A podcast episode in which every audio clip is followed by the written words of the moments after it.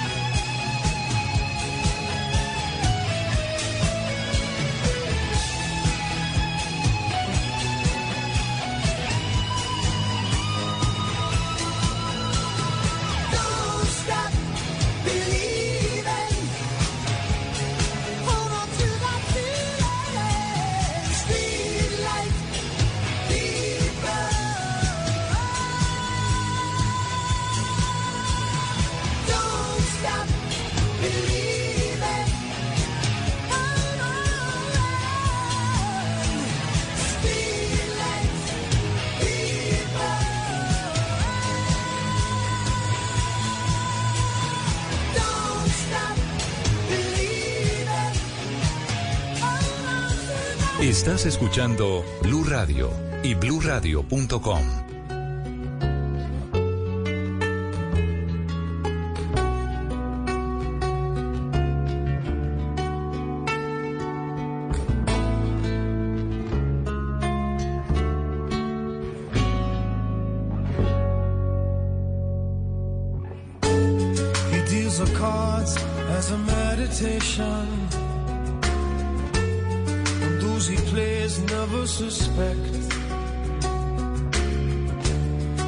doesn't play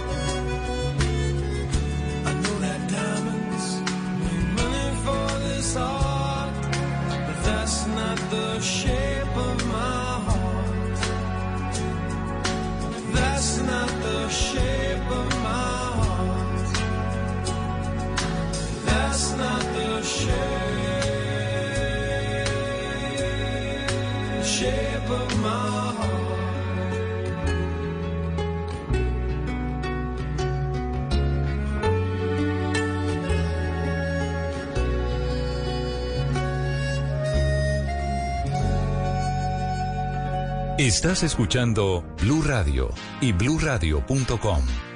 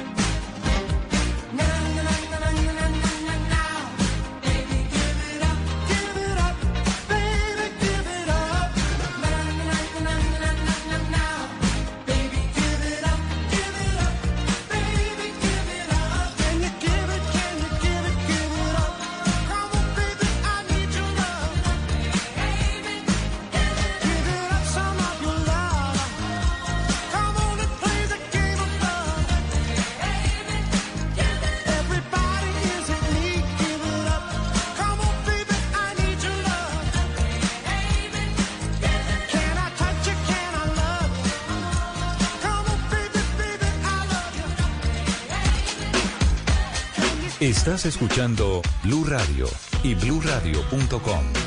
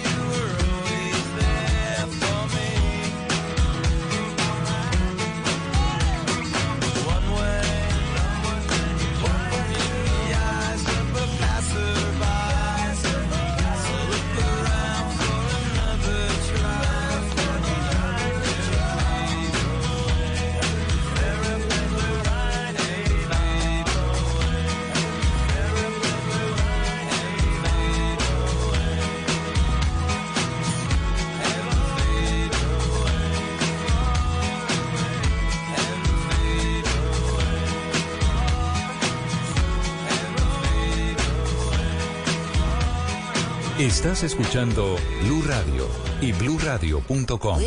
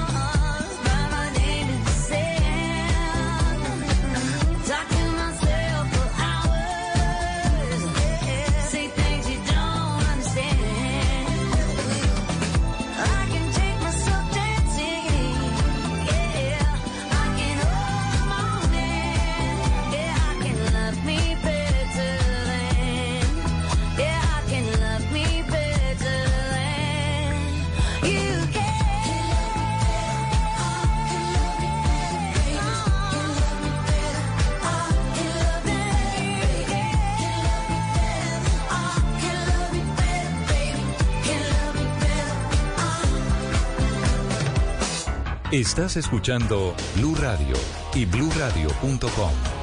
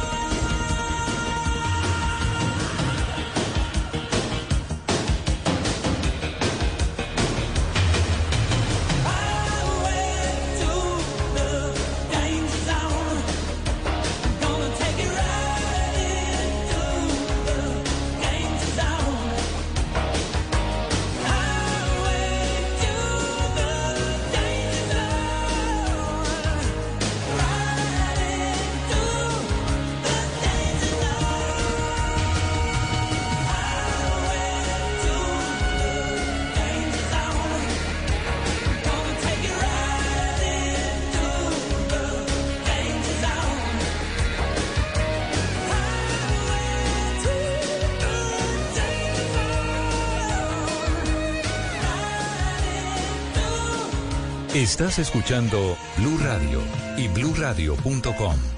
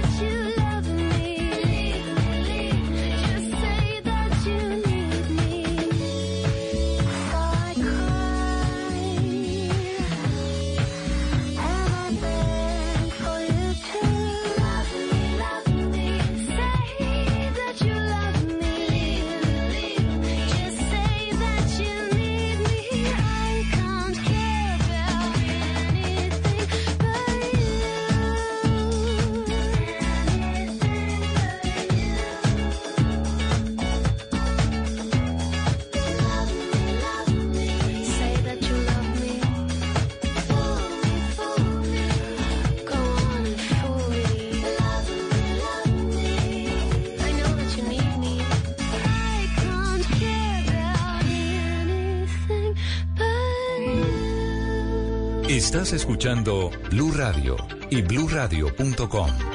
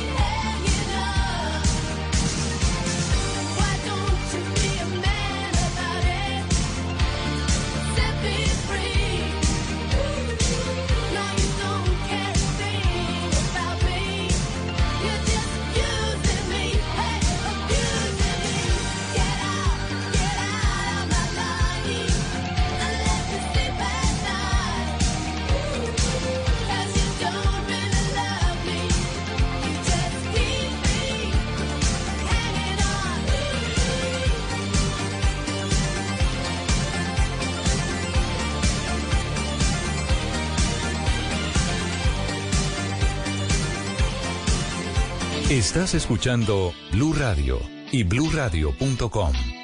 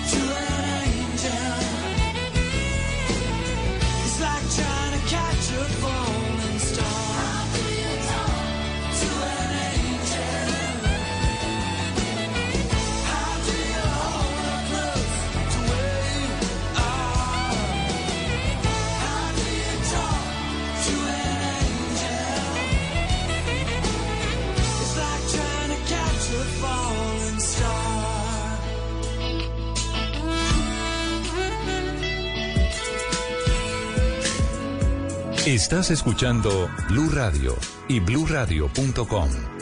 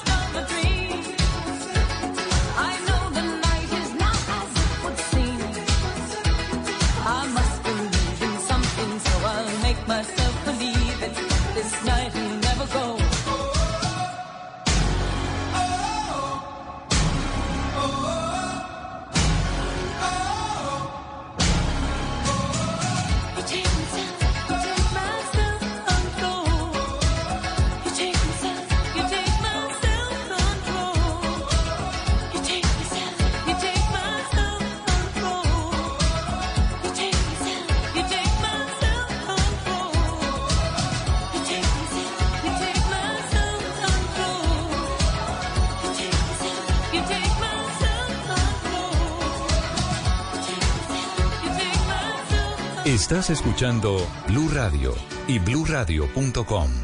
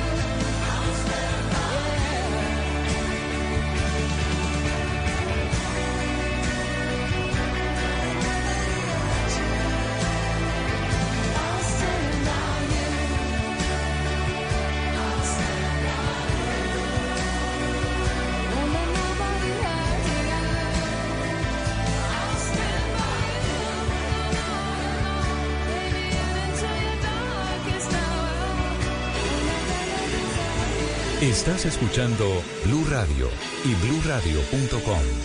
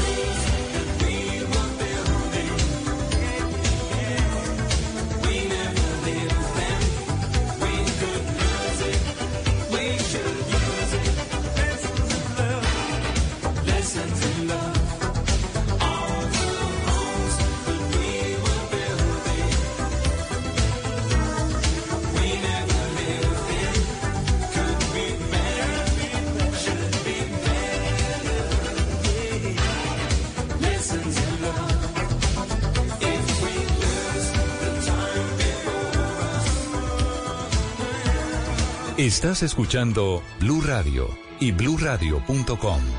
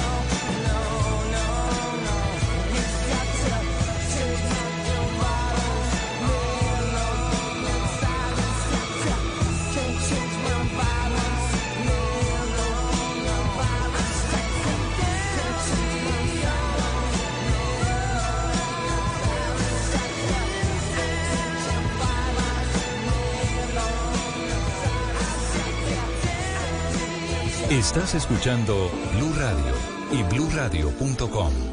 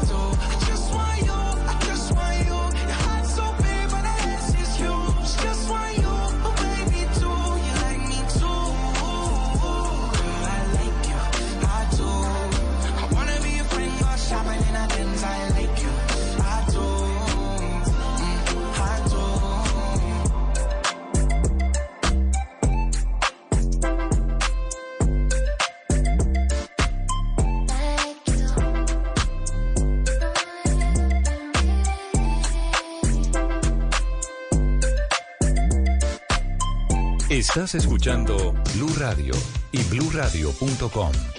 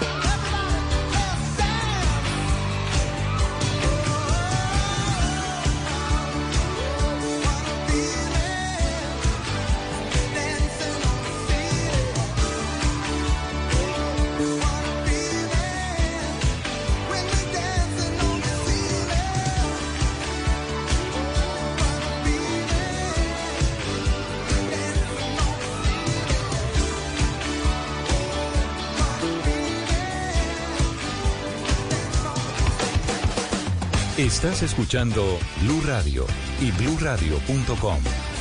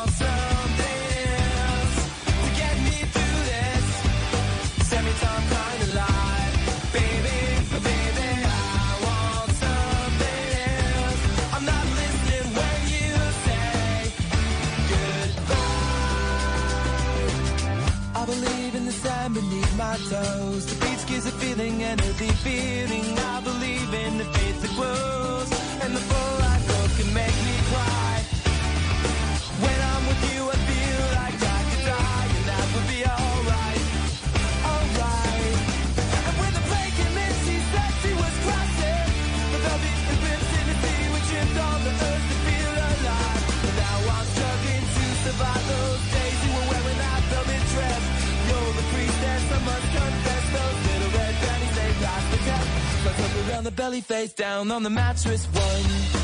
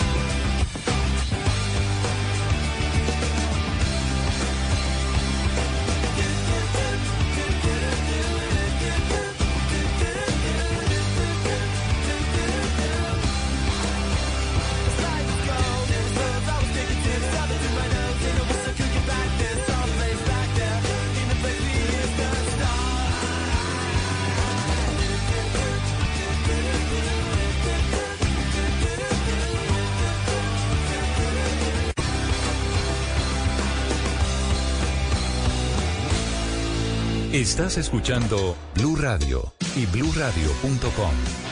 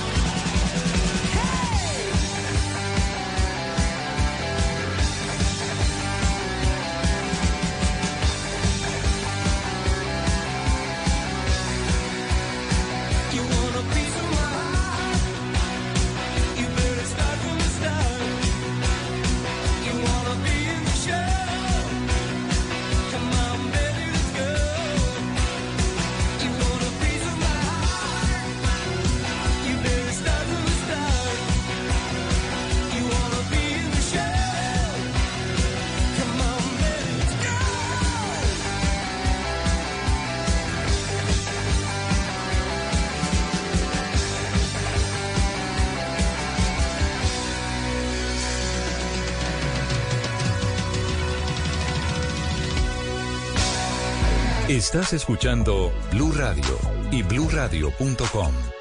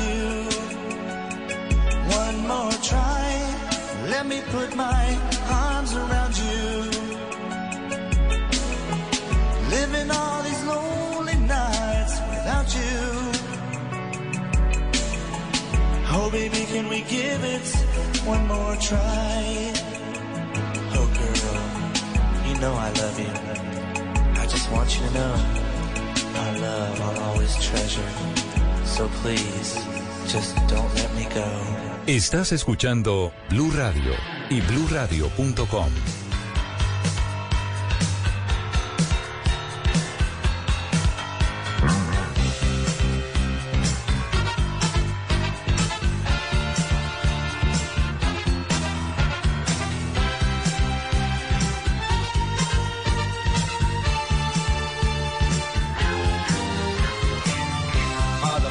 Sunday. Mother's tired, she needs a rest. The kids are playing up downstairs. Sister's sighing in her sleep. Brother's got a date to keep, he can't hang around. Our house in the middle of our street. Our house in the middle of our. Our house, it has a crowd. There's always something happening, and it's usually quite loud mum, she's so house proud. Nothing ever slows her down, and a mess is not allowed.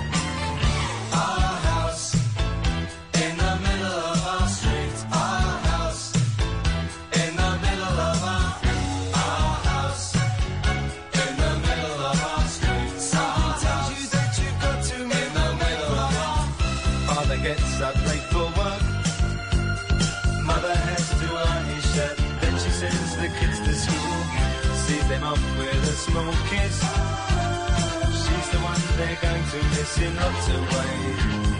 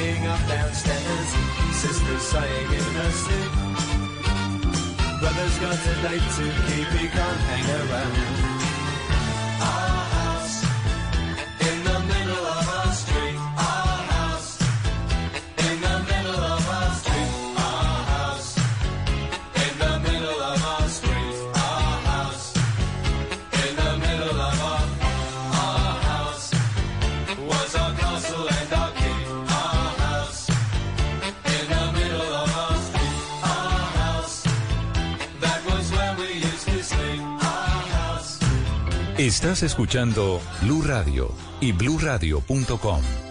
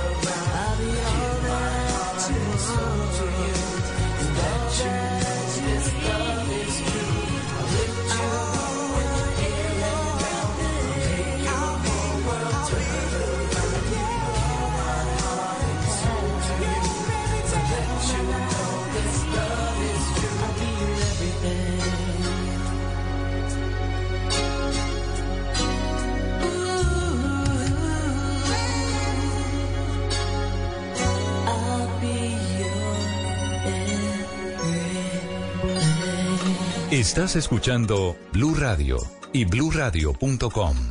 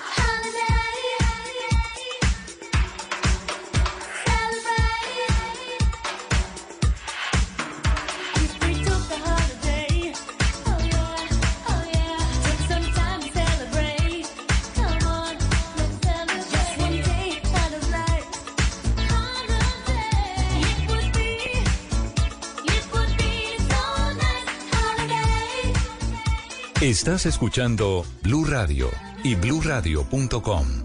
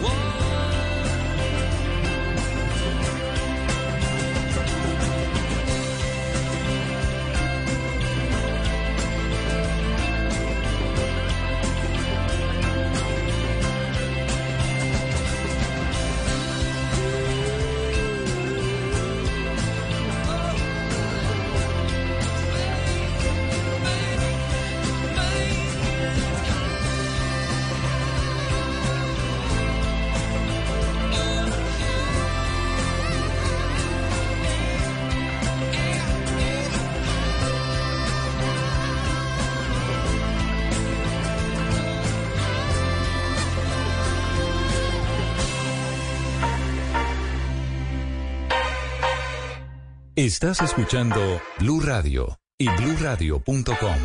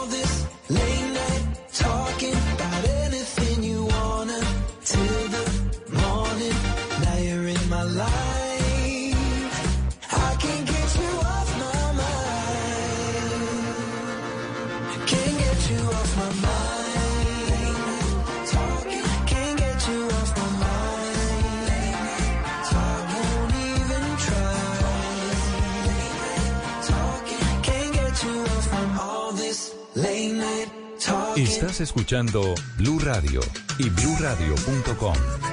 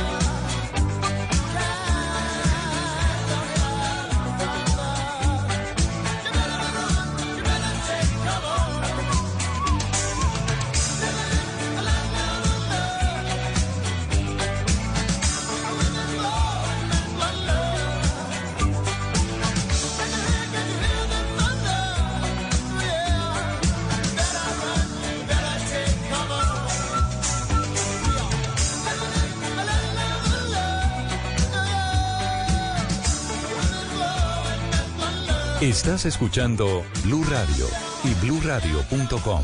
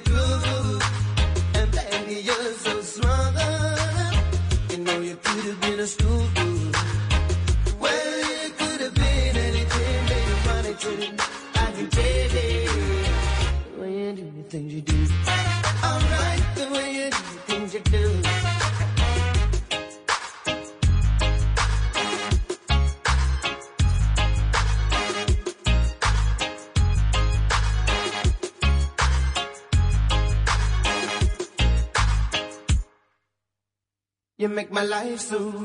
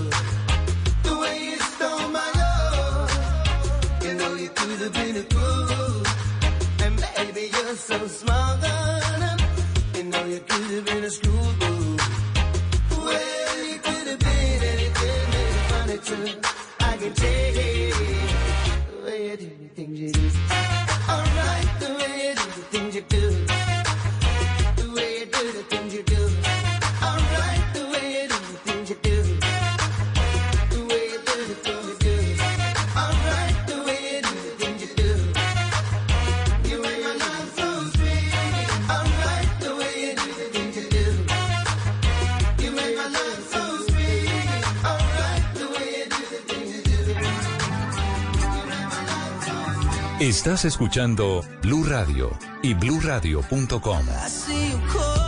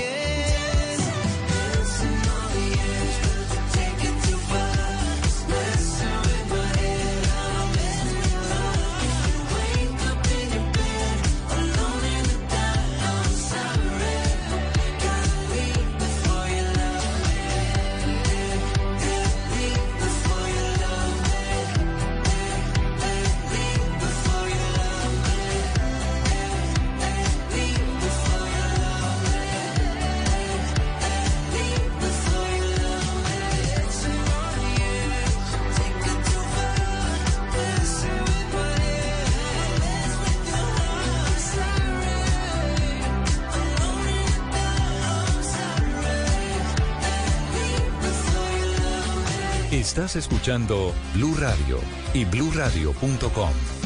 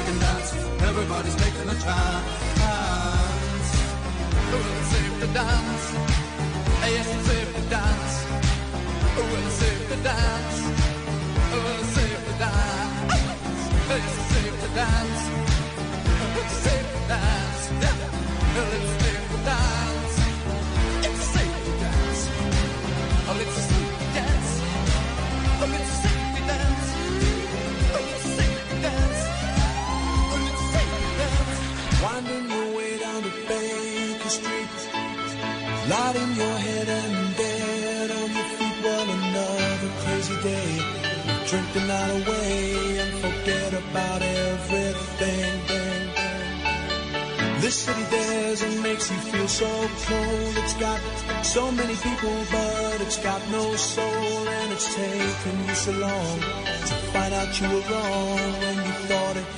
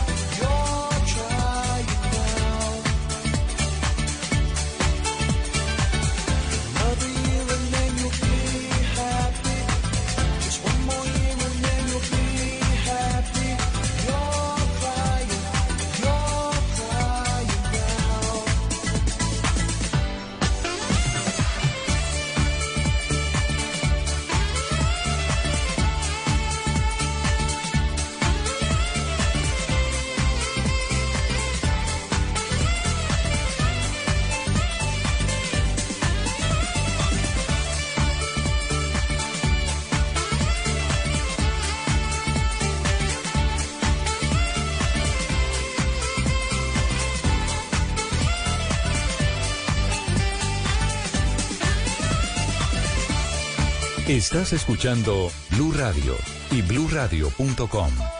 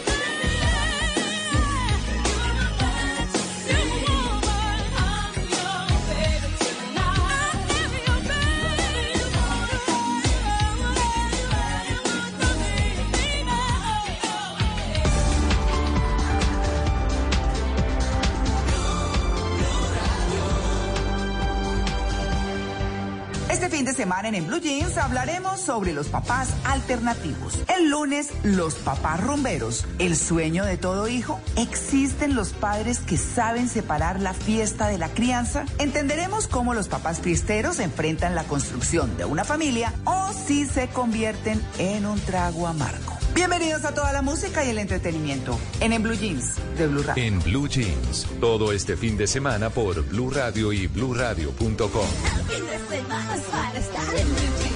Radio, la alternativa. Llega la voz de la verdad para desmentir noticias falsas. Pregunta para Vera.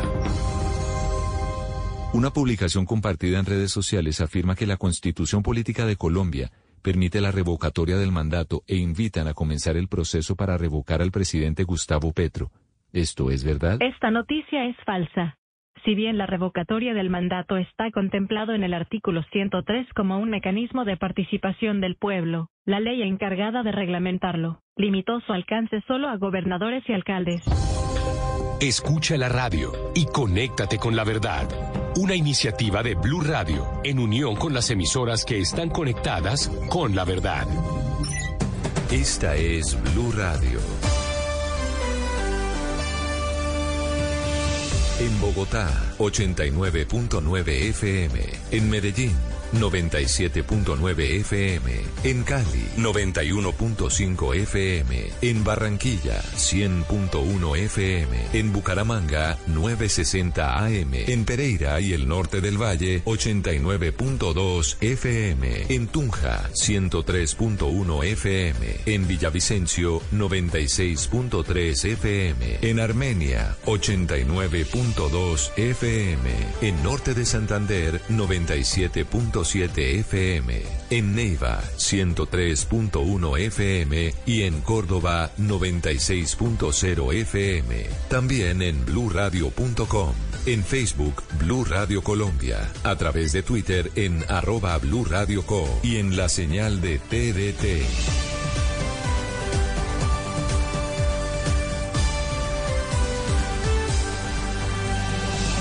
Blue Radio, la alternativa.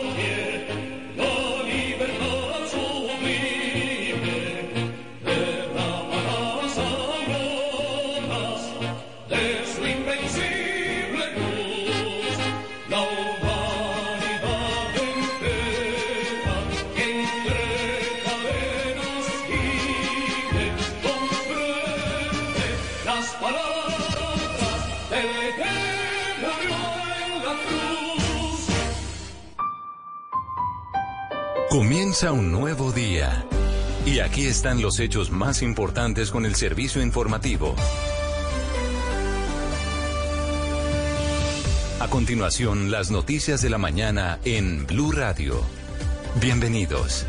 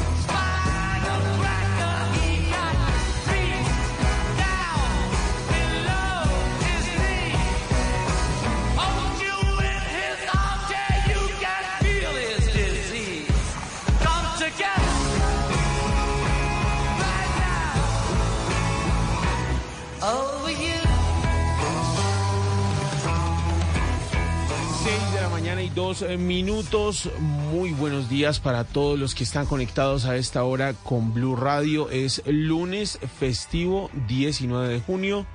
Don Felipe García me acompaña hoy aquí desde la cabina en Bogotá. Don Felipe, ¿cómo está? Buenos días. Don ¿Cómo le fue Damián con los buenos días, Día escuchando los Beatles, ¿no? Sí. ¿Y por qué?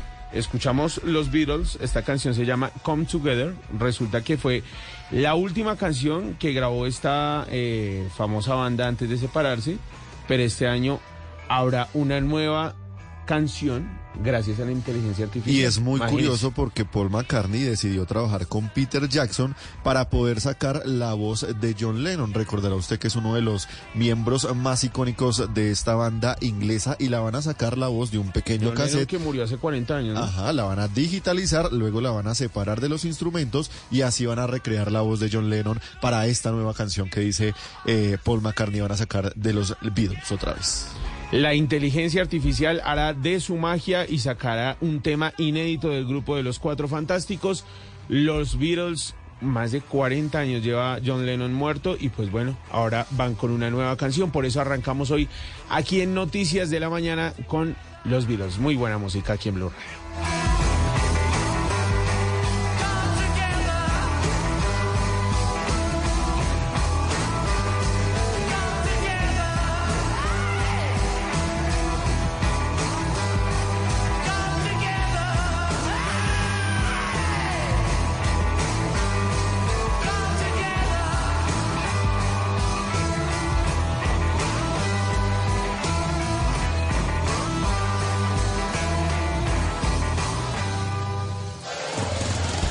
Titulares de las noticias de la mañana en Blue Radio.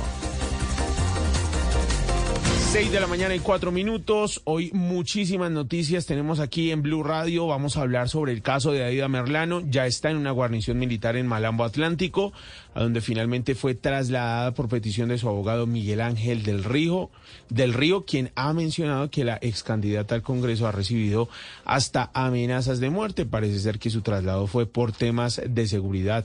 También les contaremos más detalles sobre lo que ha venido ocurriendo con el coronel Carlos Feria, el jefe de seguridad del presidente de la República, Gustavo Petro, implicado en el escándalo del uso del polígrafo eh, a la ex niñera de la jefe de gabinete, de la ex jefe de gabinete ya, Laura Sarabia. Esta semana va a comparecer a dos citaciones que tiene ante la justicia.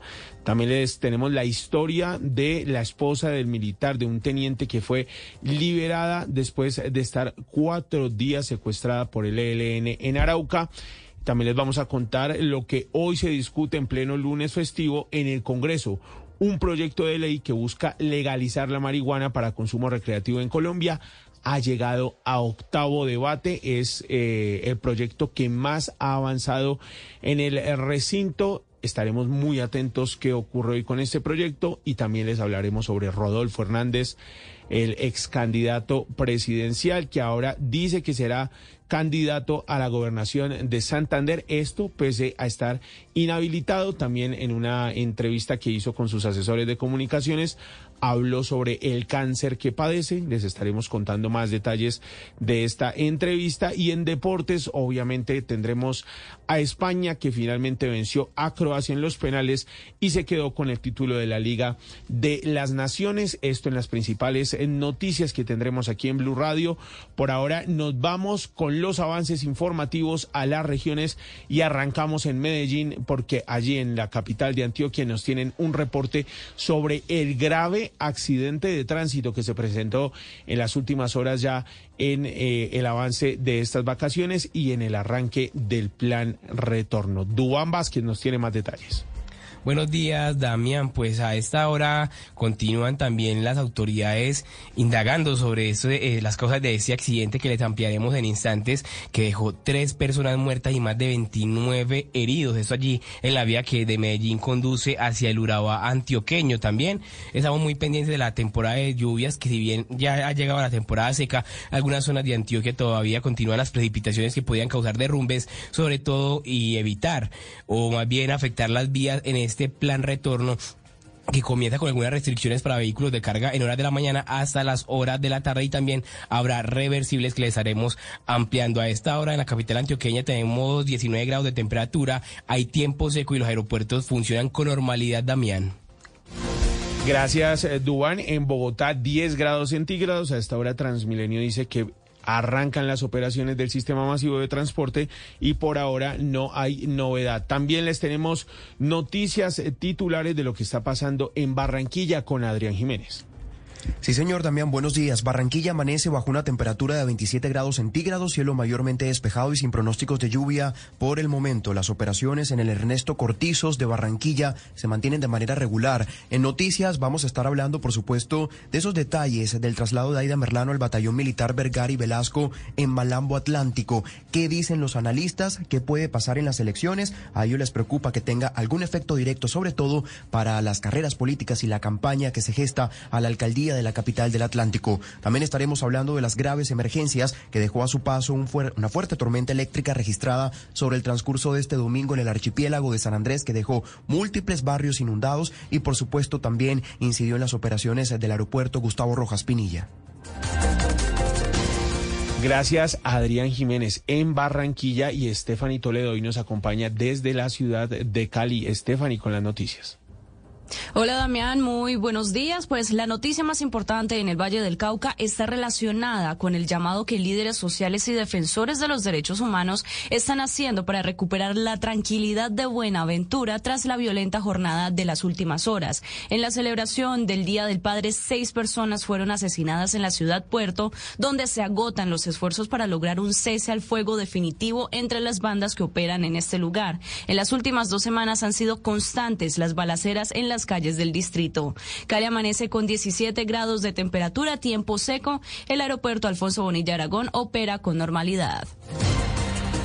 Y en Santander hay noticias que tienen que ver eh, con eh, protestas y enfermedades respiratorias. Los avances los tenemos con Boris Tejada. Damián, buenos días. Bucaramanga amanece con una temperatura de 21 grados centígrados y un cielo despejado. Entre las noticias más importantes de este lunes festivo en Santander tenemos que hay alerta por aumento de enfermedades respiratorias en Bucaramanga, donde según algunos expertos y funcionarios de salud hay tres virus que están circulando y que han aumentado de forma considerable el número de pacientes contagiados. Y en otra noticia también importante de esta región, desesperados los habitantes del municipio de Onzaga, Santander, protestaron porque llevan más de dos semanas incomunicados debido a un derrumbe en la vía que conduce hacia San Joaquín, algo que ya empezó a generar desabastecimiento de alimentos y combustibles, entre otros, Damián. Here's to feeling that we belong and feeling part of something bigger. Here's to being there for each other and finding friends who become family. Here's to the talkers, the listeners, and the cooks. Absolutely the cooks. Here's to the ones we can't imagine not knowing. And here's to all the wonderful and powerful things that happen when we come together. Here's to us, all of us. To learn more, visit mychinet.com. Usted está con las noticias de la mañana en Blue Radio. A las 6 de la mañana y 11 minutos arrancamos por las noticias de lo último, lo que ha ocurrido con el caso de Aida Merlano. Finalmente fue trasladada desde Bogotá a un centro penitenciario en Malambo Atlántico y Blue Radio conoció nuevos detalles de la razón que tuvo la defensa de la excongresista para solicitar este traslado a eh, una guarnición militar en el Caribe. Juan Esteban Quintero nos tiene esos detalles. La información que logramos recopilar es que Aida Merlano le había solicitado a su abogado Miguel Ángel del Río que enviara una petición para acceder a un cupo carcelario en otra institución, según ella por presuntas amenazas que recibió por parte de una mujer identificada como Tatiana Toro, alias La Negra, que también estaba recluida en el Buen Pastor en Bogotá, además por las declaraciones que ha brindado a la Fiscalía y a la Corte Suprema de Justicia sobre quienes financiaron su fuga en el año 2019, en donde aparecen nombres como Alex Char y Julio Gerlain, también involucrados en la compra de votos en el Atlántico que desencadenaron toda esta novela. Cabe mencionar que este traslado no fue posible hasta que el Ministerio de Defensa no aprobó ese cupo carcelario, pues este tipo de autorizaciones para que algún recluso llegue a una guarnición militar debe tener primero la aprobación de esta cartera y después se articula el traslado con el IMPEC. Esta noticia de Aida Merlano eh, se ha llevado todos los focos durante este fin de semana y obviamente también ha despertado reacciones entre analistas y organizaciones anticorrupción, quienes ven con preocupación las elecciones de este 2023. Adrián Jiménez. Damián, y es que múltiples han sido las voces que se han sumado en torno al polémico traslado de la excongresista Aida Merlano desde la cárcel El Buen Pastor de Bogotá hasta el batallón militar Vergara y Velasco en Malambo Atlántico. Luis Trejos, por ejemplo, él es politólogo, docente universitario, analista político y también hace parte de diferentes vedurías anticorrupción en el Departamento del Atlántico. Asegura que la llegada de la hoy condenada por corrupción electoral podría tener efectos en las elecciones locales, eh, siempre que siga declarando ante la Corte Suprema de Justicia quiénes fueron sus cómplices, eh, quiénes financiaron su campaña y por supuesto su campaña al Congreso de la República en el año 2018 y por supuesto su fuga. en ese batallón tendrá algún tipo de efecto en las elecciones a la alcaldía del distrito de Barranquilla en la medida en que seguramente hará más declaraciones acusando a la Casa Char de estar vinculada a delitos electorales. Asimismo, los analistas y expertos aseguran que se espera que este proceso de Aida Merlano avance ante la justicia y que pronto se tengan resoluciones, no solo con su caso, sino también con las declaraciones que ella realiza. Recordemos un poco los detalles de este traslado, Damián. A las 3 y 10 de la tarde arribó Aida Merlano al batallón de ingenieros Vergara y Velasco, ubicado en el municipio de Malambo Atlántico, bajo un esquema, estricto esquema de seguridad y custodiada por una caravana del IMPEC que contaba con dos camionetas de la institución y varios vehículos particulares. Según se logró establecer, Merlano Rebolledo no aterrizó en el Comando Aéreo de Combate CACOM, ubicado en este municipio, como se indicó desde un principio, sino en el aeropuerto de carga del Ernesto Cortizos de Barranquilla, a bordo de un avión de la Policía Nacional. La hoy condenada por estos delitos relacionados con corrupción electoral en la costa caribe para su campaña al Congreso de la República en 2018 llegó directamente a un complejo penitenciario de alta y media seguridad cuya carceleta, según el batallón militar, cuenta con la normatividad vigente para recibirla y ya hay dos custodias del IMPEC, en este caso mujeres que se encargarán de la seguridad de Merlano Rebolledo. Adrián, Aida Merlano sí que ha de hablar, ¿no? Mucha noticia sale con ella.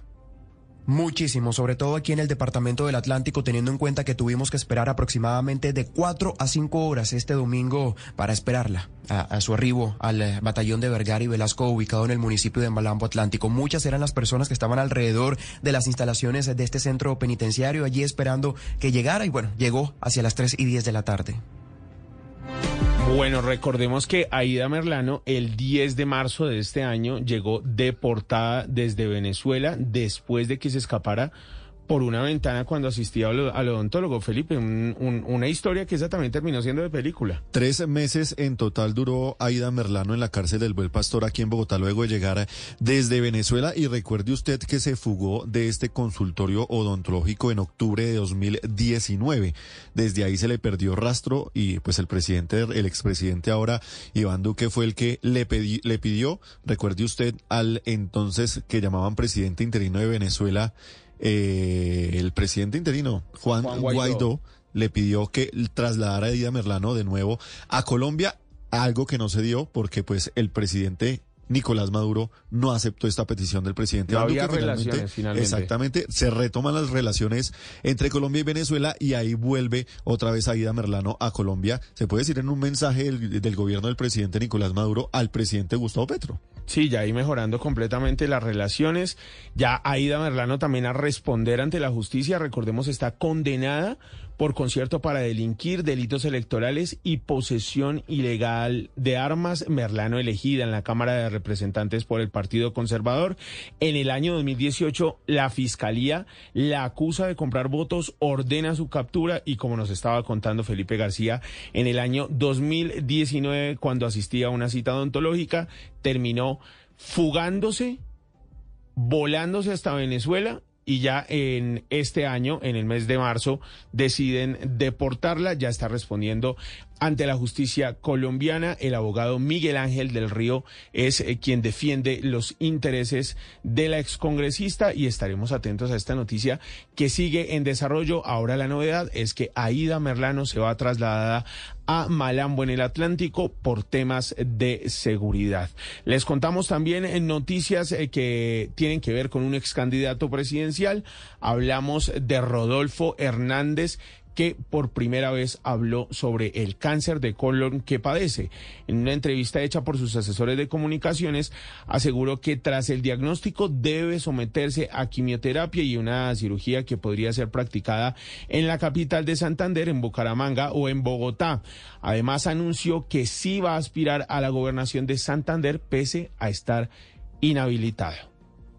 Todos los que están haciendo fiesta para que yo me les muera mañana o pasó mañana o antes de las elecciones, más a fondo el ataque. Va a ser un ataque como el de Mike Tyson cuando estaba en sus años mozos, que en el primer round los noqueaba. Y sin descanso, 20 horas de campaña. Son tres mesecitos, eso no es nada. Vamos a ver. Ahora todos los políticos van a quedar mamando. Van a quedar mamando, pero mamando es mamando. Bueno, allí está Felipe Rodolfo Hernández, ¿no? Un personaje político que se batalló ahí la presidencia con Gustavo Petro. Muy polémico, ¿no? Muy Bastante polémico. polémico. Y hay que hacerse una pregunta. Si hubiera sido presidente, ¿hubiera salido de la presidencia con esta inhabilidad? Hoy estaríamos gobernados por Marilyn Castillo, su vicepresidenta. Vamos a ver. Bueno, preguntas que quedan allí en el aire porque lo cierto es que hoy en día Gustavo Petro y, y Francia Márquez son los eh, presidentes y vicepresidentes de Colombia. Por ahora sale Rodolfo Hernández a hablar sobre su cáncer y a decir que va a aspirar nuevamente a un cargo eh, de elección eh, popular mientras está inhabilitado por la Procuraduría. Estaremos atentos del estado de salud de Rodolfo Hernández y también estaremos atentos sobre las operaciones militares que han adelantado la fuerza pública en las últimas horas. El ministro de Defensa ha confirmado que se ha incautado un cargamento de casi tres toneladas de cocaína en aguas del Pacífico y hace unos días también destruyeron un laboratorio de procesamiento de coca en el Bichada. Felipe García. Sí, señor, como usted mencionaba, el anuncio lo hizo a través de su cuenta de Twitter el ministro de Defensa, Iván Velázquez. Dice que en dos operaciones realizadas en el Pacífico el pasado 16 y 17 de junio, las fuerzas militares incautaron poco más de 2,8 toneladas de cocaína en total y completa el anuncio con el siguiente mensaje. La mayor afectación de las finanzas ilícitas, las finanzas ilícitas, es indispensable para desarticular las organizaciones criminales. El trino Damián que hizo el ministro hay dos fotos en las cuales se ve el cargamento incautado en una lancha, varios paquetes con la droga envueltos en costales que pues ya están en manos de la fiscalía. Es de recordar también que hace unos días fue destruido un depósito ilegal perteneciente a las disidencias de las FARC en el que había armamento y material explosivo para la elaboración de pasta de coca, elementos que dice eh, pues precisamente las fuerzas militares iban a ser usados para atentar contra la vida de los ciudadanos y también de los de las fuerzas militares. Lo cierto es que todas estas operaciones se dan en medio de negociaciones de paz, se dan en medio de acercamientos con grupos armados ilegales y el gobierno nacional que proyecta tener una paz eh, total eh, con el ELN, la guerrilla que en las últimas horas liberó a la esposa de un militar que había sido secuestrado durante cinco días en Arauca. Julián Peña nos tiene la información. Una misión humanitaria conformada por la Defensoría del Pueblo y la Personería de Fortul permitió la liberación de Jennifer Arboleda Millán, quien estaba en poder de un grupo armado ilegal desde el 13 de junio. Carlos Camargo, defensor del pueblo. Acompañada del equipo de la Defensoría del Pueblo de nuestra regional Arauca, Jennifer Arboleda fue trasladada al grupo de caballería mecanizado 18, General Gabriel Revéis Pizarro de Saravena, donde se le brinda la atención necesaria para revisar su estado general de salud. La mujer es la esposa de un teniente del Ejército Nacional y había sido secuestrada por el ELN en la vía Saravena Arauquita en el departamento de Arauca. A las 6 de la mañana y 21 minutos eh, se conecta a esta hora Marlon Díaz. Él es el abogado del coronel Feria, del coronel Carlos Feria, quien ha sido mencionado y está ahora siendo citado por la justicia por el caso del polígrafo a la ex niñera de la ex jefe de gabinete del presidente Petro, Laura Sarabia. Doctor Marlon Díaz, muy buenos días, bienvenido a Blue Radio. Buenos días, Daniel, Felipe, y por supuesto a toda la mesa y a toda la audiencia de Blue Radio. Bueno, doctor, quisiera arrancar preguntándole eh, por estas citaciones eh, que tiene el coronel Feria estos días. Explíquenos un poco cuáles van a ser las razones de estas eh, diligencias. Bueno, hasta el momento sabemos de la existencia de dos actuaciones por parte de diferentes fiscalías delegadas. En una se investiga la muerte del coronel Dávila y para esa estamos convocados a diligencia de declaración o de entrevista el día de mañana a partir de las 9 de la mañana. Y la otra línea de investigación tiene que ver eh, con el eh, uso de las pruebas de confiabilidad y credibilidad a través del polígrafo. Eh, otra actuación que adelanta otra delegada de la Fiscalía y estamos convocados para el próximo miércoles a partir de las 4 de la tarde. Bueno, doctor Díaz, su em, cliente, ¿qué le dice por lo que está ocurriendo con este presunto uso irregular del polígrafo en el caso de la ex niñera de Laura Sarabia? Justamente el objetivo central de la diligencia es explicar cuál es la normatividad que rige el uso de estas pruebas de confiabilidad y credibilidad eh, marcadas eh, dentro de la constitución política, dentro de la jurisprudencia que ha desarrollado la Corte Suprema de Justicia y por supuesto dentro de las funciones que se otorgan a la jefatura de protección presidencial encargada eh, de la seguridad, de la vida, de la integridad y de la libertad del señor presidente de la República, de la señora vicepresidente y de los altos dignatarios de la presidencia de la República. La idea es hacer esa explicación desde la óptica funcional, por supuesto, para acreditar que no existió ninguna irregularidad ni mucho menos alguna ilícito. Sí, señor. Eh, doctor Díaz, eh, muy buenos días. Les saluda Caleb Torres. La pregunta, eh, ¿ustedes allí pues van a llevar de pronto algunas pruebas o van a esperar a que responder todo el cuestionario que tenga la Fiscalía el día de mañana? Buenos días, Kenneth, también. El- la idea de mañana es hacer eh, todas la- las explicaciones del caso. Por supuesto, existe una normatividad que regula todas estas actuaciones desde el punto de vista funcional. Especialmente eh, existe un decreto de reestructuración del Departamento Administrativo de la Presidencia de la República con vigencia a partir de diciembre del año 2022 donde se establece expresamente cuáles son las oficinas o jefaturas que existen en ese departamento administrativo, cuál es la función de la jefatura de protección presidencial, cuáles son las coordinaciones a cargo de esa jefatura de protección eh, presidencial y por supuesto cuál es, eh, reitero, la función que debe cumplir cada una de esas entidades.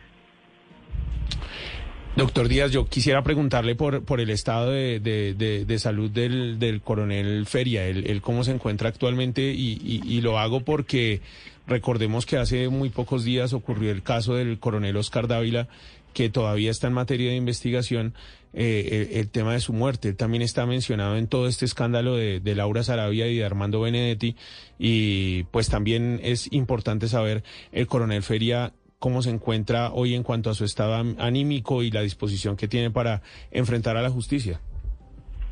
El día sábado, que es el momento a partir del cual asumo la defensa técnica del coronel, emitimos un comunicado donde eh, nos ponemos a disposición de todas las autoridades judiciales, donde nos ponemos a disposición de la Fiscalía General de la Nación. Confiamos, por supuesto, en la objetividad e imparcialidad de todas estas autoridades y lo que vamos a defender, y ese es el propósito central del coronel Feria, es su presunción de inocencia, su derecho a la defensa, su debido proceso, todas sus garantías fundamentales. Ese es el objetivo central siempre que se enfrenta el desarrollo de una defensa técnica. Doctor, ¿el coronel Feria había tenido de pronto algún to- contacto en días anteriores de, con el coronel Dávila antes de su muerte?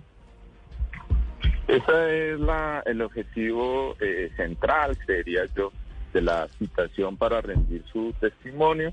Se trata de una actuación reservada que, por supuesto, será al interior de la misma, donde eh, se brinde la información eh, que esté en poder de- del coronel Feria Y por supuesto la Fiscalía General de la Nación es la entidad encargada de hacer todas las valoraciones al interior de esa actuación, verificar la información que es entregada no solamente por el coronel Feria, sino por los demás testigos, por los demás elementos materiales de probatorios, la evidencia física que se haya recaudado y el, eh, será la fiscalía la que valore si estamos ante un comportamiento que revista las características de un delito o eh, si hay lugar al archivo de las actuaciones, pero eso queda en manos de la fiscalía. Doctor Díaz, eh, eh, ¿cuál es el, digamos, el trabajo que tiene allí el, para, pues para aclararle un poco a la gente, el trabajo que hace el coronel allí en la presidencia? ¿Qué, función cumple allí él y por qué pues termina allí pues como salpicado o mencionado en, en esas eh, chuzadas o en ese escándalo que ha sonado en los últimos días? Sí, yo lo había explicado ya en una eh, de las respuestas anteriores.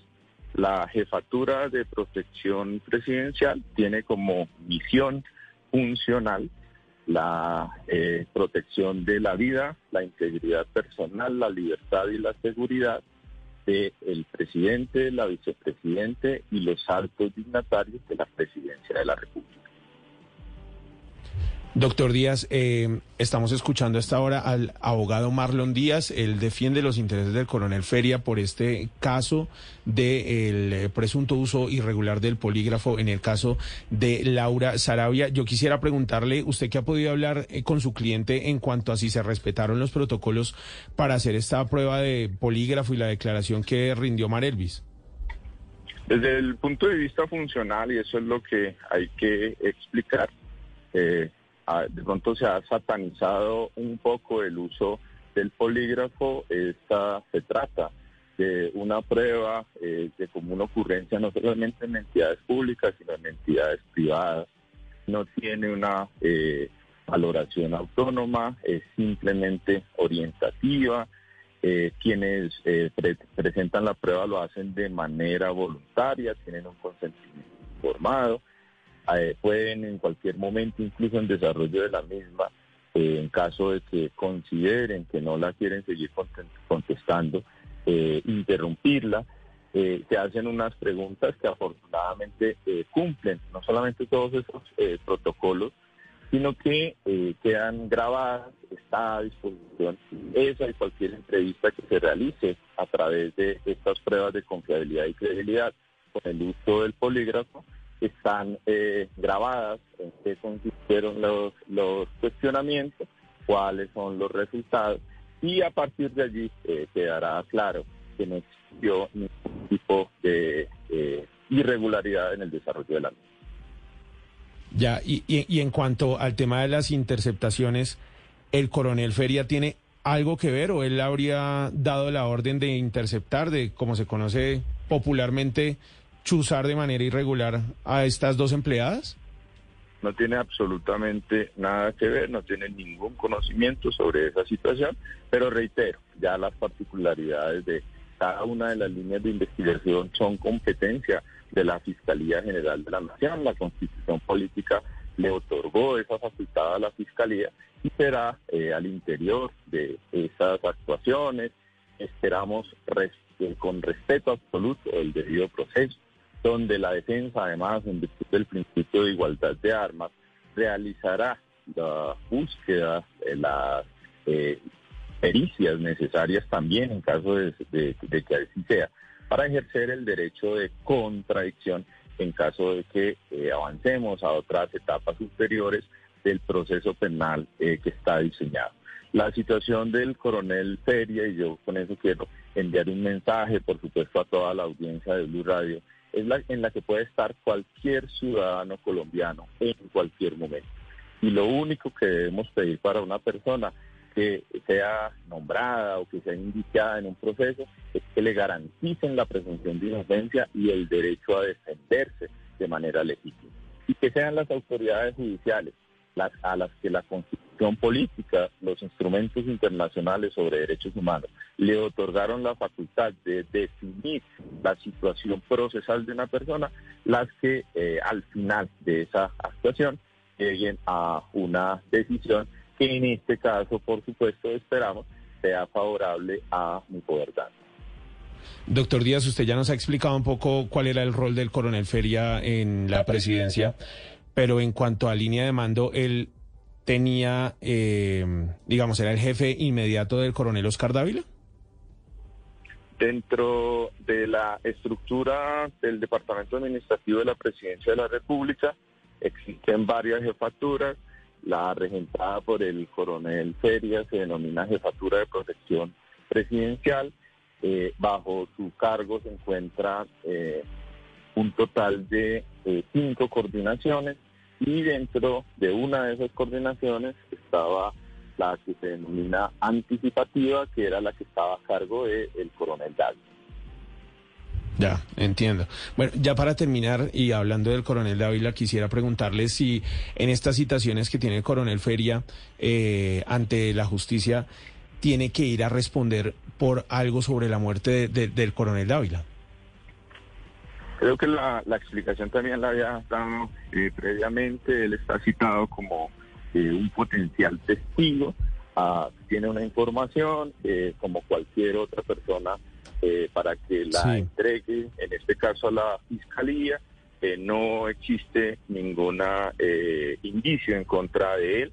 No aparece en calidad de indiciado. Por eso para esta diligencia no se le convoca eh, acompañado de abogado. Es eh, como un testigo.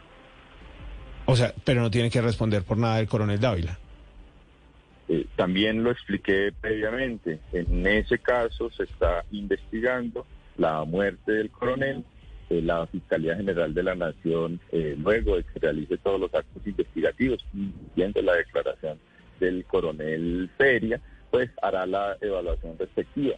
Si se está ante un comportamiento que eh, se considere como delito o si estamos ante una situación que no eh, reúne esas características y archiva el proceso respectivo. Desde ahora le, le puedo decir, por supuesto que no tiene nada que ver el coronel Feria.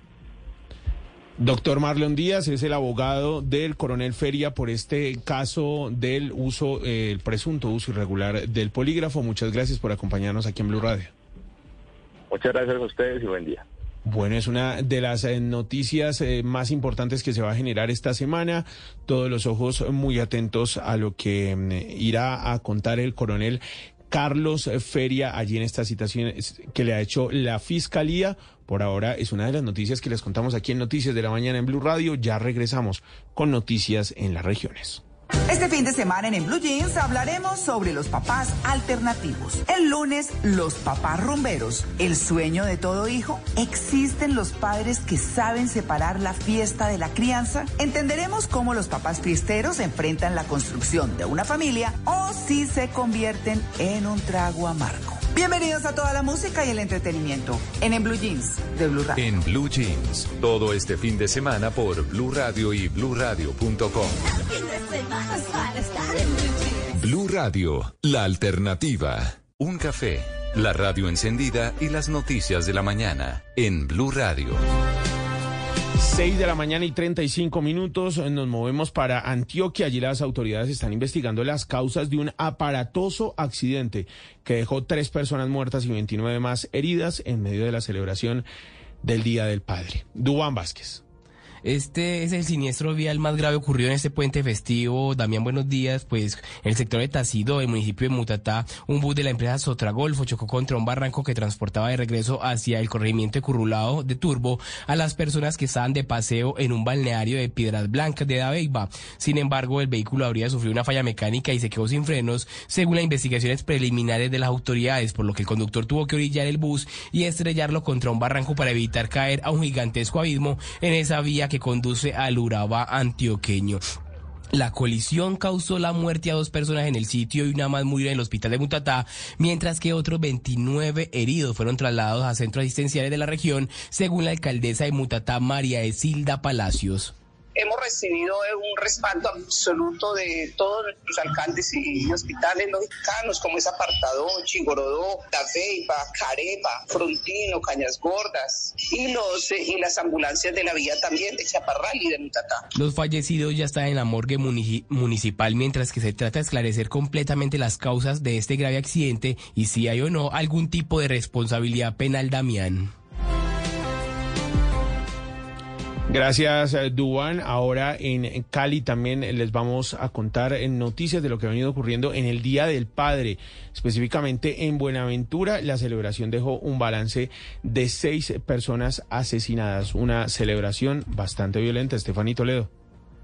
Así es, Damián. Poco a poco la esperanza de paz para la comunidad bonaverense se agota al ver cómo se reactivan los enfrentamientos entre los actores criminales que operan en la zona urbana del distrito. La más reciente jornada se convierte en una de las más violentas de las últimas semanas, donde casi a diario se reportan balaceras. Esta situación se registra mayormente en barrios asentados sobre la zona de Baja Mar, como San Francisco, Juan 23 y Pampalinda. El personero delegado para los derechos humanos de Buenaventura, José Luis Bernat, asegura que el temor obliga a las familias a no salir de sus casas. Muy complejo porque lo que hoy se vive es un recrudecimiento en los enfrentamientos entre los actores ilegales que han venido operando en el territorio. La comunidad está confinada en su propio territorio.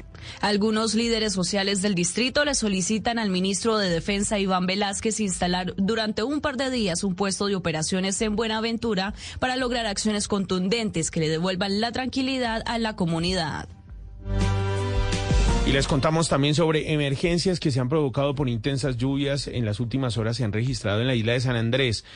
Durante el transcurso de este eh, domingo el archipiélago quedó completamente bajo el agua, hay barrios inundados, también afectaciones en el aeropuerto Gustavo Rojas Pinilla y muchas más consecuencias que nos dejan las lluvias y nos tiene Adrián Jiménez. Una verdadera tragedia ambiental vivió el archipiélago de San Andrés este domingo por cuenta de las intensas lluvias que acompañadas hasta de fuertes descargas eléctricas dejaron completamente inundada la isla Damián. Los vuelos que estaban programados para aterrizar en el archipiélago de San Andrés este domingo se vieron obligados a tomar otros destinos como Cartagena y Barranquilla, ya que las intensas lluvias registradas obligaron al cese de operaciones en el aeropuerto Gustavo Rojas Pinilla por el lapso de tres horas. José Arteaga, habitante y taxista del archipiélago, detalló un poco la situación frente a las lluvias que se registraron y por supuesto el desvío de los vuelos en esta terminal aérea. Porque los vuelos que estaban entrando de las doce y media hasta ahora, todos los enviaron unos para Cartagena, los otros a Barranquilla, hasta nueva orden, a ver si de pronto escampa. En el momento está un poquito, eh, el agua ya, ya mermó un poco, ¿no? La Eh, lluvia. Esto fue lo que nos contaron ayer en horas de la tarde porque múltiples calles y hasta la unidad de cuidados intensivos del Hospital de San Andrés resultaron inundados con niveles del agua que podían llegar incluso unos centímetros más arriba de las rodillas. El capitán Carlos Solano, comandante del Comando Específico de San Andrés, aseguró que la emergencia en el centro médico tuvo que ser atendida hasta con motobombas. Eh, Lo que sucedió en la UCI es que se metió el agua, porque está en una depresión de desnivel. Entonces se metió el agua y estamos con motobombas sacando el agua de UCI y con infantes de marina, soldados del ejército, del Comando Específico de San Andrés y Providencia, sacando el agua con motobombas, con buzos de la Armada de Colombia y toda la sinergia institucional en coordinación con el CRUE. Este lunes festivo avanzan las labores para poder remover o en este caso también evacuar todas las aguas que inundaron a su paso las calles del archipiélago de San Andrés, los comercios y por supuesto el aeropuerto Gustavo Rojas Pinilla. A las 6 eh, de la mañana y 40 minutos les contamos que hay una alerta por aumento de enfermedades respiratorias en Bucaramanga. Boris Tejada. Damián, tres virus que están circulando en Bucaramanga y que han hecho que se incremente el número de contagios son el COVID, el dengue y las infecciones respiratorias y gastrointestinales. Así lo explicó el director médico de la Clínica Chicamocha de Bucaramanga, Francisco Silva, quien aclaró que esto se puede estar presentando porque hace 10 días hubo un pico muy alto de pacientes contagiados con dengue en la ciudad. Así lo dijo el experto. Pero persisten los síntomas respiratorios que hemos encontrado también nuevamente aparición de casos de COVID, que ya hacía mucho rato no veíamos y otra vez están apareciendo en estos sintomáticos respiratorios, pero son patologías ya mucho más suaves, donde muchos no requieren oxígeno y se manejan ambulatoriamente. Ya en el adulto mayor o con inmunosupresiones sí alcanzan a requerir de oxígeno, pero no son casos graves. Por su parte, Laura Parra, subdirectora de salud de Bucaramanga, manifestó que se puede tratar de virus respiratorio estacionario normal por los cambios de temperatura que se están registrando en la ciudad y aclaró que sí se está dando un incremento de las enfermedades respiratorias agudas. Sin embargo, Bucaramanga está justo en el rango o límite esperado por las autoridades de salud.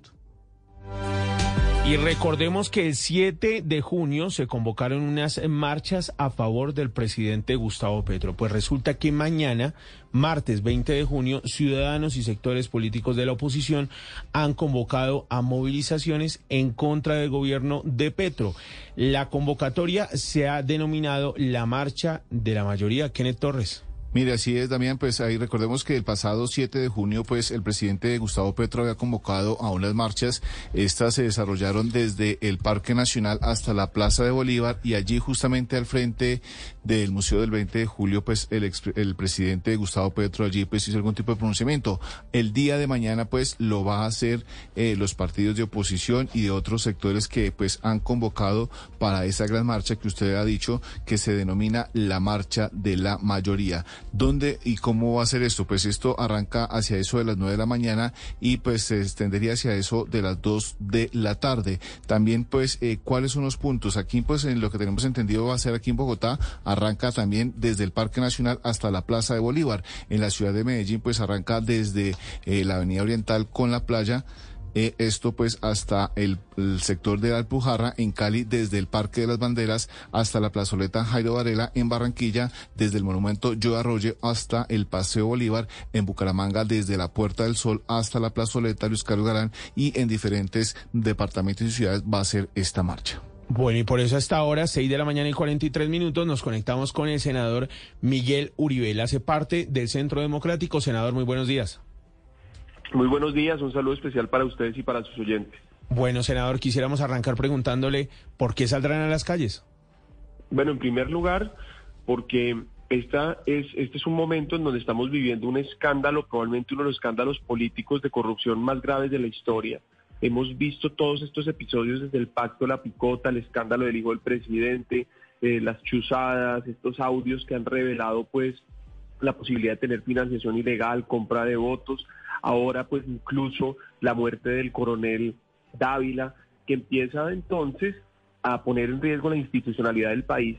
Y esta marcha no es una respuesta a las marchas de apoyo al gobierno, no es una medición de fuerza, es por el contrario una marcha completamente proactiva que surge ante estos escándalos como una respuesta de la ciudadanía para empoderar las instituciones que pueden limitar el abuso de poder de Gustavo Petro. Es decir, es el reclamo de la mayoría de los colombianos para defender la democracia, la libertad, la independencia de poderes y particularmente reconocer que esas instituciones tienen seres humanos que necesitan hoy el apoyo de los colombianos los magistrados, la fuerza pública, los periodistas, los políticos que lo hacen bien, eh, por supuesto el fiscal, la procuradora. Y esta es una propuesta en donde la mayoría de los colombianos, primero, queremos exigir que nos digan la verdad, qué está pasando en verdad. Segundo, que las instituciones funcionen y los responsables de todos estos escándalos o posibles delitos paguen y asuman una consecuencia legal. Tercero, vuelvo repito, la defensa de la democracia, la independencia de poderes, el sistema de pesos y contrapesos. Cuarto, la libertad. Y por supuesto también es la oportunidad para decirle al gobierno que nosotros queremos cambios, pero no destrucción. Esas reformas que hoy están atropellándose en el Congreso, imponiéndolas de manera arbitraria y arrogante, sin escuchar a la ciudadanía, pues están haciendo daño, van a hacer mucho daño. Y nosotros lo que queremos con este tipo de manifestaciones también es decirle al gobierno que la mayoría de los colombianos queremos hacer los, los cambios necesarios para mejorar lo que hoy se necesite mejorar sin destruir lo que está funcionando. Sí, doctor Uribe, ¿esas marchas van a ser únicamente aquí en Colombia? ¿En el exterior también van a poder marchar los colombianos en alguna zona? ¿Ya tienen definido esto?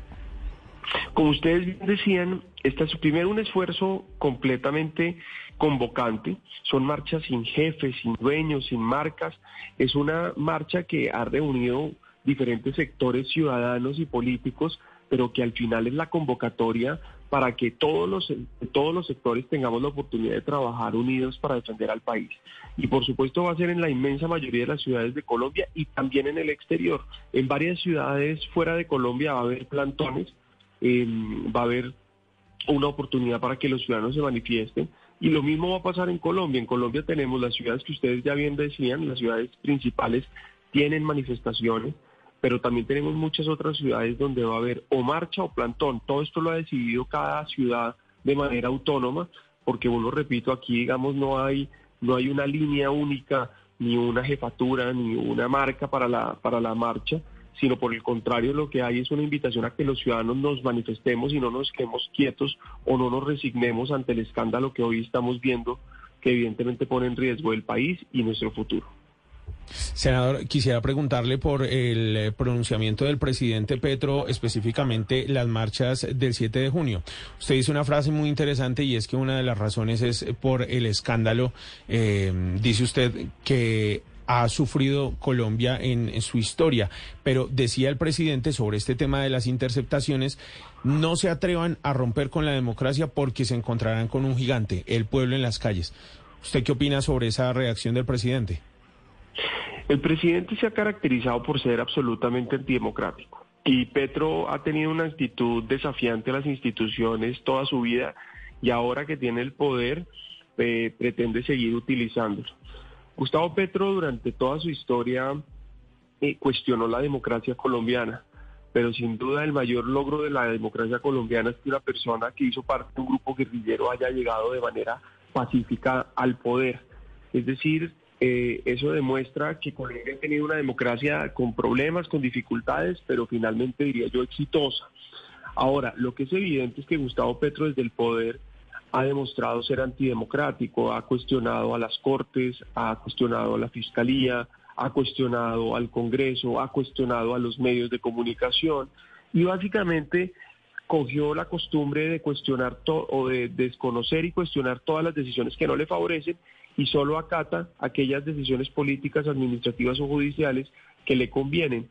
Entonces, voy a dar varios ejemplos. Por ejemplo, le dice al Congreso, si ustedes no aprueban mis reformas, vamos a pedir, vamos a, vamos a llamar a una revolución.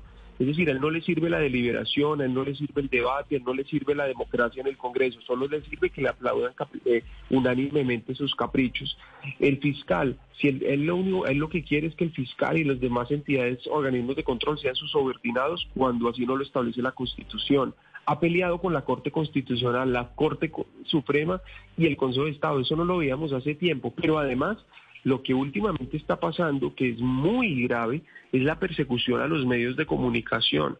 Y eso no lo podemos pasar de agache porque así comienzan las dictaduras, así comienzan los, los gobiernos autoritarios, en donde lo primero que coartan es la libertad de prensa.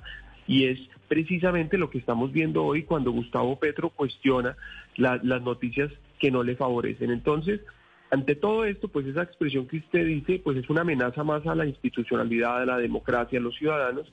Y yo la invitación que le hago a los ciudadanos es que no le vamos a tener miedo ni a este ni a ningún otro gobierno. Aquí quienes tienen la responsabilidad de sacar adelante el país somos los ciudadanos.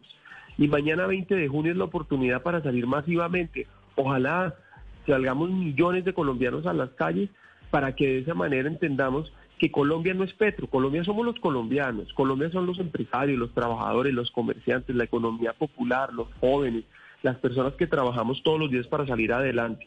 Y por supuesto esta es la oportunidad, vuelvo repito, de demostrar que somos mayoría, mayoría los que queremos verdad, los que queremos legalidad, los que defendemos el Estado de Derecho, los que queremos proteger la libertad, los que nos, somos conscientes de que la democracia es fundamental protegerla. Y esa es la invitación de mañana. Así que, pues Gustavo Petro podrá, podrá seguir haciendo amenazas a los colombianos, eh, pero hoy queda claro que él tiene una limitación, es decir, no puede abusar del poder y que hay unas instituciones que tienen obligatoriamente que funcionar de tal manera para que limiten el abuso de poder de Gustavo Petro. Doctor Uribe, ¿sabe si mañana el expresidente Álvaro Uribe va a salir a las calles o él simplemente eh, va, no va a participar de esa sesión? Yo no, no, no, no le podría decir, aunque yo no lo he visto convocando, no lo he visto participando, sé que en las últimas marchas no ha participado, entonces podría pensar que va a ser así, no, no tengo detalles. Pero lo que sí le puedo decir con toda, con toda franqueza es que esta es la primera vez que salimos, ustedes bien saben que ha habido varias marchas desde, desde, desde sectores de oposición, pero esta es la primera vez que vamos a salir absolutamente unidos organizaciones sociales, cívicas, activistas que han venido promoviendo estos esfuerzos, a quienes reconozco siempre el trabajo que han hecho, se han unido en esta oportunidad grupos completamente ciudadanos independientes espontáneos que surgieron producto de la convocatoria y sectores políticos de diferentes, de diferentes ideologías, porque yo he insistido que nosotros tenemos que dejar de eh, profundizar divisiones inútiles. Hoy Colombia necesita unidad, hoy Colombia necesita esperanza, y esa esperanza es el resultado precisamente de que sectores demócratas, sectores democráticos, sectores eh, conscientes de la necesidad de construir un mejor país, eh, por supuesto de cambiar lo que se necesita cambiar, pero sin destruir lo que funciona, nos unamos. Yo espero que mañana se den varios mensajes. El primer mensaje es que se empodere a las instituciones, como ya lo dije, a la fuerza pública, al fiscal, a los, a los magistrados, a los periodistas, etcétera. Por el otro lado, que se dé un mensaje al Congreso de que dejen de atropellar las reformas eh, las reformas que son completamente inconvenientes y que se dé la oportunidad de construir esas reformas sin hacerle daño a los colombianos. Y tercero, reconstruir el escenario político para octubre, de tal manera que en octubre podamos ganar las elecciones para poderle hacer un contrapeso a un gobierno que, como ustedes bien dicen, es amenazante y desafiante a las instituciones y pues finalmente le está haciendo demasiado daño a los colombianos. Senador Uribe, gracias por acompañarnos aquí en Blue Radio. A ustedes un saludo y muchas gracias por la invitación.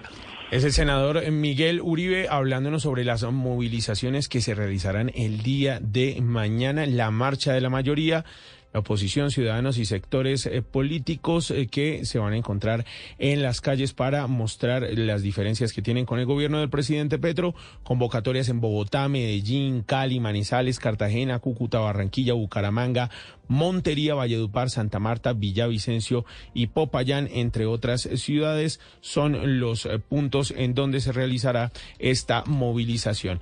Ya que hablamos con el senador Miguel Uribe, también les vamos a contar que se acaba un nuevo periodo legislativo en sesiones ordinarias en el Congreso. Y Juan David Ríos nos cuenta cómo está el panorama de las reformas del gobierno Petro y cuáles entrarían a las sesiones extraordinarias. Damián, y es que precisamente queda tan solo un día de que se acaben ya las sesiones ordinarias en el Congreso de la República. Por eso es importante que se debata, uno, ese proyecto de regular el cannabis recreativo en Colombia, o si no, al ser acto legislativo se hundiría completamente. Y además, también ya hay una sesión, ya está citado hoy a las 5 de la tarde para que en conciliación se pueda también incluso terminar el proyecto que da la paridad de género en Colombia, es decir, que en los partidos políticos, en las instituciones públicas exista una paridad entre hombres y mujeres. Ese proyecto se espera que se concilie el día de hoy en Cámara de Representantes, pero además recuerde usted que el presidente Gustavo Petro también incluso trinó que iba a convocar a sesiones extraordinarias. Ahí se espera que se debatan las reformas sociales, estamos hablando de la reforma a la salud, la reforma laboral que están todavía en trámite en Comisión Séptima de Cámara de Representantes. Está también la reforma pensional, que esa ya pasó debate en el Senado de la República y se espera que esté en plenaria. Y también la edición presupuestal, que esa ya también pasó debate en comisiones económicas conjuntas. Esas cuatro reformas, estamos hablando de la salud, de la pensional, de la laboral y también de edición presupuestal, se espera que se puedan debatir en estas sesiones extraordinarias. A más tardar el día de mañana, el ministro del Interior, Luis Fernando Velasco, y también la presidencia, emita ese decreto en donde convoque a estas sesiones extraordinarias. Un café, la radio encendida y las noticias de la mañana en Blue Radio. Hello. Yo, chica.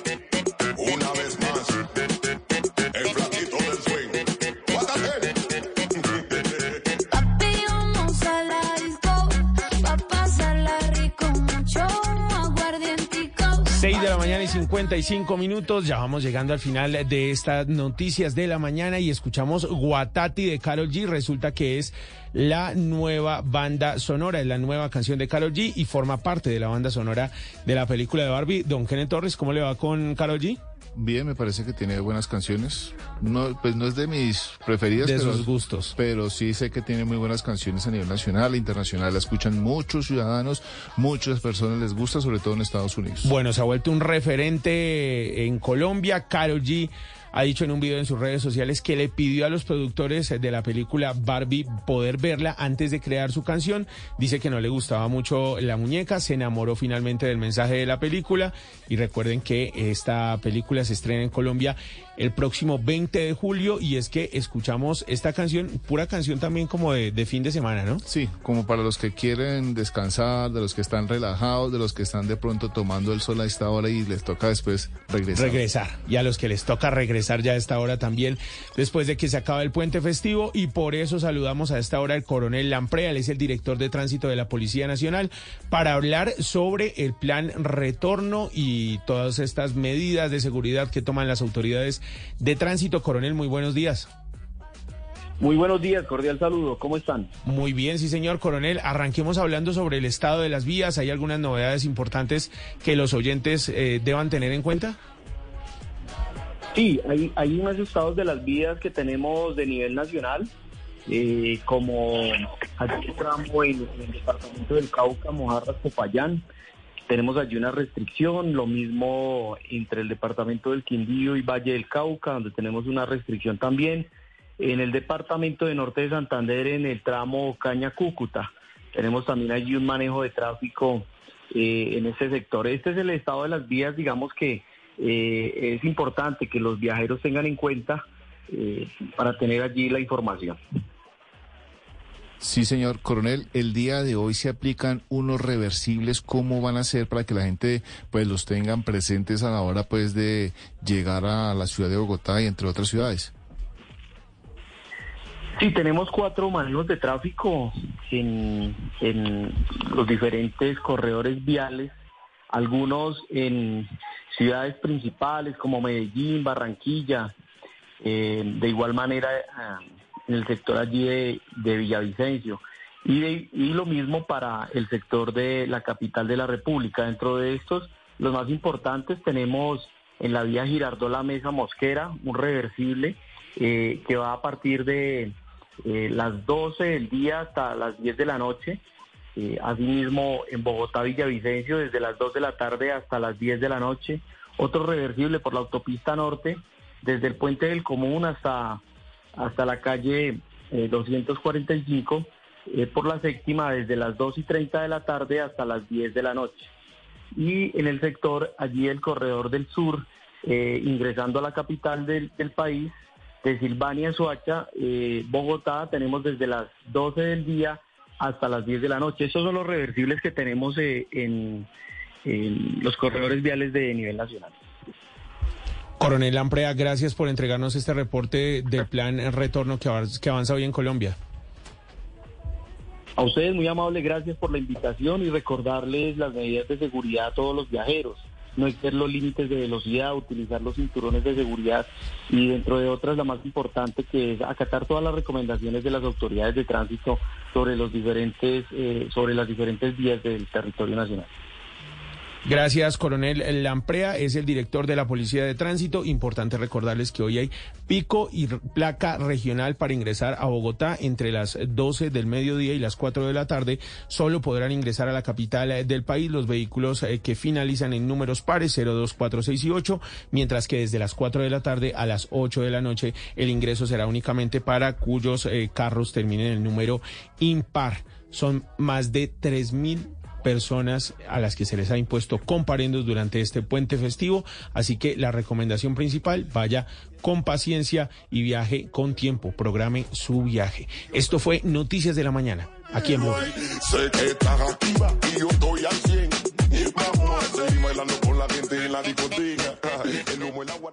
Hey, it's Tony Sandoval. And if you've been injured in an accident, you need the help of personal injury lawyers, the Law Brothers. Accidents can leave more than injuries, including medical bills, lost wages, and emotional distress. The Law Brothers are committed to getting you the maximum compensation, and they never charge anything unless you win your case. The Law Brothers are here for you 24 7, like family. For a free consultation, call 415 900 0000 or visit lawbrothers.com. The Law Brothers. Experience you can trust. Lleva tu Ford Ranger Diesel automática 4x4 con bono de descuento de 20 millones de pesos y tasa desde el 0.5% mes vencido durante los primeros 24 meses. Ford Ranger, aquí está la versatilidad. Disponibilidad inmediata. Sufi, una marca de Grupo Bancolombia. Solicitud sujeta a estudio de la entidad que financia. Tasa de interés remuneratoria equivalente a 6.17 efectivo anual a partir del mes 25. Tasa desde 1.52 mes vencido, equivalente al 19.84 efectivo anual. Las tasas se determinarán según el perfil de riesgo establecido por cada cliente. Bancolombia S.A. solo es responsable del producto financiero. Vigilado Superintendencia Financiera de Colombia. Bancolombia S.A. Establecimiento bancario. No aplica para la versión Ranger Raptor. Vigente hasta el 30 de junio de 2023. Conoce más en Ford.com.co. Está la actual... En Carulla todos los días son días especiales y mañana es martes del campo y vida sana. Disfruta 35% de descuento en frutas, verduras, flores y plantas frescas pagando con tu tarjeta Carulla o 20% con cualquier medio de pago. Te esperamos en tu almacén Carulla favorito o pide por tu app Carulla. Este es un espacio para disfrutar la vida de la manera más cómoda. Has apagado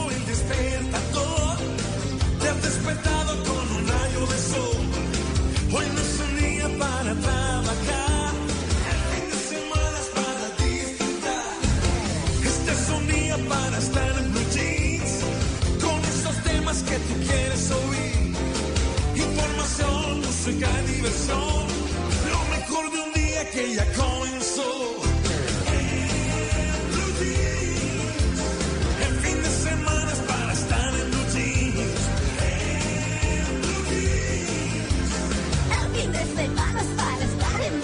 En Blue Jeans, con Malena Estupiñán, Luis Carlos Rueda, Mauricio Quintero, Juan Carlos Solarte y un grupo de expertos e invitados especiales para iniciar su fin de semana de una manera más agradable. Dirige María Clara Gracia. En Blue Jeans, todo lo que tiene un buen fin de semana por Blue Radio y bluradio.com.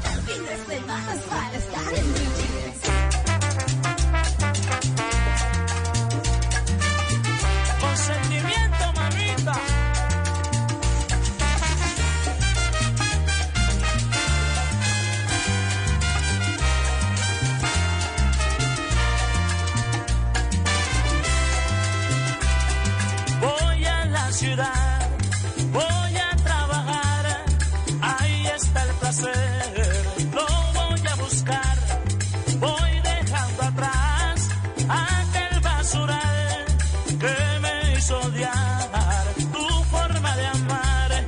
¿Cómo me llaman? Eso no importa, yo te vengo a buscar, te vengo a buscar.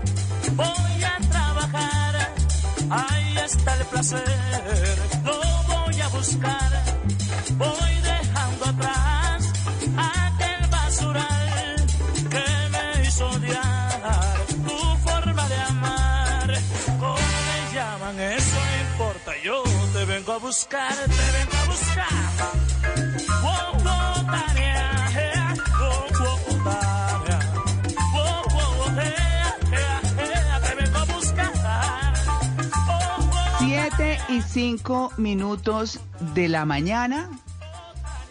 Bueno, hoy hablamos de los papás rumberos. La vida es una fiesta, así que siempre vístete como si fueses a una. Bueno, eso lo dijo Gabrielle Chanel, conocida como Coco Chanel. Fue una diseñadora de alta costura francesa, fundadora de esa marca de Chanel. Y es que vamos a hablar hoy, en este fin de semana que hemos estado hablando de los padres alternativos. El sábado hablamos de los hippies, ayer hablamos de los eh, padres homosexuales y hoy hablamos de los padres rumberos, que serán el sueño de todo hijo, que existen esos padres que saben separar la fiesta de la crianza. Bueno, vamos a ver cómo es que los papás fiesteros enfrentan la constru- construcción de una familia o si se convierten en un trago amargo. De eso vamos a estar hablando hoy. Soy María Clara Gracia, los saludo desde los Estados Unidos a 23 grados centígrados de temperatura. Hoy vamos a estar con una máxima de 25, así que va a estar sabroso, pero vamos a tener día nublado, lluvia entre las 11 y las 2 de la tarde. Aquí se cumplen mucho los pronósticos.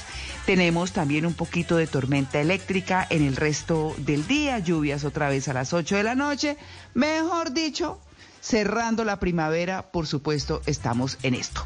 Bueno, y saludo a Malena Estupiñán en Vancouver. Malena, buenos días. Buenos días, María Clara, y buenos días a todos los oyentes y por supuesto a mis compañeros. Muy feliz de estar hablando de padres este fin de semana y extrañando muchísimo a mi papá en la lejanía acá en Vancouver. Vamos a tener unas máximas de 16 grados centígrados hoy, muy parecido al clima bogotano está por estos días, pero ya casi estamos entrando al verano, van a venir días más calurosos y bueno, por el momento disfrutando de este clima templadito y de lo que queda para que luego llegue el calor y también podamos disfrutar de ese clima diferente.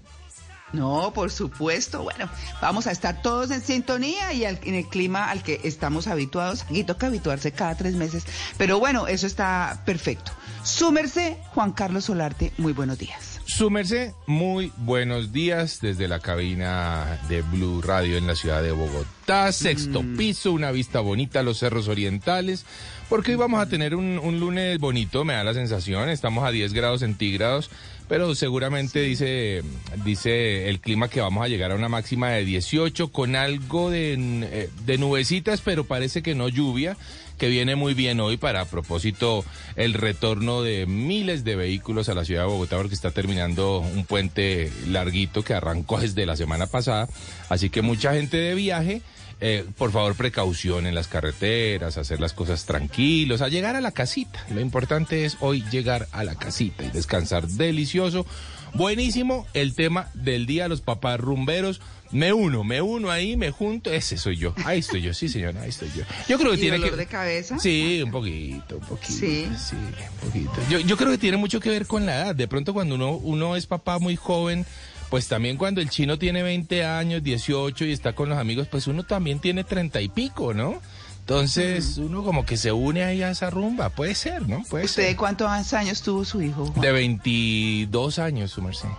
Chiquito, sí. Sí, chiquito. Entonces, claro, el chino hace la rumba y yo estoy ahí pegado. Claro. Sí, se suma, se suma. Bueno, muy bien. Luis Carlos Rueda, buenos días. María Clara, compañeros, muy buenos días. Yo fui papá a los 25, así que también muy ¿Sí? cercano.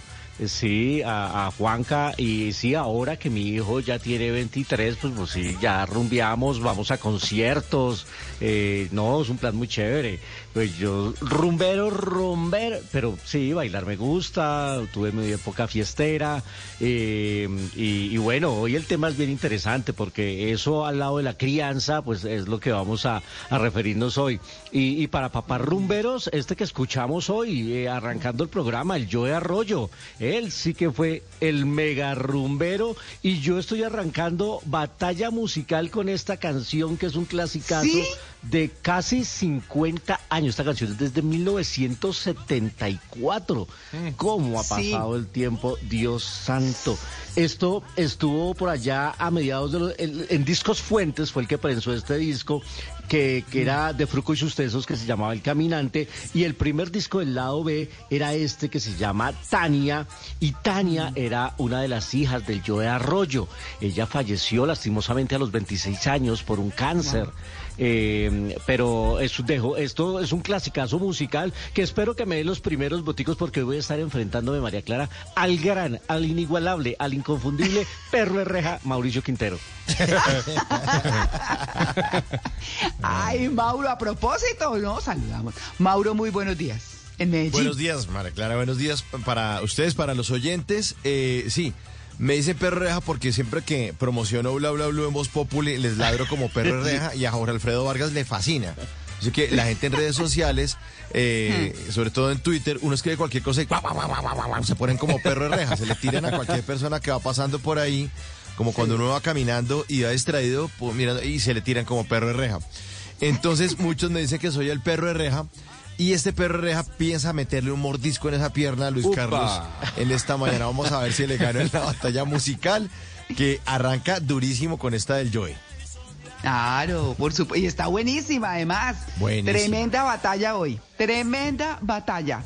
Bueno, y hablando de los papás rumberos, comenzamos el programa más feliz de Blue. Bienvenidos. Ay, no, pero espéreme. No, no, no, no, no. Un momento que yo no los he saludado a ustedes. A don Otoniel Zapata, a don Fred García, que están en el Control Master, por supuesto. Don Otto, que es hoy quien nos sopla la musiquita. Y estábamos hablando de Tania un ratico fuera de micrófonos. Y eh, Andrés Rodríguez, nuestro productor. Ahora sí, bienvenidos a Blue Jeans, el programa más feliz de Blue.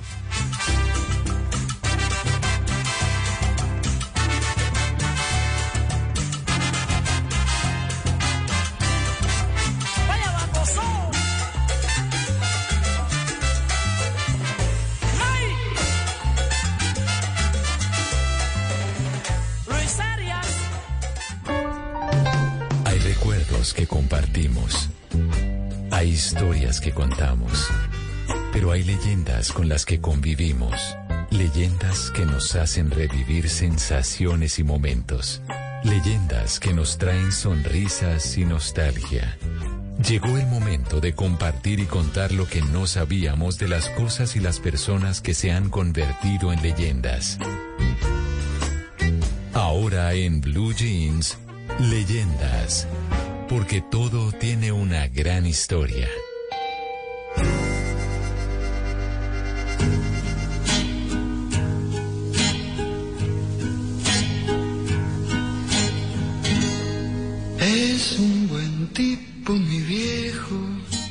Oímos frases como hijo de tigre sale pintado. O de tal palo tal astilla. Cuando vemos que un hijo se parece demasiado a su papá, ya sea porque se parecen físicamente o tienen rasgos en su personalidad o forma de actuar idénticos. Lo cierto es que algunos de ellos, pues, se nos termina quedando de ellos su ejemplo, su buen humor y su gran amor. Por eso, en este puente del Día del Padre, en estas leyendas de Blue Jeans, les tenemos padres e hijos que son toda una leyenda. Bienvenidos. Bueno, para todos aquellos que tengan esa gran fortuna de tener a ese gran ser que es el Padre, esta canción que empieza así, venga. La primera, la primera pareja de padres e hijos de leyenda viene desde México. Se trata de Vicente y Alejandro Fernández. Porque con apenas ocho años, Alejandro debutó haciendo un dueto con su padre, pero se le olvidó la letra de la canción. Entonces, abochornado, dejó la música por años y se dedicó a la arquitectura. No fue hasta los 21 que volvió a hacer dueto con Don Vicente y así lanzó una carrera tan exitosa como la de su padre, quien antes de retirarse de los escenarios disfrutaba presentándose en vivo con su potrillo. Se van en el tiempo y mis años se van quedando muy lejos. Esta que ustedes escuchan es uh, una canción que con gran emoción eh, en una Navidad de hace muchos años, pues el potrillo Alejandro Fernández subió al escenario y con, con un sentido homenaje a su padre, pues se la dedicó. La canción se llama Cuando yo quería ser grande. Cuando una estrella deseaba. Esta es una de varias canciones que ambos interpretaron en el escenario haciendo historia en ese género musical. Vicente Fernández murió el 12 de diciembre del 2021, pero dejó todo su amor en sus canciones y en el corazón de sus hijos, sobre todo en el corazón del potrillo. Primero, con qué lentitud avanza. En este puente del Día del Padre, las leyendas de Blue Jeans eh, se las tenemos, se las tenemos dedicadas a los padres e hijos que son toda una leyenda. Vamos con la siguiente pareja. Señor, ¿usted qué opina de lo que Oye, doctor, ¿entonces qué? No sé, pregúntele al abogado Mosquera. Secretario, vamos para la oficina y allá terminamos el acta. Código, hermano, porque eso sí, en estos casos no sé francamente qué hacer. Ahí tienen su hijo de puta casa pintada. La segunda pareja de padres e hijos que son toda una leyenda viene desde España. Se trata de Sergio y Fausto Cabrera. Por su parte, don Fausto Cabrera, nacido en Las Palmas, España, en 1924, se exilió en Colombia debido al régimen franquista. Fausto Cabrera participó en la fundación de la televisión colombiana en 1954. Durante nueve años fue uno de los primeros directores de planta de la Televisora Nacional de Colombia, junto con el maestro Bernardo Romero Lozano, que fue director del Teatro de Cámara, fundador del Teatro El Búho y del Distrito de Bogotá, el Teatro del Distrito de Bogotá, director y actor de diversas compañías teatrales. Fueron famosos sus programas de televisión, radio, poesía y teatro.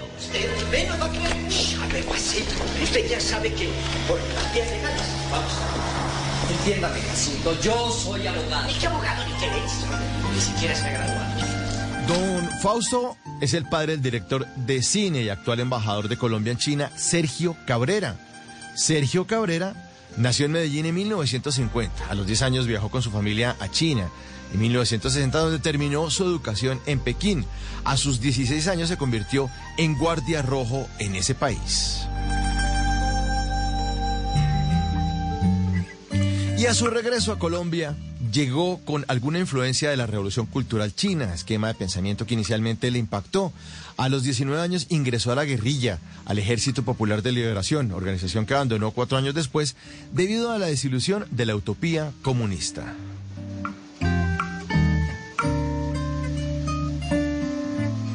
Prefirió apuntar con su cámara en vez de hacerlo con su arma.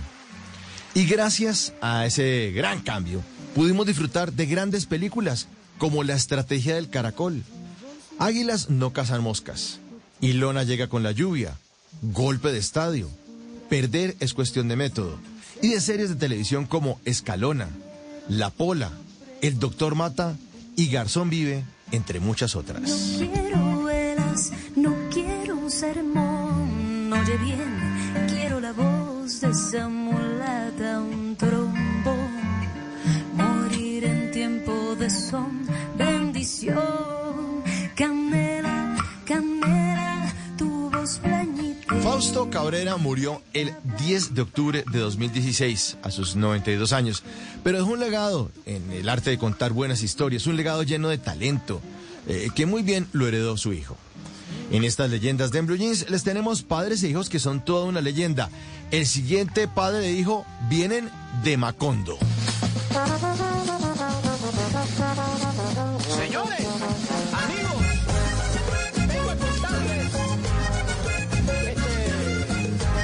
Gabriel García Márquez y Rodrigo García Barcha. Pasaron 10 años luego de haberse establecido como director y guionista antes que la prensa dejara de preguntarle a Rodrigo por su padre. Junto a su hermano Gonzalo, que es diseñador gráfico, vivió una infancia de trotamundos al lado del Nobel, al lado del Nobel de Literatura, heredando de él el oficio de escribir y su gusto por el cine. Gabo vio todas las películas de su hijo antes de fallecer en el 2014, pero sus comentarios no me eran útiles, recuerda Rodrigo, porque todos eran positivos. Y es que ser hijo de un Nobel de Literatura no es nada fácil. Sin embargo, Rodrigo, hijo mayor de Gabriel García Márquez y Mercedes Barcha, ha sabido hacer lo suyo. Antes de dedicarse a la fotografía, Rodrigo García estudió Historia Medieval en la Universidad de Harvard y luego estudió en el American Film Institute. En los años 2000, Rodrigo empezó a hacer cine. Ha dirigido capítulos de series como Los Sopranos, o sea, director de capítulos de Los Sopranos, de Six Feet Under y Carnival. Ganador en Cannes, ganador en el Festival de Cine de San Sebastián. Rodrigo García Barcha es el autor además del libro Gabo y Mercedes, una despedida. La obra comenzó como una recopilación de apuntes para conservar dentro de la familia y se convirtió en un relato necesario para la literatura mundial. Estas páginas son la crónica más íntima y honesta de los últimos días de un genio, escrita con la asombrosa precisión y la distancia justa de un testigo de excepción, el propio Rodrigo. Esta ah. siguiente pareja legendaria no es de padre e hijo, sino de madre e hija. Oigan esta canción. Personas que no voy a olvidar. Esta es la voz del cantante argentino Fito Páez en una versión de una bella canción llamada Brillante sobre el mic la canción original hace parte del álbum El amor después del amor, que este año celebra 30 años con serie en Netflix y conciertos alrededor del mundo. Y la voz que ustedes escuchan, que acompaña a Fito Páez en esta canción, no es la de su hija. Ni siquiera la que canta es argentina y tampoco necesita de papá Fito cantante, ni mucho, man- eh, mucho menos de papá Fito musical, porque ella ya tiene su propio papá y abuelo que son todas unas leyendas. Se trata de Ángela Aguilar, hija de Pepe Aguilar y nieta de los cantantes y actores Antonio Aguilar y Flor Silvestre.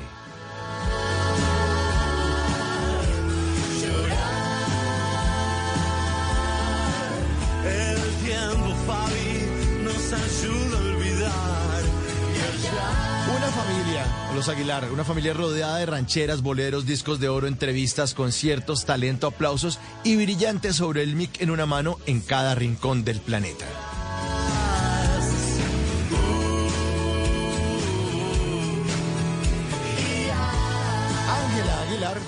El próximo 8 de octubre cumplirá 20 tiernos añitos y ya tiene 33 nominaciones en, lo- en los Latin American Music Awards, premios Grammy Latinos, premios Juventud, premio Lo Nuestro, Kid Choice Awards y en todos estos ha sido ganadora de 11 premios.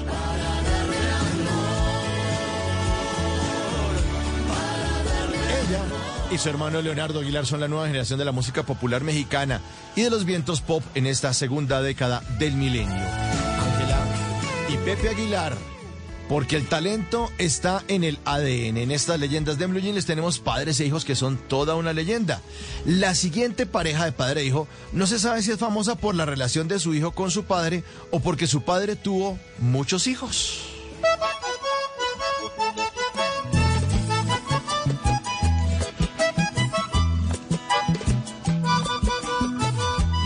Se trata de Diomedes Díaz y Rafael Santos Díaz. Todo el mundo piensa que el apellido de Rafael es Santos y no, es su segundo nombre, Rafael Santos Díaz.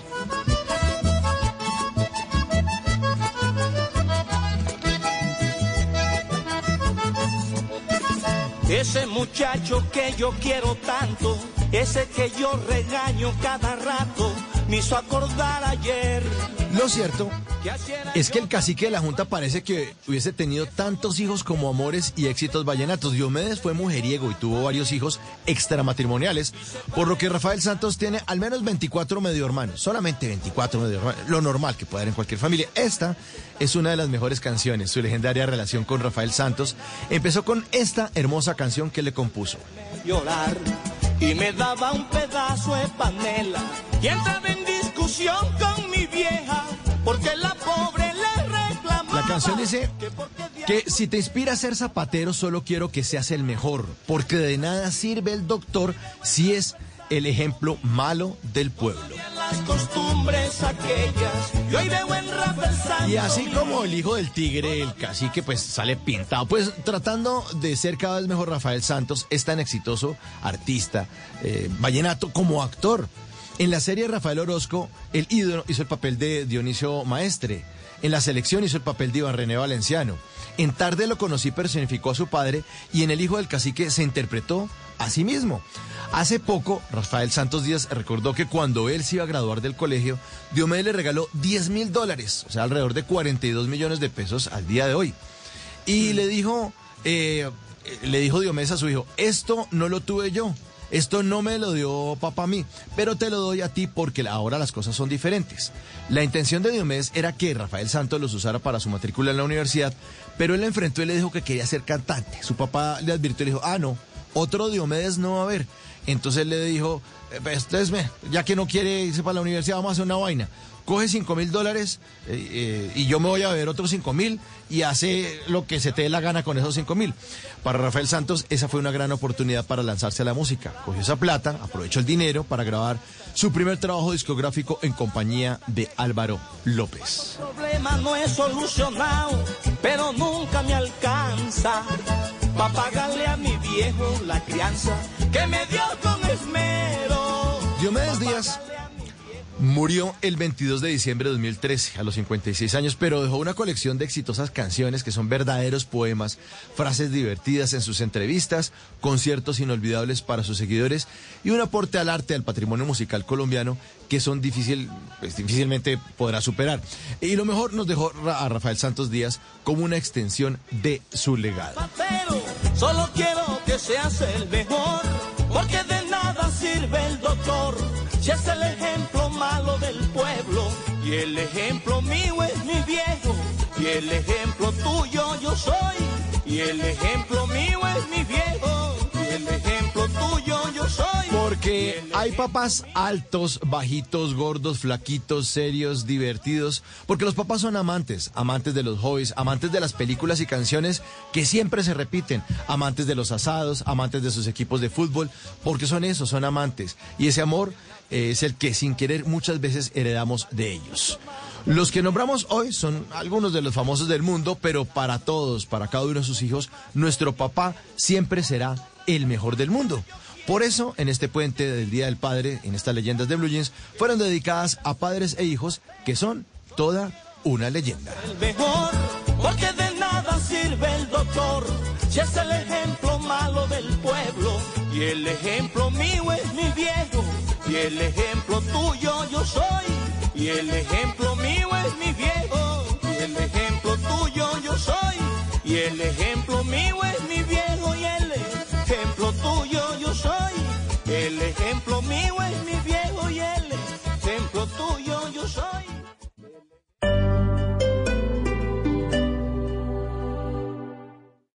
Esta es Blue Radio.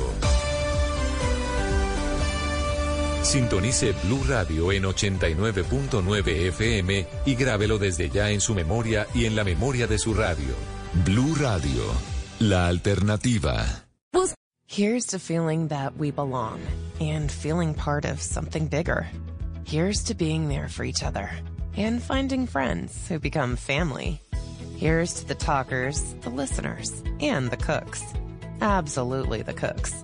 Here's to the ones we can't imagine not knowing. And here's to all the wonderful and powerful things that happen when we come together. Here's to us, all of us. To learn more, visit mychinet.com.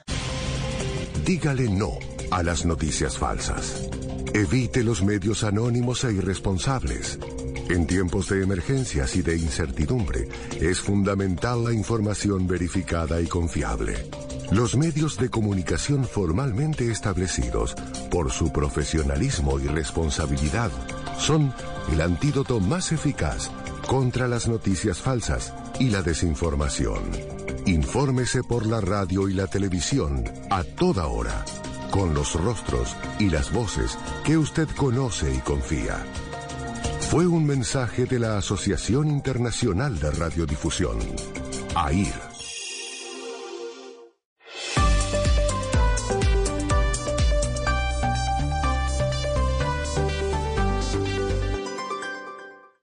Ya llegó, ya llegó la Primatón Black and Decker. Compra ya hasta con el 30% de descuento en nuestros productos. Válido del 15 al 19 de junio. Encuéntranos en las principales cadenas del país. Suscríbete a nuestro canal de YouTube, arroba Blue Radio Co. Y disfruta y participa de la programación de Blue Radio. Blue Radio, le ponemos cara a la radio. Blue Radio, la alternativa. En Carulla todos los días son días especiales y mañana es martes del campo y vida sana. Disfruta 35% de descuento en frutas, verduras, flores y plantas frescas pagando con tu tarjeta Carulla o 20% con cualquier medio de pago. Te esperamos en tu almacén Carulla favorito o pide por tu app Carulla.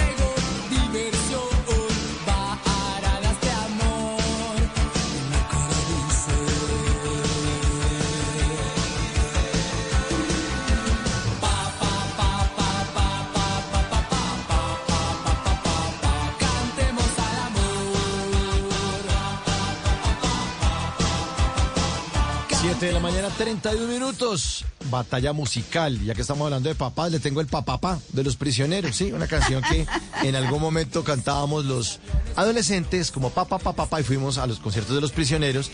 Y esos cantantes, pues ya se convirtieron en papá, papá, papá, como nuestro queridísimo Luis Carlos, que es amante de la música de los señor. 80 y eso, y ahora ya es padre de familia. Bueno, esa es mi propuesta en la batalla musical, que parece que va ahí como pareja o, o- o como, ¿cómo vamos? Muy, muy parejita, debo decirles que la cosa empezó. Uy, sí, su merced. Bueno, es, es- es así más o menos. Realmente es que cuando se enfrentan Luisca y Mauro, uy, esto se pone caliente. Y ese caliente está 50-50. Sí, Ahí señor. vamos, ahí vamos equilibramos. Así como lo oye. Está durísimo, ¿no? La gente opinando, Luisca. Pues eh, aparece eh, Hans de Kruger, dice que iniciando el partido, Mr. Corbatín le hizo un gol de chalaca al minuto en la batalla musical con la canción del Joe. y Liliana Sí. Rojas dice que así como nuestro equipo Millonarios empezó ganando oh, contra Medellín, pues hoy también la pareciera que la batalla es Bogotá-Medellín, que estamos en estas dos ciudades con Mao, pero creo que se empieza a desequilibrar la, la batalla a favor de Mao. Eh, actualiza, mi querido Juan. Aquí, mi- upa, sí señor, 56-44 Sí, ahora. A favor de Mauro, 56 Pam, pam, pam, me, me dio en la cabeza ese Inmediata, le dieron su papá, sí señor. Bueno. bueno, esto va a estar muy reñido, esto va a estar bueno, bien rumbero hoy. Tú sabes, un artista es un hombre sensible que llora cuando ve caer una flor y que se asusta con cosas como el dedo que aprieta el botón. Increíble como cuando subo a un escenario me transformo, cuando veo las luces de colores y siento el calor de la gente. Mi corazón palpita y soy otro, soy otro tipo. Por eso, mi mensaje... Por conocimiento, por inventiva, por decisión, por oportunidad, por inteligencia. Por mil razones, los colombianos se destacan en el mundo aún en tiempos difíciles. Ahora, en Blue Jeans, Orgullo País. Hoy en Orgullo País vamos a hablar de energía MIT Solar, que es una empresa de instalaciones fotovoltaicas con enfoque en innovación y tecnología para el beneficio sostenible y ambiental. Lo que hacen es ofrecer lo último en innovación y tecnología en paneles solares. ¿Cómo inició la empresa? Le preguntamos a Héctor Ramírez. La empresa nació en el 2012, 2012, 2013. Empezó a surgir como una unidad productiva. Hice el acercamiento con la Cámara de Comercio, la ruta empresarial, y ahí estuve en pequeñas ferias mostrando cositas básicas y elementales en la parte fotovoltaica y prototipos muy pequeños. Cuando empecé a notar de que las demás personas admiraban lo que estaba haciendo y estaba empezando a, demostrar un factor de diferenciador y el talento empezó a surgir, dije, esta es una hoja de ruta. Tenemos que olfatear, es lo que yo le digo a todo el mundo, a todas las personas que me llegan y me preguntan, tenemos que olfatear nuestra pasión, nuestra hoja de ruta y asimismo emprender en ella para llegar a ser mejores cada día, no solamente en el ámbito laboral, sino familiar y empresarial. ¿Cuál es el diferencial de esta empresa? Nos cuenta también Héctor. Bueno, la diferencia que nos hace al resto de las empresas, comenzamos muy pequeños, comenzamos hace más de ocho años y realmente, eh, ¿cómo podía competir con esas grandes empresas? Pues no tenía el músculo financiero, no me gustaba eh, de pronto endeudarme porque era para el primer negocio que, que puse y gracias a Dios tuve la creatividad y tenía anterior de esos ocho años muchas líneas de innovación en las cuales empecé a formalizarme en esto, en la parte fotovoltaica, en energía solar. Y vi que empecé a marcar la diferencia y me apasioné. Es sentir esas ganas, esa pasión de poder hacer algo diferente y demostrar un cambio de que lo que se busca se encuentra. Y así mismo surgió las innovaciones y las proyecciones para los clientes en la, su necesidad. Si quieren saber más sobre este emprendimiento, pueden ir a www.empresamitsolar.com. Y si usted que nos está escuchando tiene un emprendimiento, una empresa pequeña, una empresa mediana, puede escribirme a mis redes sociales. Estoy como arroba maleestupinan, arroba maleestupinan. Ahí puede contarme su historia, podemos tejer redes de apoyo y entre todos ayudamos a construir un mejor país.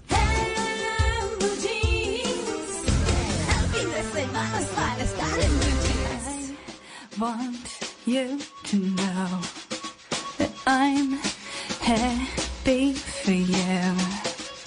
I wish nothing but the best for you both. I know the version of me. Is she perverted like me? Would she go down on you in a theater? La señorita Alanis Morissette.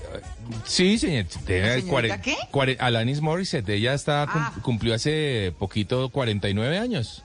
Ah, sí. 49 añitos, sí, está lo más de bonita, está chusca. Oiga, 7 y 37 de la mañana llega una cita con Juan Casi, señores. Oye, yo le quiero preguntar a los señores de la mesa. A ver. Si en algún momento participaron en algún concurso de belleza y conocimiento. Ay, ¿sí? ¿Será? ¿qué? No, pues. No, de conocimiento, ok, pero de belleza, eso sí quiero ver fotos. Ni de, ¿Será? ¿Será? ¿Qué Mauro, ni de jura- ni- ni de jurado. Ni de para belleza, jurado. ni para conocimiento, ni de Ni jurado. para una ni para la otra. Luisca. No, tampoco. Luisca, Luisca se ríe. Pero yo creo que Luisca hubiera, eso- hubiera sido finalista. Él le echan, ¿A quién por el chat siempre le echan los perros? Siempre. Sí, no, pues el calvito de mocho, sí.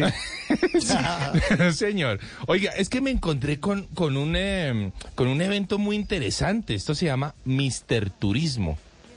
Sí, señor, así como lo oyen. Mister Turismo. Es el concurso nacional masculino de turismo que lleva seis años. A propósito, no lo hemos escuchado. Yo, la verdad, la primera vez que lo escuchaba. Y, y este año tiene eh, sede en la ciudad de Buenaventura, en el Valle. Mm. Así que en alguna correría que estuve haciendo por, eh, por el departamento de Huila hace poco, me encontré con Mister Turismo Huila. Y yo dije, uy, pero antico, Mister Turismo Huila, ¿cómo así Mister Turismo Huila? Y pues sí, existe el concurso, está chévere, me parece interesante en la medida que obviamente pues se ayuda a promocionar eh, eh, el turismo de las diferentes regiones del país, eso viene muy bien. Pero bueno, la, eh, tuve la oportunidad de hablar con Andrés Méndez, él es Mister Turismo Huila 2023 y bueno, yo le pregunté a Andrés, bueno, ¿qué es eso de Mister Turismo? Escuchémoslo. ¿Qué hacen? Primero Sí. que todo es un privilegio para nosotros los huilenses nuevamente estar en esta sexta edición en Buenaventura Valle del Cauca, donde estaremos representando a cada una de las culturas de mi departamento, nuestra gastronomía, nuestra idiosincrasia, donde allá estaremos presentemente del 5 al 10 de julio. Bueno, este es un evento para hombres. Sí, claro, sí señor, para hombres. ¿Y qué, qué hacen los hombres en este evento? ¿Qué, qué ocurre? ¿Cómo, ¿Cuál es la participación? La participación del, del sexo masculino como tal en el certamen es ir a mostrar, como le digo, y exaltar nuevamente el departamento donde vamos nosotros. Es algo muy integral, muy donde estamos físicamente, eh, inteligencia, la parte gastronómica, cultural. Es más todo eso lo que nosotros exaltamos. ¿Cómo está el Huila en materia de turismo? Estamos primero que todo posicionados el primer por ciento a nivel departamental y eh, principalmente full a nivel nacional. Somos la, la quinta, el de quinto departamento que estamos eh, principalmente en el sitio turístico más posicionado. Estaba un poquitico nervioso Andrés. ¿eh? Eh, sí. Sí, estaba un poquitico Lo sentí nervioso. en el primer por ciento. Sí, en el primer por ciento ahí se le nota un poquitito eh, los nervios, pero seguramente le sirvió para lo que será el, el próximo evento de julio, porque pues le van a hacer seguramente sus preguntas. Oiga, me encontré con una Pero prueba... contesta como, como contestan las reinas de, los concursos de mujeres. Sí, pues ¿No? sí, sí, sí, un el poquito. turismo, la no sé qué, los platos, Sí. la vaina.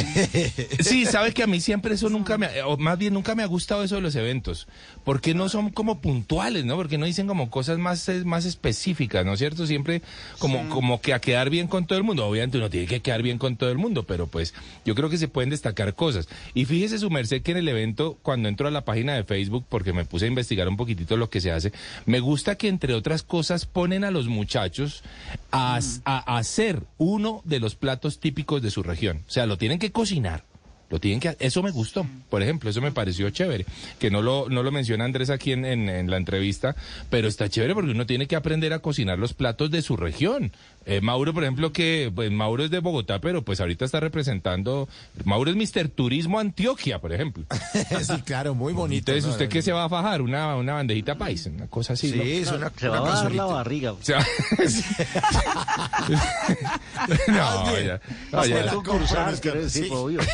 Se te va a fajar la barriga. Ya lo desclasificó, hombre, no, Luis. Tanto como el Casal. chicharrón acá. Así no Sí. se hace. Bueno, en todo caso, me, me encontré yo con Mr. Turismo Huila, ya lo saben, van a- va a ser la primera semana del mes de julio y pues chévere en todo caso y de cualquier manera Sí. apoyar, sí, su merced, apoyar todo lo que sea turismo en Colombia, pues viene bien. Viene Sí, bien. pero Nos- tiene que ser con reinados. Pues sí, eh, no, a mí la verdad, y, y soy muy franco, a mí los reinados no me gustan. O sea, a mí no. Sí, no. Y además me Oye, parece un despropósito económico, hay que decirlo. Sí. o sea, yo creo que se invierte mucho dinero en un reinado, el cual, cualquiera que sea, cualquiera que sea. Mm. Que esa platica seguramente viene mejor en vías, en accesos de comunicación, en, en cositas que le pueden beneficiar más a un municipio, ¿no? Y por ejemplo, en este caso en Buenaventura, que se va a hacer en Buenaventura, pues cuánta platica necesita Buenaventura para tanta cosa. Claro. Pero bueno, hay que apoyar en todo caso a los muchachos porque están haciendo su tarea de turismo y pues ellos van con toda la emoción y toda la alegría a representar a sus departamentos, así que ojalá que lo hagan todos muy bien y hagan quedar todos muy bien a sus respectivos departamentos. Y bueno, ahí está. Si quieren, eh, si tienen cualquier cosa para contarme, pues me buscan en mi cuenta de Instagram, arroba de viaje con Juanca, y allí me piden una cita con Juanca.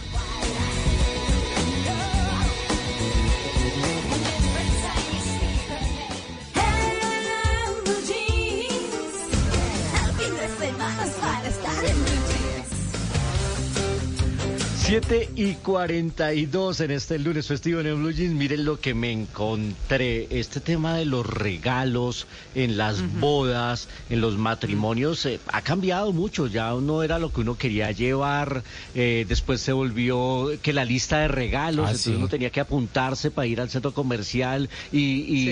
y- y llevar un regalo específico. O si no, la lluvia de sobres que, que es más impersonal todavía porque pues uno echa una plata y bueno, ellos verán cómo la gastan.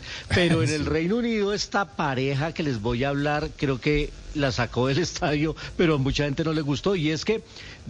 Bueno, estos regalos de los que les menciono es para la gente a la que invitan a la boda, Sí. pero ellos decidieron a los que no habían invitado a la boda, incluso a gente con la que no se hablaba hace mucho tiempo, que les pidieron para que les hicieran una donación Epa. por luna de miel. ¡Epa! Uh, Pro luna de miel y entonces a los contactos de sus redes sociales, a los contactos del colegio de hace décadas con quienes no se hablaban, No. les llegaron mensajes diciéndoles, mira, les queremos compartir que nos estamos casando, te invitamos a que nos ayudes a compartir este momento de amor con una donación de 250 libras esterlinas, Epa. algo así Ah. como mil trescientos, eh, como un millón trescientos mil pesos. no. Siendo entonces- Una Haciendo vaquita, haciendo vaca en internet con la gente que ni siquiera conocían Claro. o con quien hace mucho ni se encontraban. Y pues a mucha gente le causó curiosidad, otros sintieron algo de indignación, pero ni siquiera me compartieron, no me invitaron a la boda y me están pidiendo plata para su luna. Claro. Bueno, algunos accedieron a dar algunas do- donaciones, no en la cifra en que ellos pedían, pero pues yo no sé, no sé cómo. No, feo. A mí, Para mí es un- sí, una Feo. ofensa. Claro. Sí, Al menos no, nada que invítenme. Sí, no. Nada que ver, uno Un estirando la ahí. Sí, sí, No. sí. Inclusive a mí lo de, lo de los sobres o lo de, Sí. o lo de las listas de regalo de que vaya a tal centro comercial, me- es que me gusta este almacén y no. No, yo no, No, uno, además- uno regale lo que uno quiera y pueda, ¿no? Sí, lo que Además, la lluvia de sobres, Sí. la- lo que diga el corazoncito, la lluvia de sobres es como un- si uno cobrara cover en el matrimonio. Exacto. Tiene que pagar a la entrada al cover. Sí, Cover no cual. consumible.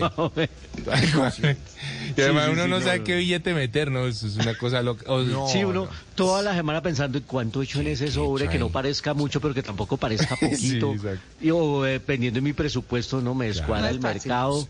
No, Ay, ¿Será que meto los falsos? ¿Será que aprovecho y meto los falsos? Sí. Uy. Ay, Juan Carlos. Pues, Siempre tiene por ahí uno un billetico que le metieron falso y uno dice, bueno, en matrimonio. Una pega vez ahí ensanduchado, sí. O eso es como los baby showers, que invitan a la gente para que traiga cosas para el bebé. Si no tenían plata para tener bebé, para que se pusieron a... Ahora piden plata, ahora piden pañales. ¿Por qué no pensaron en eso? O sea, nosotros vamos a mantenerle al bebé ahora con chupos, con pañales. No, piénsela, piénsela antes. Sí. Sí, ya se enojó Mauro, se enojó Mauro. pues eso pasó en el Reino Unido, estos novios pidiendo, sacando la tutuma, como dice María Clara. Mire lo que me encontré. Hay una aldea que está en peligro por culpa de los fans de una serie que causó furor en Netflix. Y tengo que decir una serie que me encanta. Se trata de una serie surcoreana que se llama Aterrizaje de Emergencia en tu corazón, que fue muy popular en Netflix y que está poniendo en peligro a una pequeña aldea suiza que se llama Iseltwald. Resulta que en el lugar viven apenas 400 personas. Está a orillas del lago Brienz, cerca de Berna, y sirvió como locación de una recordada secuencia romántica de la serie, una muy buena, y que además para las personas que han visto la serie es decisiva.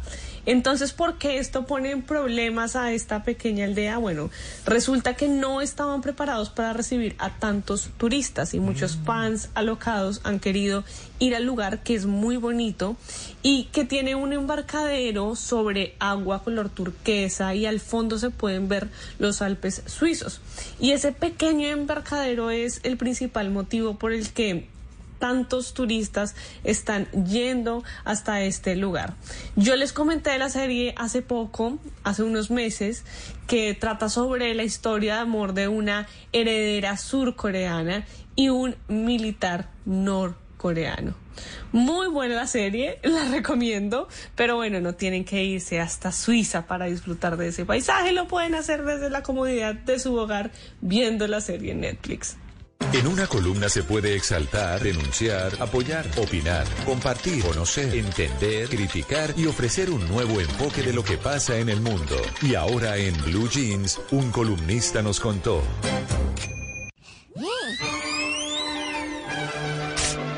7 y 47 de la mañana. Hoy les quiero compartir una columna que escribe mm, Melba, Melba Escobar en el diario El Tiempo y se titula Estás despedido. El dragón se despierta y pone a la tierra a temblar mientras nos preguntamos qué pasará mañana. Vamos a darle desarrollo a esta columna que tiene que ver con la tecnología. Dice Melba Escobar, la escritora. Veo esas imágenes de amas de casa sonrientes en los años 50 y no puedo evitar sentir un poco de nostalgia. Los días en los que el desarrollo industrial todavía era una fiesta y la tecnología comenzaba a despertar lentamente ha quedado muy lejos. Es cierto que la industrialización nos hizo la vida más fácil a todos. Vivimos en un mundo donde las máquinas nos despiertan, nos preparan café, nos entretienen y en ciertos países y hogares más que en otros nos limpian la casa. Ya las personas no tienen que lavar pañales de tela a mano, tampoco los trajes o vestidos, ni esperar a que se sequen al sol, por poner un ejemplo cualquiera. Los aparatos nos han regalado tiempo, cientos o miles de horas y horas ahorradas por medio de la tecnificación de los procesos. Como algo simple, mágico, exquisito y sorprendente, la tecnología avanza en este siglo a pasos cada vez más agigantados de la mano de la revolución informática. El dragón se despierta, se despereza y pone a la tierra a temblar mientras nos preguntamos qué pasará mañana. Ya nos han dicho que los carros se conducirán solos. Bueno, esto ya está pasando. Por lo tanto, ya no habrá conductores de taxis, buses, camiones o vehículos particulares. También habrá robots que limpien la casa, hagan la compra, sirvan a los meseros, preparen la cena, hagan las veces de cajeros de supermercados, vendedores de megatiendas, responsables de inventario de almacenes. Eso sin contar cuántos van reemplazando el trabajo de operarios manuales de fábricas en todo el mundo y con la particularidad de que no demandan un aumento salarial, no se sindicalizan y tampoco se enferman ni piden licencias de maternidad. Es cierto que el mundo desde que existe no ha hecho otra cosa que transformarse, pero cada vez somos más las bocas hambrientas en un planeta enfermo. De los carreteros a las fábricas de autos, de las tejedoras manuales a las mecánicas, de la era industrial a los servicios de la era de tecnología y ahora de la inteligencia artificial. La diferencia es que los cambios que antes podrían demorar siglos, ahora toman, con suerte, un par de años. Esto ha llevado a que el Banco Mundial alerte que para el 2030 habrán desaparecido el habrán desaparecido el 47% de los empleos que existían a comienzos de siglo. Para completar, seremos cada vez más adictos a estos productos patentados que nos ofrecen en redes sociales. Las mejores conocedoras de nuestras necesidades, miedos, creencias, gustos y deseos pero ¿con qué dinero vamos a comprar todas esas cosas inútiles que nos promocionan con herramientas digitales que fabrican publicidad y productos hechos a la medida de cada uno? Me pregunto si estamos demasiado ocupados con estos anuncios personalizados o intentando descifrar qué es cierto y qué no en el océano mediático de las falsas noticias, como para preguntarnos si todo es realmente legal. Ya han dicho intelectuales como Naomi Klein que no lo es en absoluto. Y no lo es porque gigantes como Microsoft, Meta, Google o Amazon han tomado toda la información que les damos gratuitamente para ganar dinero a costa nuestra. Aprovechan todo este conocimiento para generar nuevos productos y ofrecérnoslos como regalos o prometedores que gracias a sus desarrollos logremos a fin solucionar muchos de los problemas de la humanidad. Sin embargo, para Klein, va concluyendo nuestra columnista, esto es un robo a pleno día, robo por el cual no solo no damos la guerra, sino que celebramos. Mientras tanto, nadie parece preocuparse realmente por lo que viene. ¿Cuál será la situación de la crisis climática en algunos años? ¿Prevalecerán las democracias? ¿Cuántas especies quedarán? En fin, no es que no me dé cuenta en el mundo en el que vivo, concluye Melba Escobar. Pero yo qué les puedo decir, solo soy otra mamá preocupada porque su hija preadolescente no se pase todas sus horas libres pegada a TikTok, nada más. Pues me parece muy interesante esta visión de esta mamá eh, preocupada por eh, estos avances y estos desarrollos tecnológicos que nos atropellan, nos agobian. Creo que no estamos preparados para esta avalancha y ahora con todo este tema de inteligencia artificial, es cierto que el mundo se transforma, como dice ella, pero creo que la humanidad eh, no está preparada en este momento para esta avalancha. Sin embargo, Luisca está llegando de una manera impresionante, ¿no? Yo hace unos días que estuve allá en Orlando, re- recuerdo subirme a un bucecito que no lo manejaba nadie, ¿m? Eh, en, en una zona que se llama Lake Nona y, y no lo maneja nadie, o sea, es un bus autónomo, un, co- cochecito que es como para 8 o 10 personas y es una maravilla. Y en Las Vegas, que estuve hace por ahí unos seis meses, cuando pedí un room service, quien llegó a llevarme el room service fue un robot. O sea, ¿Sí? era un robot, era un, un- un chiquitico ahí, una cosa divina además, el, el- el muñequito. Yo me acuerdo que yo le daba una patadita a ver el qué hacía y, y el, y el muñequito movía sus ojos como que le molestaba, o sea, como que no me pegue. Pues obviamente no le pegaba duro, ¿no? Sino como a ver si, a ver si respondía. Oye, pero si no me usted es pegué. el único que le llega al room service con un robot y usted le agarra ¿saben a pata. A pata. No, ¿saben qué decía el robot? Decía, este es el calvito de Mocho. Sí, sí, sí, Pero en serio me sorprendió mucho. La máquina de la verdad. sí, Me sorprendió Oiga, mucho ver el me robot. parece, claro, a mí me parece que le llega a uno un robot, a mí eso sí me impresionaría. Increíble. El- allá mismo en Las Vegas, los robots preparan los cócteles. Claro. Hay unos sitios en los cual. que Ah, uno sí escoge la bebida y los robots, los brazos mecánicos sacan las bebidas de las y le hacen la mezcla y se lo devuelven. Claro. Eh, y ya se está eh, de- disparando esta misma tecnología alrededor del Sí. mundo. Dubái. Las ¿Sabe dónde aspiradoras robots. Claro. Sí, esa de los cócteles también está en los cruceros. Ah, sí, Ya, señora, sí. Ya está en los cruceros. Dubái inauguró, oficializó su primera línea de taxis que son drones. ¿m? Entonces los recogen en, en los helipu- en- sí, en los helipuertos de los edificios y los llevan de un edificio a otro, en dron. O sea, no, no hay nada que hacer y ya, ya tienen una tarifa, ya la gente los está usando. Y hace 15 días eh, se presentó también en los Estados Unidos la primer moto aérea, ¿no? Entonces ya uno va a poder andar. O sea, la verdad es que esto nos está atropellando de una forma impresionante. La tecnología rueda. Pero así es. Ujú. Sí, no sé si estamos preparados, pero, pero y el tema del, Yo de- creo que no. justamente además la justificación de la de la, de la columna es- son los empleos que se están desapareciendo. Van a aparecer muchos más. En estos nuestros hijos o los que están naciendo ahora van a ser profesionales de carreras que aún ni siquiera se han inventado, Exacto. pero allá llegaremos y ese es el paso inevitable de la modernidad. Alguna vez de- decíamos acá, pues qué pasó con los carteros? Nadie volvió a enviar una carta ni una postal Sí. porque pues ahora todo manda todo mundo manda correos electrónicos, pero el tema de los empleos también es otro punto para prestarle mucha atención. Pero seguramente va a existir un nuevo empleo que es el reparador de robots que patean las personas en los Es hoteles. que, Robots es pateados. que, claro, es que es donde hay que buscar la necesidad. Sí, ¿Qué es lo que está haciendo falta? Entonces es donde la gente tiene que empezar a ser creativa y dejar de pensar en el trabajo de siempre, porque la vida y el mundo va cambiando. Sí. Entonces, ¿qué hace falta? ¿Qué queda haciendo falta? Hay algo que siempre va a hacer falta. Entonces hay Siempre, que mirar, fijarse. Está bueno.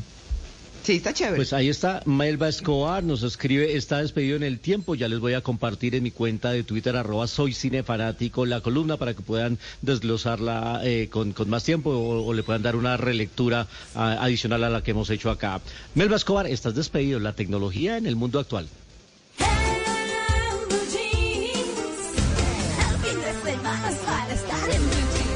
Yo no soy filósofo, filósofo ni pensador, ni mucho menos intelectual metafísico, pero siempre me ando preguntando por qué será que...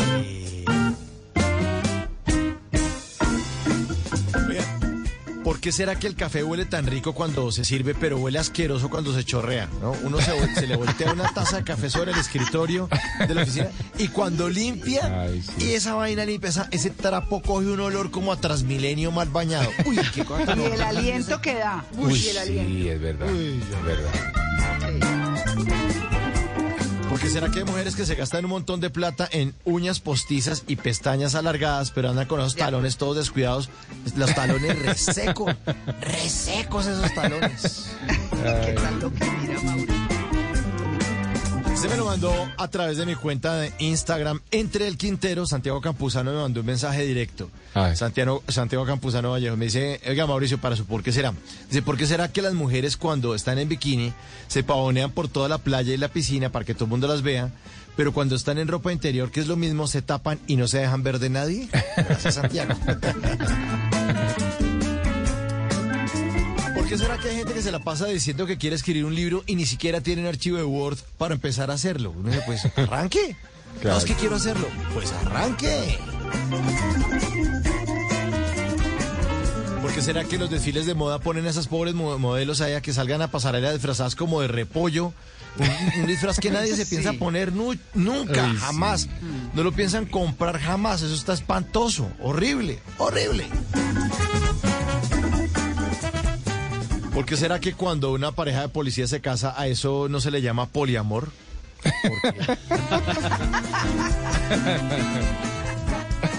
y este último. ¿Por qué será que hay gente con apodos que no tienen nada que ver con el nombre? Hay gente que se llama Sergio eh, y eso les dicen Checho. Pero hay chechos a los que uno le dice Sergio, aclaran, no, yo no me llamo así. Y, me pregunto, entonces, ¿por qué todo el mundo le dice Checho? Ah, no sé, tengo ni idea, desde chiquito me dicen así. Y mientras llamo a mi amigo el comediante que se llama Checho, eh, para que eh, me diga si en esta comedia yo puedo ser el chacho, me voy a seguir preguntando por qué será qué. ¿Por qué? ¿Por qué? ¿Por qué? Estar actualizado es estar. Descargue Blue App. Nuevo diseño. Una app más eficiente y liviana. Notificaciones con información de última hora. Podcast, programación de Blue Radio y todas las señales nacionales Blue en vivo donde y cuando quiera. Descárguela en Google Play y App Store. Esta es Blue Radio.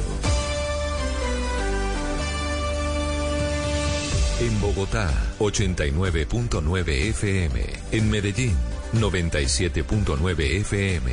En Cali, 91.5 FM. En Barranquilla, 100.1 FM. En Bucaramanga, 960 AM. En Pereira y el norte del Valle, 89.2 FM. En Tunja, 103.1 FM. En Villavicencio, 96.3 FM. En Armenia, 89.2 FM.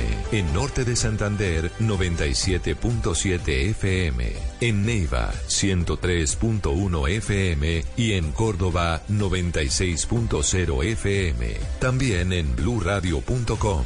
En Facebook, Blue Radio Colombia. A través de Twitter en arroba Blue Radio Co. Y en la señal de TDT.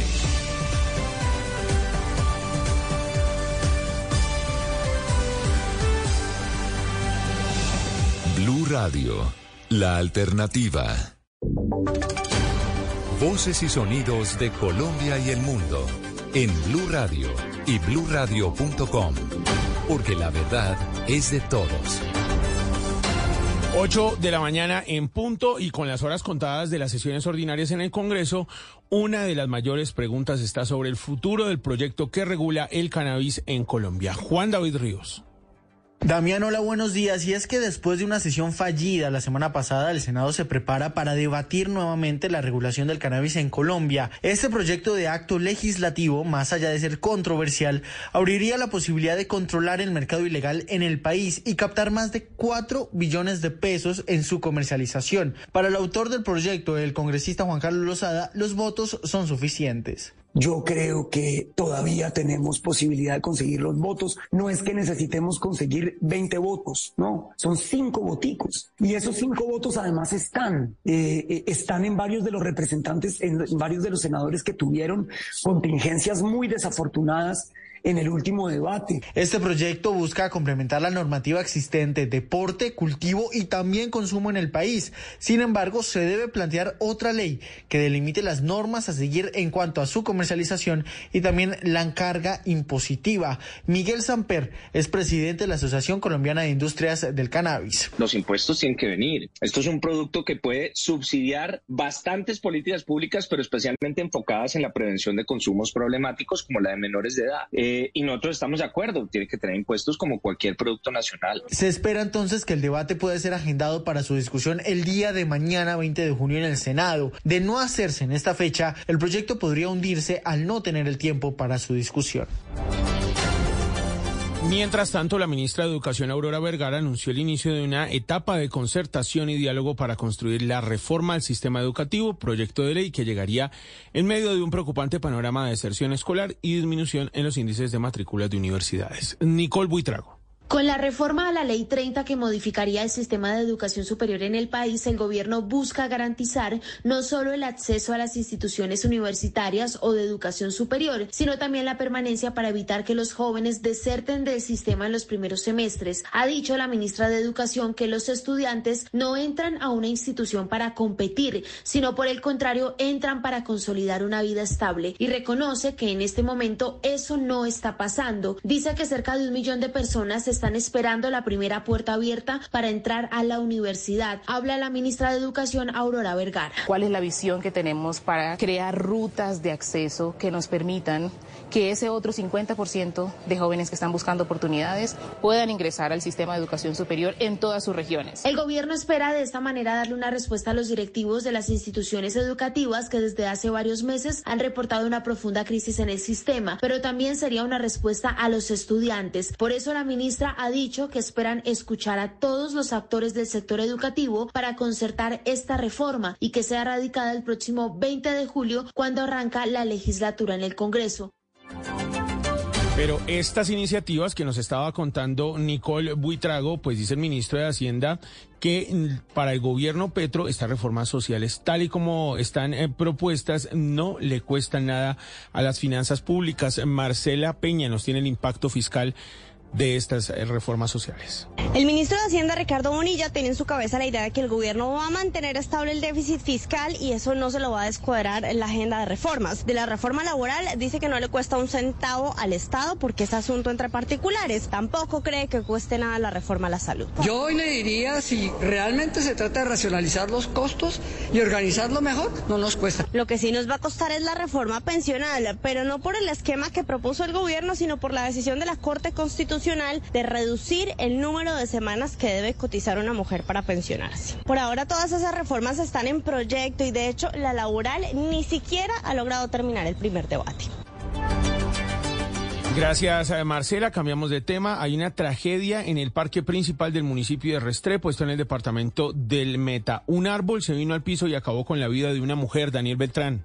En una verdadera batalla campal se convirtió la plaza central del municipio de Castilla la Nueva luego de que ciudadanos pasados de tragos generaran una riña en medio de las ferias y fiestas, por lo que fue necesaria la intervención de uniformados de la policía y el ejército, quienes a su llegada fueron recibidos con objetos contundentes como botellas, sillas, mesas y hasta elementos de los puestos de comida cercanos a este lugar. Cuatro uniformados resultaron heridos y uno de ellos por la gravedad de las lesiones perdió el ojo izquierdo. Así lo dio a conocer el coronel Jason Sora, comandante de Policía Meta. Se registró una riña múltiple entre ciudadanos, donde de manera inmediata personal policial adscrito al grupo de diálogo y mantenimiento del orden Guzmo, en un intento por mediar y retornar el orden público en este lugar, fueron agredidos por varias personas con elementos contundentes. A esta hora, un grupo de inteligencia de la policía se apropian de la investigación para dar captura a los responsables de las lesiones a los uniformados y a quienes provocaron los desmanes.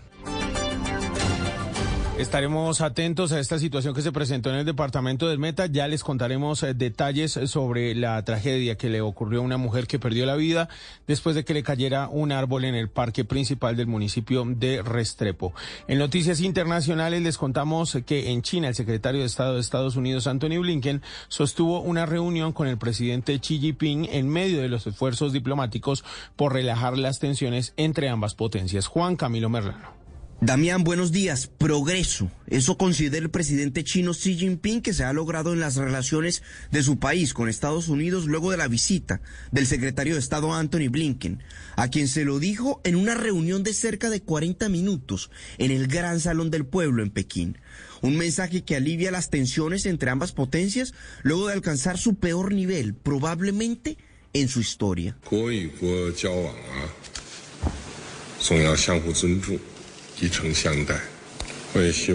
Las interacciones de Estado a Estado siempre deben estar basadas en el respeto mutuo y la sinceridad. Espero que el secretario Blinken a través de esta visita pueda lograr contribuciones positivas para estabilizar las relaciones entre China y Estados Unidos, aseguró el presidente Xi durante la reunión con Blinken. El secretario de Estado, por su parte, le aseguró al presidente chino que los Estados Unidos no busca una nueva guerra fría con el gigante asiático y que ambos países deben ser capaces de competir, pero que eso no significa caer en conflicto. La reunión con el presidente chino marcó el fin de una agenda en Pekín en la que Blinken también sostuvo encuentros con el ministro de Relaciones Exteriores, Qin Gang, y el diplomático de mayor nivel en China, Wang Yin. Ambas conversaciones las describió como cándidas. Las tensiones entre ambos países venían escalando por cuenta de la visita de la entonces presidenta de la Cámara de Representantes Nancy Pelosi a Taiwán, así como también más recientemente por el episodio del globo espía chino sobrevolando suelo estadounidense. Ambos países se comprometieron a continuar con las conversaciones.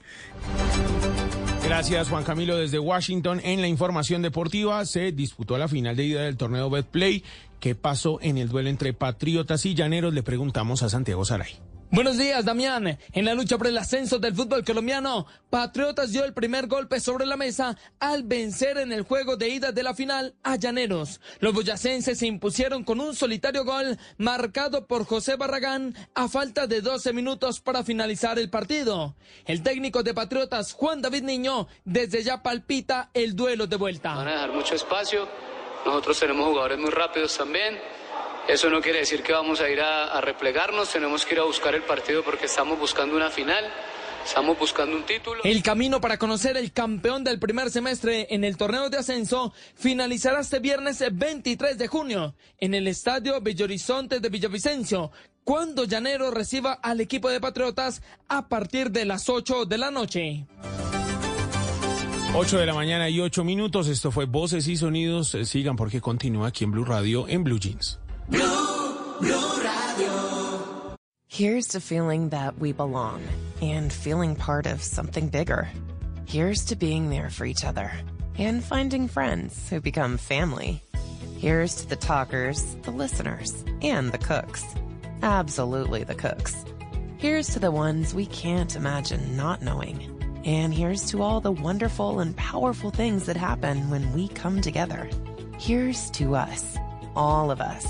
To learn more, visit mychinet.com. Dígale no a las noticias falsas. Evite los medios anónimos e irresponsables. En tiempos de emergencias y de incertidumbre, es fundamental la información verificada y confiable.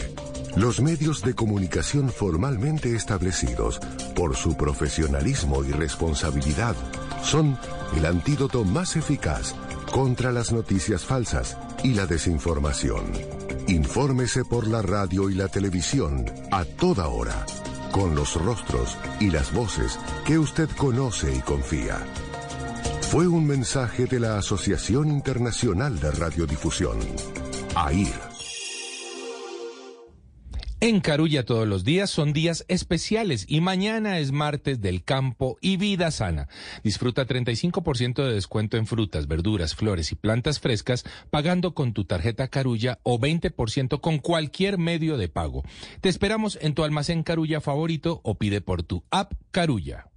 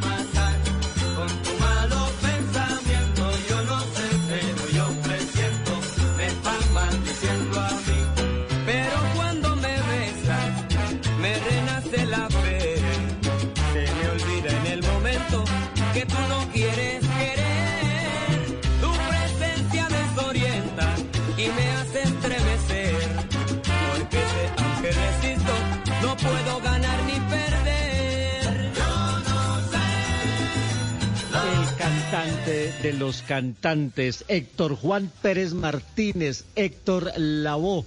Hoy que estamos hablando de papás y vamos a hablar de papás rumberos. Bueno, este sí que fue bien rumbero, uno de los cantantes más destacados del mundo de la salsa. Me dice y me recuerda a nuestra Biblia en este género, Don Otto, que este Mm. 29 de junio ya se Sí. cumplen 30 años de la muerte de Héctor Lavoe. ¿Ah, sí? Uy, sí. Él murió de un cáncer de pulmón derivado de, uno- de unas complicaciones de- de- del SIDA que él adquirió por inyectarse con agujas contaminadas. Eh, Una vida complicadísima. Su segundo hijo, que se llama Héctor Pérez Jr., con, eh, que tuvo con Nidia Román, a le, él decía Pucci, eh, él falleció en un accidente manipulando un arma. Y eso fue una tragedia que le marcó la vida a Héctor Lavoe, sin duda, pero todo el mundo recuerda el legado, el legado del gran Héctor Lavoe, un hombre rumberísimo, integrante también de la Fania All Star con canciones que quedaron para la ah, postería. Y a mí en lo particular me encanta este que hace al lado de Willy Colón. Ajá o no o no vamos a ganar Juanca porque Ay, yo estoy ay. aquí convocando a todos los ejércitos de salseros de ¿Le sus cuentas que los siguen a los que a los que siguen a, a mi querido Otto a los de Son Bárbaro Epa. también de don Alejo Carvajal Venga, todos ejércitos a ver si votan por mí porque es que tengo que recuperarme de, de- porque iba ganando Mao Eh, Pues bueno, le, le quiero decir, eh, Luisca, dice por acá Lucimar, eh, bueno, hoy me voy con el perro de reja. Me Ah, encanta eso, su, eso, me eso, encanta su energía positiva. Gracias. Claro, ojo, esta anotación, mi preferido es el grandulón, pero bueno, ella se va hoy con el perro de reja, así que está muy bien. Todos son maravillosos, nos dice Lucimar, feliz día. Y eh, por acá también nos dice Malú, nos dice, no, jue madre, ¿por qué pusieron tan difícil esa batalla? Así puso. Eso no es justo, pero me voy con mi Ojo a esto, por favor. Emocho pechocho de Luisca. Ay, ay, ay. Ay, todo con el corbatín, sí, señores. Todo esto para decir, que- ay, espere que acabo de actualizar y esto otra vez están así. movió otra vez? Sí, ah, no, están, eh, espera, a ver. 51 el Team Luis Carlos, 49 Mauro. No, muy apretado. Muy apretado, la gente votando, entusiasmadísimos todos. Y señores, qué buena batalla, 51-49. Recuerden, hay que entrar a votar ya. Arroba Blue Radio Co. Eh, no estamos ni siquiera a mitad de programa, así que esto va a estar buenísimo. Todavía falta mucha tela y mucha música, muy buena música, eso sí, claro, para todos nuestros oyentes en este lunes festivo.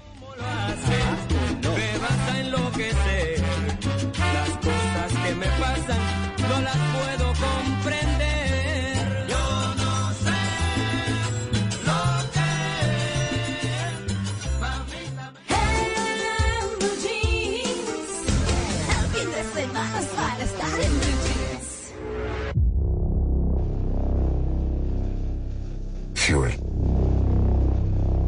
Since you've been gone, 8 y 15 de la mañana, hablemos de series. Eh, me corresponde hablarles de lo que va a llegar por estos días a las plataformas, los servicios de streaming y se aproxima una invasión secreta. Esto se va a estrenar el 21 de junio en las pantallas de Disney Plus. Del famoso universo de Marvel llega esta serie que nos trae de vuelta a un personaje que hemos conocido durante toda esta etapa en las películas de los Vengadores y de todos los superhéroes superhéroes de Marvel porque siempre aparecía o asignando misiones o rescatando o dando instrucciones. Parecía que era como el jefe de los Vengadores, el famoso Nick Fury, interpretado por Samuel L. Jackson. Ustedes lo veían siempre con su parche negro y siempre aparecía ahí donde estaban los Vengadores. Pues ahora Nick Fury, él se entera que hay una invasión a nuestro planeta con la intención de destruirlo de unas criaturas llamadas Skrulls, que habían llegado de manera amistosa a nuestro planeta y se habían refugiado eh, con algunas promesas a bordo también y cuando sienten que esas promesas se incumplieron, pues ellos deciden tomar la ley por su cuenta y aniquilar a la especie humana. Esa es la base temática de esta serie que llega con todo el universo Marvel y que llega además con la aparición en el reparto de una estupenda actriz, quizás de las mejores de los últimos tiempos. Ella es Olivia Colman, la ganadora del eh, premio Oscar. La vimos haciendo el papel de la reina Isabel en la tercera temporada de The Crown. La vimos eh, al lado de Anthony Hopkins en la película El Padre. Es una de las mejores actrices. O me encanta Olivia Colman. Y para nuestra fortuna, tuve la oportunidad de hablar con ella y la próxima semana vamos a tener aquí en, Blue Jeans a Samuel L. Jackson y a Olivia Colman hablándonos de esta serie que se llama Invasión Secreta, porque las grandes estrellas de Hollywood siempre pasan aquí por En Blue Jeans. Mientras eso sucede, les cuento que hay anuncios y novedades en la plataforma de Netflix. Escuchemos un poquito. Hey everyone, I'm Jenna Ortega. And I'm Emma. I'm Joy. And I'm Hunter, and we're from the cast of Wednesday. Wednesday season two is being worked on right now, and the storyline is so top secret, even we don't know what's to happen. Este fin de semana se realizó un evento global eh, en la plataforma Netflix que se llama To Doom y lo organizan para los fans, para contarles cuáles son las novedades y las grandes estrellas y los protagonistas. Entonces hacen unos eh, breves recuentos y anuncios importantes. En esta ocasión tuvo como epicentro Sao Paulo en Brasil y ya estuvieron todos contándole al mundo qué es lo que se viene en Netflix próximamente. Por ejemplo, se va a venir una película de Gal Gadot haciendo de una agente especial que se llama Agente Stone, una película con mucha acción y adrenalina. Se viene también eh, una película que se llama Rebel Moon. Además de eso, esto que escuchábamos, que es la segunda temporada de Merlina. Esto va a estar interesantísimo porque esta serie, de, seguro habíamos conocido a la hija de los de la familia Adams, pues se anuncia la segunda temporada. La tercera temporada de The Witcher con Henry Cavill. Se viene también La Luz que no podrás ver. Y atención a esto, María Clara, confirmaron la cuarta temporada de Emily in Paris llegará eh, próximamente Ay, sí. a la temporada, usted que le gusta mucho. También la Sí. quinta temporada de You. ¿Se acuerdan? Este acosador, este Sí. stalker Uf. que se había ido para Europa, lo tuvimos acá el protagonista, pues llega la quinta temporada. Lo mismo el famoso ladrón eh, francés, Lupin, también llegará en una nueva temporada. No, lo que se viene es producto, pero por camionados y los anuncios están. Yo voy a empezar progresivamente en mi cuenta de Twitter, arroba soy cinefanático, a compartirles todos los trailers y anuncios porque la verdad que son bastantes. También lo nuevo de Arnold Schwarzenegger. Así que está muy interesante, está muy chévere y eso se anunció este fin de semana desde Sao Paulo. Y ahora nos vamos para Nueva York. If you're lucky, no matter what life hands you, you can always count on your closest friends to be there. Oh, thank you. My purse was exhausted. Muchos se acuerdan de una famosísima serie en que las protagonistas eran Harry, Miranda y Charlotte.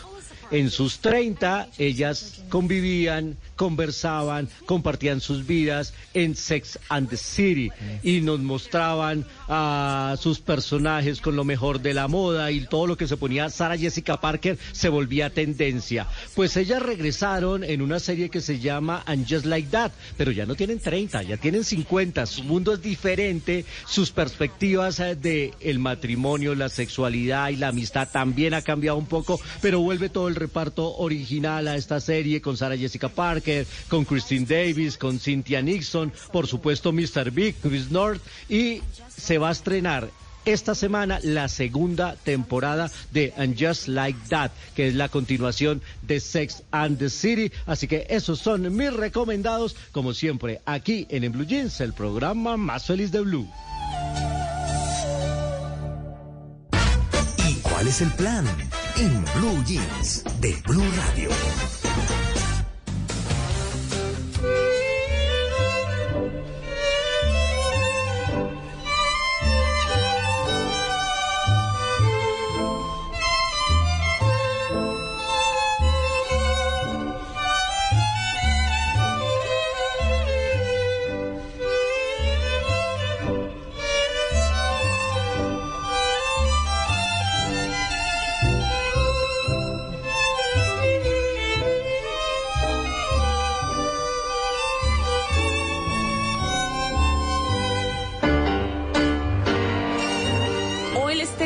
Buenísimo a todas las personas que viven en Medellín o que están pensando en ir en estos días, porque llega nuevamente el Festival Internacional de Tango Aires de Tango.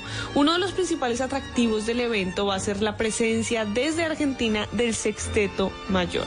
El festival se realizará desde hoy hasta el 25 de junio con Argentina como país invitado y se espera que haya más o menos 25 mil asistentes en los diferentes escenarios que tendrá disponible la capital antioqueña.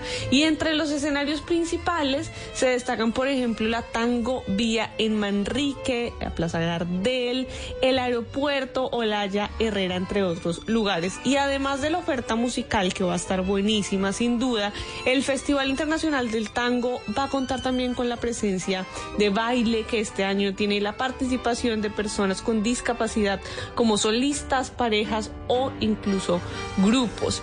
Y también tiene muy buenos jurados.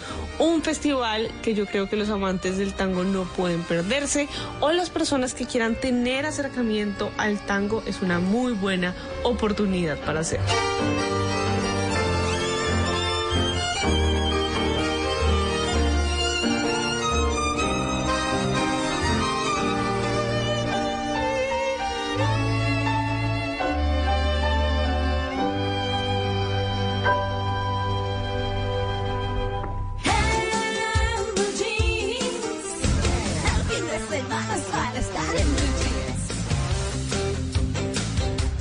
A las 8 y 22 de la mañana, miren lo que me encontré. Me encontré con el señor Rajesh Vishwas. Él es eh, del gobierno indio, un inspector de eh, alimentos del distrito de Kanker en Chhattisgarh. Qué nombres tan raros. Bueno, en, en todo caso, el hombre eh, estaba, eh, le estaban presentando eh, un embalse, 6 kilómetros cuadrados de, de embalse, 600 hectáreas, una cantidad de, un lugar bellísimo, precioso, el embalse lleno. Y el hombre le están presentando la vaina y se le cae su teléfono Samsung al embalse. Se le cayó, ¿sí? Pues, ¿qué hizo este señor? Eh, manifestando, eh, como bien dice el informe, la ignorancia de los funcionarios públicos de la India, no solamente en la India, le quiero decir a la gente de la India, eh, que eh, el hombre dijo, hágame un favor, vacíenme el embalse que necesito recuperar el celular. Mandó vaciar el embalse. Y lo, lo peor es que lo vaciaron, sí señor. O sea, le vaciaron el embalse. O sea, estamos hablando de, o sea, 600 hectáreas de agua fueron drenadas para que el señor recuperara su celular. ¿eh? Ahí Pues sería como en metros cúbicos, Ah, ¿no? ¿cuánta la cantidad? esto, es, esto es una cosa absurda, su merced. Es que estoy viendo, obviamente, voy a, voy a ponerle la foto del embalse ahí en mi cuenta de Instagram para que la gente vea la magnitud del embalse y el señor lo mandó a vaciar sin ningún problema, lo mandó a drenar. No, no, desocúpenme el agua que yo necesito mi celular. ¿Qué será lo que tenía ese señor en el celular que no, que no lo dejó perder? Hágame el favor. Pero bueno, ay, los políticos, en cualquier lugar del mundo, ¿no? Qué ¿Quién cosa. sabe qué secreto? Sí, ¿Quién pues. sabe qué cositas había por allí? Qué cosa maravillosa. Bueno, ahí está el señor Rajesh Vishwas. Bueno, y hablando de, de vaciar cosas y de líquidos, mire lo que me encontré. Hicieron un concurso de tomar cerveza, el Festival de la Cerveza en Montería, y una mujer que estaba participando, pues no pudo y cayó desmayada. Resulta que estaban en Montería. Entonces dice que el más tomador de cervezas no es concurso. Y entonces cada participante debe tomar 12 cervezas en lata y quien termine en menos tiempo posible se va a ganar 10 canastas de cerveza. No, pues claro, ¿quién dijo yo? Todo el mundo para la tarima y la vaina. ¡Ay, tenemos una dama aquí! ¡Claro que sí! Yo chupo cerveza. ¿Cuál es su nombre? Diana. Listo. Comenzó a bailar y gritar. Dijo que estaba como medio prendidita. Dijo que, pero que por la familia ella iba a participar y a ganar. Pues eso es lo, lo último que se le escuchó decir. Porque después de haberse tomado una cantidad considerable de latas de cerveza, pues la mujer tuvo que ser bajada inconsciente.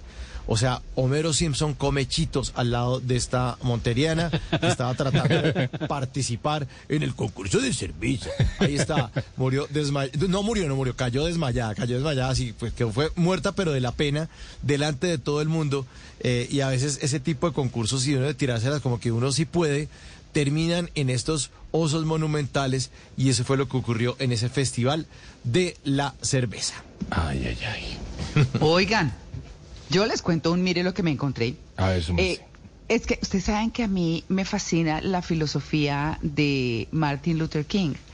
Eh, y estaba yo revisando aquí mis cosas y mis apuntes y me sale uno, uno, una de, de las cosas que él dice a propósito de, bueno, hoy estamos en festivo, eh, eh, y pues en una semana corta, y de pronto cuando hay festivos, dice uno, "Ay", o piensa, piensa en algo, como lo hace los domingos de reflexión, que lo decíamos siempre en el programa.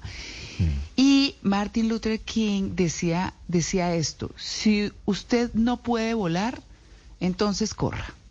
Si usted no puede correr, entonces camine. Si usted no puede caminar, entonces gatee.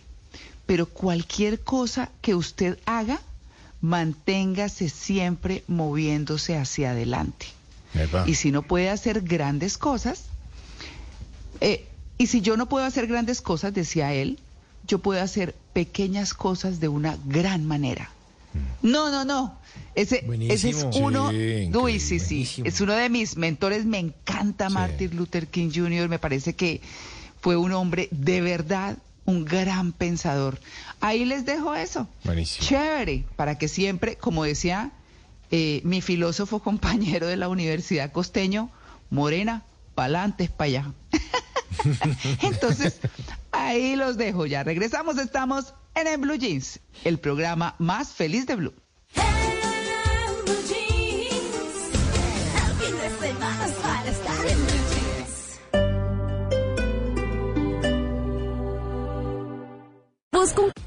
Wonder why it's called a mixtape? Because it's a mix of history and ambition, just like Remy Martin VSOP. They are a blend of the best. The best DJs and rappers, the best samples, the best drops in the game.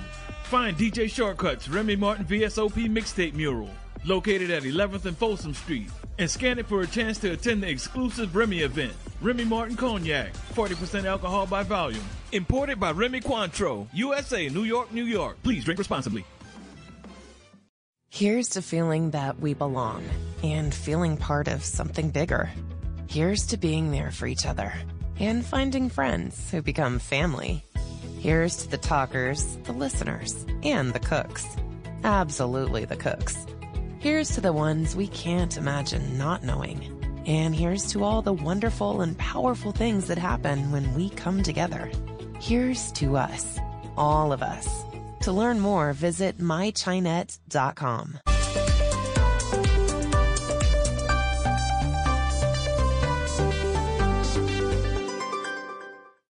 Here's to feeling that we belong and feeling part of something bigger. Here's to being there for each other and finding friends who become family. Here's to the talkers, the listeners, and the cooks. Absolutely the cooks. Here's to the ones we can't imagine not knowing. And here's to all the wonderful and powerful things that happen when we come together. Here's to us, all of us. To learn more, visit mychinet.com. This county is an amazing place. full of promise for so many people. That's why we need a healthcare system that stretches valley wide. So Santa Clara Valley Medical Center, O'Connor Hospital, St. Louis Regional Hospital, And clinics across the valley have come together. United for the public good. creating more access to the kind of forward-thinking healthcare everyone in our community deserves. That's, the, power of we. Santa Clara Valley Healthcare. Learn more at scvh.org. Wonder why it's called a mixtape? Because it's a mix of history and ambition, just like Remy Martin VSOP. They are a blend of the best. The best DJs and rappers, the best samples, the best drops in the game. Find DJ Shortcuts Remy Martin VSOP mixtape mural, located at 11th and Folsom Street, and scan it for a chance to attend the exclusive Remy event. Remy Martin Cognac, 40% alcohol by volume. Imported by Remy Cointreau, USA, New York, New York. Please drink responsibly.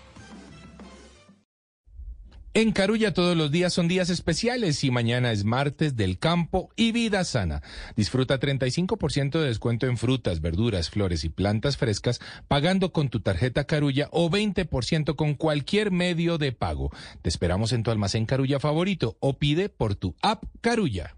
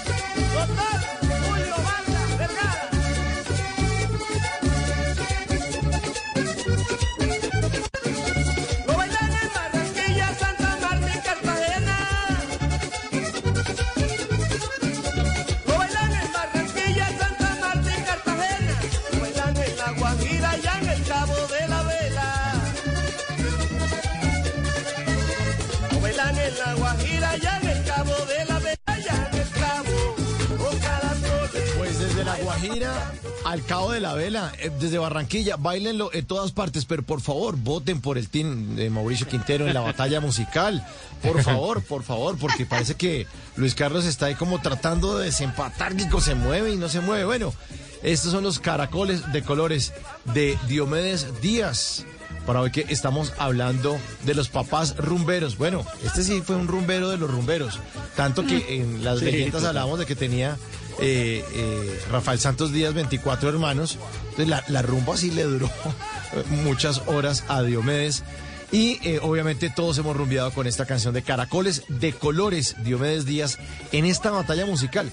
Si a usted le gusta esta canción, bueno, le invito a que vaya ya mismo a la cuenta de Twitter, arroba Blue Radio Co, numeral batalla musical, numeral en Blue Jeans, y así puede rastrear la encuesta donde me enfrento, ahí está Luis Carlos Rueda con unos punticos por encima. Pero si a usted le gusta esta canción, ayúdame con el botico en la batalla musical. ¿Cómo vamos, Juanca, para ser exactos? Bueno, Mauro, para ser exactos, le dice la señora Rosa Sandoval, vamos, Mauricio, sí, señores.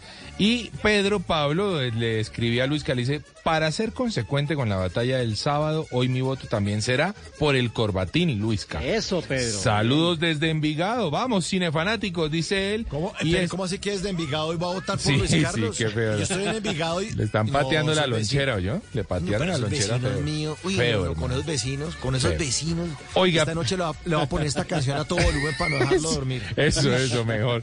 Pues le quiero decir eh, a los dos jóvenes que esto está empatadísimo. 50, 50 tengo yo en este momento. 50, 50. Bueno, no, no era de esperarse menos. Esto está durísimo. Muy buena la música. Muy, muy buena la música. Realmente para los dos. Y ya saben los oyentes, pueden seguir votando. Apenas vamos por medio programa. Arroba Blue Radio con nuestra cuenta en Twitter nos van a encontrar muy fácil con el numeral Batalla Musical o el numeral en Blue Jeans. Allí está montado. Bueno, ¿ustedes quién quieren que gane? ¿El Team Mauricio o el Team Luis Carlos? Por ahora, 50-50. Y me dicen las muchachas, ya llegó mi caracola y caracoles. Hay de colores, o caracoles, son de colores. Caracoles de colores que en el mar andan nadando. Se arruman por montón por la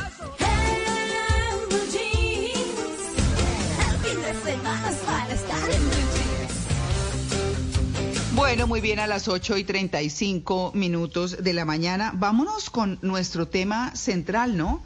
El de los padres rumberos, eh, en el que digamos que nos preguntamos si realmente ese es el sueño de todo hijo. Porque hay padres que no saben separar la fiesta de la crianza, donde esos papás fiesteros realmente enfrentan a sus hijos a situaciones chéveres en algunos casos, pero no tan chéveres en muchos otros. Así que hemos invitado a la doctora Joana Huertas, psicóloga es- experta en adicciones y psicopedagogía. Así que eh, la saludamos y le damos la bienvenida en Blue Jeans, doctora Huertas. Muy buenos días. Muy buenos días, María Clara. ¿Cómo están? A toda la mesa, buenos días. Bueno, pues nosotros muy pendientes de aclarar este tema, así como, porque nadie dice que es que los papás tienen que ser amarguetas, que tienen que ser eh, eh, saboteadores de las fiestas de sus hijos o de o de y- o que no puedan irse a rumbear con, con sus hijos si van en un plan eh, familiar y demás, porque muchas veces sucede. Pero ¿Cómo enmarcamos a los papás rumberos? ¿Qué podemos decir para comenzar de lo que es un papá rumbero? Bueno, María Clara, sabemos que en Colombia cada persona, cada ser humano tiene unos hobbies, tiene muchas actividades que realizar, ¿no? Y en nuestras culturas, sabiendo, yendo de, en todos los eh, rangos y ramas del país, sabemos que existen las personas que les encantan las fiestas, les gusta, eh, están esas personas que son el ambiente ¿sí? de la fiesta y no decimos que esté mal. Bien, eh, en- si nosotros nos pu- pusiésemos a realizar un estudio, diríamos que en un gran porcentaje les encanta y de pronto es una parte donde diríamos, ah, es que yo salgo para salir del estrés, para salir de las preocupaciones y no está mal. ¿M? Pero claro, cuando ya entramos a revisar parte de la crianza, parte de que yo tengo un hijo de 3, 4, 5 años, al cual de pronto no puedo involucrar totalmente en un en una fiesta como tal rumbera, digamos que ir a, uno, a una discoteca, ir a un bar y demás. Si tengo mi adolescente, pues eventualmente tengo que preparar realmente como ese ambiente ya estando en lugares específicos. Pero si yo tengo mi hijo mayor de 18 años, pues eventualmente podré salir, podré invitarlo, podré compartir ese espacio con él. ¿Mm? Entonces vamos a, tener que entrar como siempre al, a la parte neutral, no irnos a los extremos. Pero claro, aquí vamos a encontrar, así como tú decías, de todo. Bien, Mm. es decir, está- va a estar el papá que posiblemente en justificaciones se va a ir al extremo y entonces va a dejar algunas actividades y responsabilidades hablando de la crianza específica de hijos y lo que te digo va a depender muchísimo de la edad de nuestros hijos. Mm. Sí, sí, eh, bueno, eso, eso también tiene que ver. Y entonces, cuando los hijos empiezan a alcanzar determinada edad, eh, usted habla muy bien de la mayoría de edad en Colombia, que son los 18 años. Pero también hay papás que comienzan a involucrar a sus hijos en ciertas actividades. Eh, por ejemplo, entonces, el eh, papá que le dice, mire, ¿usted quiere fumar? Venga, yo le enseño antes de que le enseñen en la calle. Y realmente fumar no es una opción, ¿no? Eh, eh, digamos que eh, ese tipo de como adicciones que se les enseñan porque los hay, porque se conocen los casos del papá que dice, no, no, no, no, usted que no, venga, hagamos esto, venga, lo-". no sé, hasta qué punto ahí se puede manejar eso, porque los muchachos también se dan cuenta, o las hijas o los hijos, y dicen, bueno, mi papá está equivocado, no, yo no quiero. Eh, a mí no, no me enseñe eso, pero hay hijos que dicen, claro, ven a su papá, su héroe, su formador, y dicen, listo, pues venga, hagámosle. ¿Usted cómo ve eso? Bien, ahí hay dos formas, ¿no? Y ustedes eh, habían hablado de unos dichos totalmente coloquiales donde decimos hijo de tigre sale pintado y también el dicho coloquial que decimos y los hijos hoy en día adolescentes lo tienen muy en cuenta y es si mi papá lo hace porque yo no. ¿Mm? Pero también vamos a tener el hijo de yo lo vi y mejor no lo hago. ¿Por qué? Por las consecuencias que puede traer. Entonces eh, es muy importante aquel papá que de pronto fuma o que de pronto toma, que es de pronto el rasgo más específico que vemos cuando tenemos unos papás totalmente, mira que no importa a veces el rango de edad, pero tenemos el papá, por ejemplo, que es alcohólico a través de su historia y a través de su cultura, ¿sí? Entonces tenemos ese hijo, sea la edad que sea que diga, no, yo nunca lo voy a hacer porque papá llegaba y a mí lo que me daba era miedo me inspiraba era miedo o llegaba a pegarle a mamá, entonces mamá por eso se separó. Y son los casos de hoy en día que nosotros como psicólogos vemos en las dinámicas familiares, ¿no? Mamá y papá se separaron por este tema específico de, digamos, alcohol de, de papá. Papá dejaba de pagar determinadas cuentas o no daba como tal el dinero que se necesitaba, por ende mamá dijo no más pero también encontramos la dinámica familiar de no, yo no lo dejo porque yo sé que él va a cambiar, ¿cierto? Yo no lo dejo porque yo tengo la esperanza de, pero mira que son unos roles que empezamos a, a tener en cuenta y, y claro, el hijo o la hija va a ver todo eso y va a decir, venga, ¿realmente yo quiero esto para mi vida o para mi futuro? ¿Mm? Claro. Está, muy, está muy bien la parte que decimos, eh, por ejemplo, el papá, sí, tenemos el papá cultural de usted no va a ir a tomar con sus amigos, venga y se toma una cerveza conmigo. Y eso lo evidenciamos desde los 14, 15 años en las reuniones familiares y demás, y que le dice, yo prefiero que tome conmigo para que usted sepa cómo es. Pero realmente las experiencias son a veces tan personales, tan de cada uno, y que si el hijo dice, no papá, muchas gracias, ¿sí? Qué mejor a veces decir, listo, lo vas a encontrar, porque en todas las familias lo, lo vemos, siempre va a haber una reunión donde el whiskycito, el vinito, cualquier tipo, la cerveza, ¿cierto? Entonces, ¿qué, ¿qué vamos a visualizar ahí? Obvio, si hay algo en el ambiente, pues lo vamos a tener. Claro. Uy. Se nos, Se nos fue, fue, la invitada. claro, es que yo no sé si ustedes escuchar- escucharon eso, pero, pero, pero en muchas ocasiones, mientras recuperamos la llamada de nuestra invitada, vemos que hay padres que son los que incitan a sus hijos y les enseñan el cigarrillo y el trago. Claro. Eh, que, que es un tema, es un tema no menor, eh, que muchos lo hacían como porque no lo aprendieran en la calle, pero resultaron metiendo a los hijos en algo que pues no era, que no era, por más legal que esté y por lo que sea, pues que francamente no era lo que más ayudaba. Eh, hay, hay muchas eh, preguntas frente a eso, porque es que un papá rumbero no necesariamente es un papá que, que sale mal, digamos, en, el, en su propósito de querer hacer eh, como cosas con sus hijos, eh, divertirse, salir con ellos y demás. Pero muchas veces en esos caminos, y te- sería una pregunta, ¿cuál es la fina línea entre mi posición como papá y, eh, y ese irme con mi hijo como padre e hijo o como amigos? Es que a mí la Claro. amistad entre padres y hijos no me Es suena difícil. y yo digo, No. ¿ah? Es difícil, María Clara, porque los amigos siempre eh, buscan eh, algo en común. Pero Sí. pues un papá que tiene cincuenta y tantos años y el hijo tiene diez y tal o veinte y algo, eh, pues pueden ser cercanos y encontrarse en ciertas cosas, pero amigos no, los amigos son los de 14 años, los que tienen cosas en común, los que oyen tales canciones de reggaetón, los que conocen a Mm. otros amigos, los que comparten gustos, los que además hacen parte de una generación. Claro. Yo, yo también, a mí me parece que, que, que yo también veo eso, que a mí los amigos de, los que dicen es que yo soy amigo de mi hijo, es que mi hijo es mi mejor amigo, o es que no, es que mi mamá es mi mejor amiga, yo a veces digo, ¿en serio? No, pues de- pueden ser muy No. cercanas y que se quieran mucho, sí, claro, pero mejor amigo. Sí, a ver, puntos raro. de encuentro, gustos Sí, afines, sí. situaciones para compartir, como ir a un concierto, ir a una fiesta, Sí, sí, sí. pero pues sí, eso de la amistad estoy to- totalmente de acuerdo con Mauro, rompe además las barreras de la autoridad y de la confianza. Además. De acuerdo. de existir de esa Además.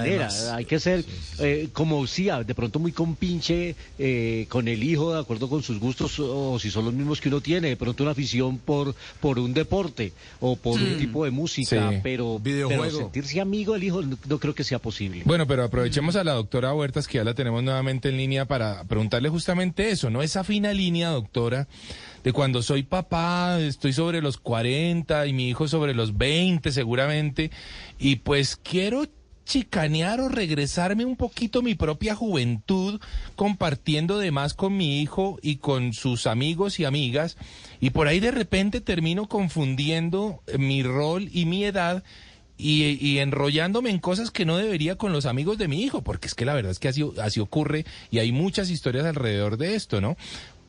¿Cómo, cómo, ¿Quién debe poner esos límites? ¿Debe ser el papá? ¿Debe ser el hijo que sobre los 20 ya pueda detectar que hay un comportamiento extraño con su padre en las reuniones? ¿O cómo se debería manejar esto? Eh, sí, efectivamente los dos. Eso es importante tener en cuenta el rol. Ustedes han dado en un punto importante y es que aquel papá que dice que yo soy el mejor amigo. No, créanme que el hijo nunca piensa eso. O sea, no es que mi papá es mi mejor amigo. No, que haya un punto de confianza específico, genial. Porque claro, eso se tiene que ir construyendo. Pero la autoridad tú nunca la puedes perder. Porque es que una cosa es ser permisivo para unas cosas, ¿sí? O sea, ser permisivo o ser realmente eh, democrático con, con llegar a las negociaciones de qué vamos a hacer y qué, a, qué, a dónde quieres llegar. Entonces, en el planteamiento, ejemplo, eh, reunión con amigos de mi hijo de 20 años, yo tengo 40, ¿sí? Créeme que yo no me puedo poner en todo lapsus de conversación o todo el tiempo ahí, porque ellos no, uno, no se van a expresar igual. Pero si yo termino de pronto llevando o realizando algunas actividades que están fuera de contexto o fuera del rol, pues claro, ahí ya va a haber una confusión total y pasa. Ustedes decían, y hoy en día se ve mucho, la mamá separada, por ejemplo, eh, involucrada con el amigo del hijo. Tiende a suceder, o el papá, o, o sea, hay casos, mire, uno, uno no creería, pero los casos llegan y uno dice, wow, espera, ¿qué pasa acá? ¿Sí? ¿En qué momento se fracturó el rol? ¿En qué momento se fracturó toda esta parte de la crianza? ¿Sí? Claro, Claro. no estamos poniendo en duda en que hagan o compartan, pero que lleguen obviamente hasta un punto, porque se sobrepasa la línea y es terrible, porque pueden venir muchas consecuencias a raíz de. Claro, es que usted ha tocado un punto que es muy importante y, me meto ahí, no, no era mi turno, pero es que tocó el punto de una pregunta que tenía más adelante. Y son, es que me acuerdo mucho de Demi Moore rumbeando con los amigos de, de las hijas y resultó metida en una relación sentimental con Ashton Kutcher, pero como hoy nos tienen los papás hablando, pues hay papás que le echan los perros a las amigas de las hijas, les echan los perros. Y, y, y, y yo digo, yo digo, no, pues qué incomodidad uno con un papá saltacunas ahí, eh, eh, corriéndole eh, el banco a todo el mundo y no sé qué, y siempre como detrás de esas niñas jovencitas, pues no sé, a mí me parece que eso es una cosa bastante fuerte. Yo no sé ahí cómo un muchacho o, eh, o mejor, una niña puede manejar esa situación de su papá a saltacunas. Bueno, es que tengamos en cuenta que ese tipo de conductas se dan y hay momentos donde nadie se entera al principio. Y como que, oye, yo no vi, yo no visualicé, o me hice el de la vista. Sí, no, pero ¿cómo puede ser? ¿Cierto? Pero hay que tener en cuenta todo, todo el tipo de cultura, crianza y estereotipos con los que vamos creciendo. Y mira, acá hay un punto súper importante y son las heridas. Normalmente y siempre todos los seres humanos tenemos las cinco heridas emocionales. ¿Sí? no sé si las conozcamos, pero No, son eh, cinco heridas digámoslas. cinco heridas, la herida de abandono, la herida de traición, la herida de rechazo, la herida de injusticia y la herida de humillación. ¿Sí? Entonces, si yo en alguna de estas tengo una herida abierta, ya tenga 20, tenga 30, tenga 40, tenga 50 años, pues obviamente siempre voy a entrar a que si, por ejemplo, la chica de 20 años y el hombre de 40 y la chica viene, por ejemplo, de una herida de abandono, no tuvo papá, pero en el de 40 ella lo ve como una pareja, pero realmente estoy visualizando es aquello que yo no tuve a mis 15, 16, 17 años y se da, se puede dar. Y entonces empezamos a conformar un concepto de amor o de relación donde como que no, espere tantico, eso no es, ¿sí? O lo estoy eh, te- tergiversando, ¿sí? Y como que nos damos cuenta ya después de unos años o después de un tiempo en que, espere, ahí no era. Y ahí el de 40 pues está tomando decisiones a las que posiblemente también no encontró determinados aspectos que en ella posiblemente sí. Pero claro, ahí hay un rango donde, ¿qué, qué va a pasar con el hijo de esta persona? Ya sea mamá, ya sea papá. ¿Mm? Va a decir, bueno, espérate, ahí, ¿qué te pasó? Normalmente el hijo dice, se te fueron las luces, empieza a haber un resentimiento, empieza a haber unas eh, conductas donde dice, espérame, que es que estás viviéndolo 20 años de- antes, ¿sí? De tu edad. Entonces, no deberías, o sea, a tu edad tú ya viviste o ya hiciste. Por eso uno diría, venga, a mis 30 años yo sí quemé todas mis etapas, ¿sí? Yo viví lo que sí, sí, tenía que vivir, ¿sí? Tiene como Entonces, algo, como algo papá, atrasado, ¿no? Doctora, sí. Pero, Correcto. doctor- doctora Joana, pero digamos, papá rumbero hace que el hijo se salga, también salga rumbero, dicen que la mejor enseñanza es el ejemplo. ¿Sí ocurre así? Pues es que depende de la crianza. Ah, Eso depende de lo que nosotros hayamos influido, ¿sí? Porque, por ejemplo, yo no te voy a negar que con mi esposo yo tengo que salir como mínimo una vez al mes porque dijimos y lo con, y lo acordamos desde un principio y dijimos nuestra relación de pareja debe obviamente fortalecerse, pero tenemos un hijo de cinco años a- al cual debemos cuidar y debemos obviamente ondear en que hay cosas que podemos hacer como adultos y contigo vamos a compartir determinadas actividades. ¿Sí? Obviamente no lo vamos a llevar a la discoteca, ¿cierto? Al adolescente igual, listo, vamos a compartir determinado espacio y te vamos a enseñar, ¿sí? Yo no le puedo decir, no lo voy a enseñar a que nunca toque el alcohol, porque es que si yo no le digo si yo no le menciono, mira, esto es alcohol, esto en algún momento de tu vida tú lo vas a probar, posiblemente no sea, no sea conmigo, ¿sí? Pero en el carácter le estoy diciendo y le estoy enseñando, esto en algún momento lo vas a hacer, que de pronto conmigo no te emborraches o con la familia como tal. Pero cuando tú tengas amigos tienes que medirte, tienes que empezar a revisar y a conocer tu cuerpo, porque es que es una parte de exploración. Uno, uno siempre cuando es su primera vez, su segunda vez, siempre va a explorar ese tipo de cosas. Y es ahí donde él tiene que decidir. Si yo le he ayudado a formar eso en su carácter y tomar esa decisión donde, uy, no, espere, esta vaina no me gusta, no la vuelvo a tocar, o por el contrario, me gusta, pero sé hasta dónde, perfecto. ¿Sí me hago entender? Entonces, es llegar a esos puntos. Claro, eh, eso cuando los papás están juntos, pero ¿qué pasa cuando los papás están separados y uno de ellos es más rumbero, más laxo, más abierto y el otro por el contrario es más rígido, más estricto? Eh, eso podría empezar a crear una preferencia de que el hijo en, su distinta etapa, ya sea de niñez o de adolescencia, prefiera estar con uno de los dos, muy seguramente con el rumbero o el, o el que es un poco más laxo en disciplina. Ah, laxo.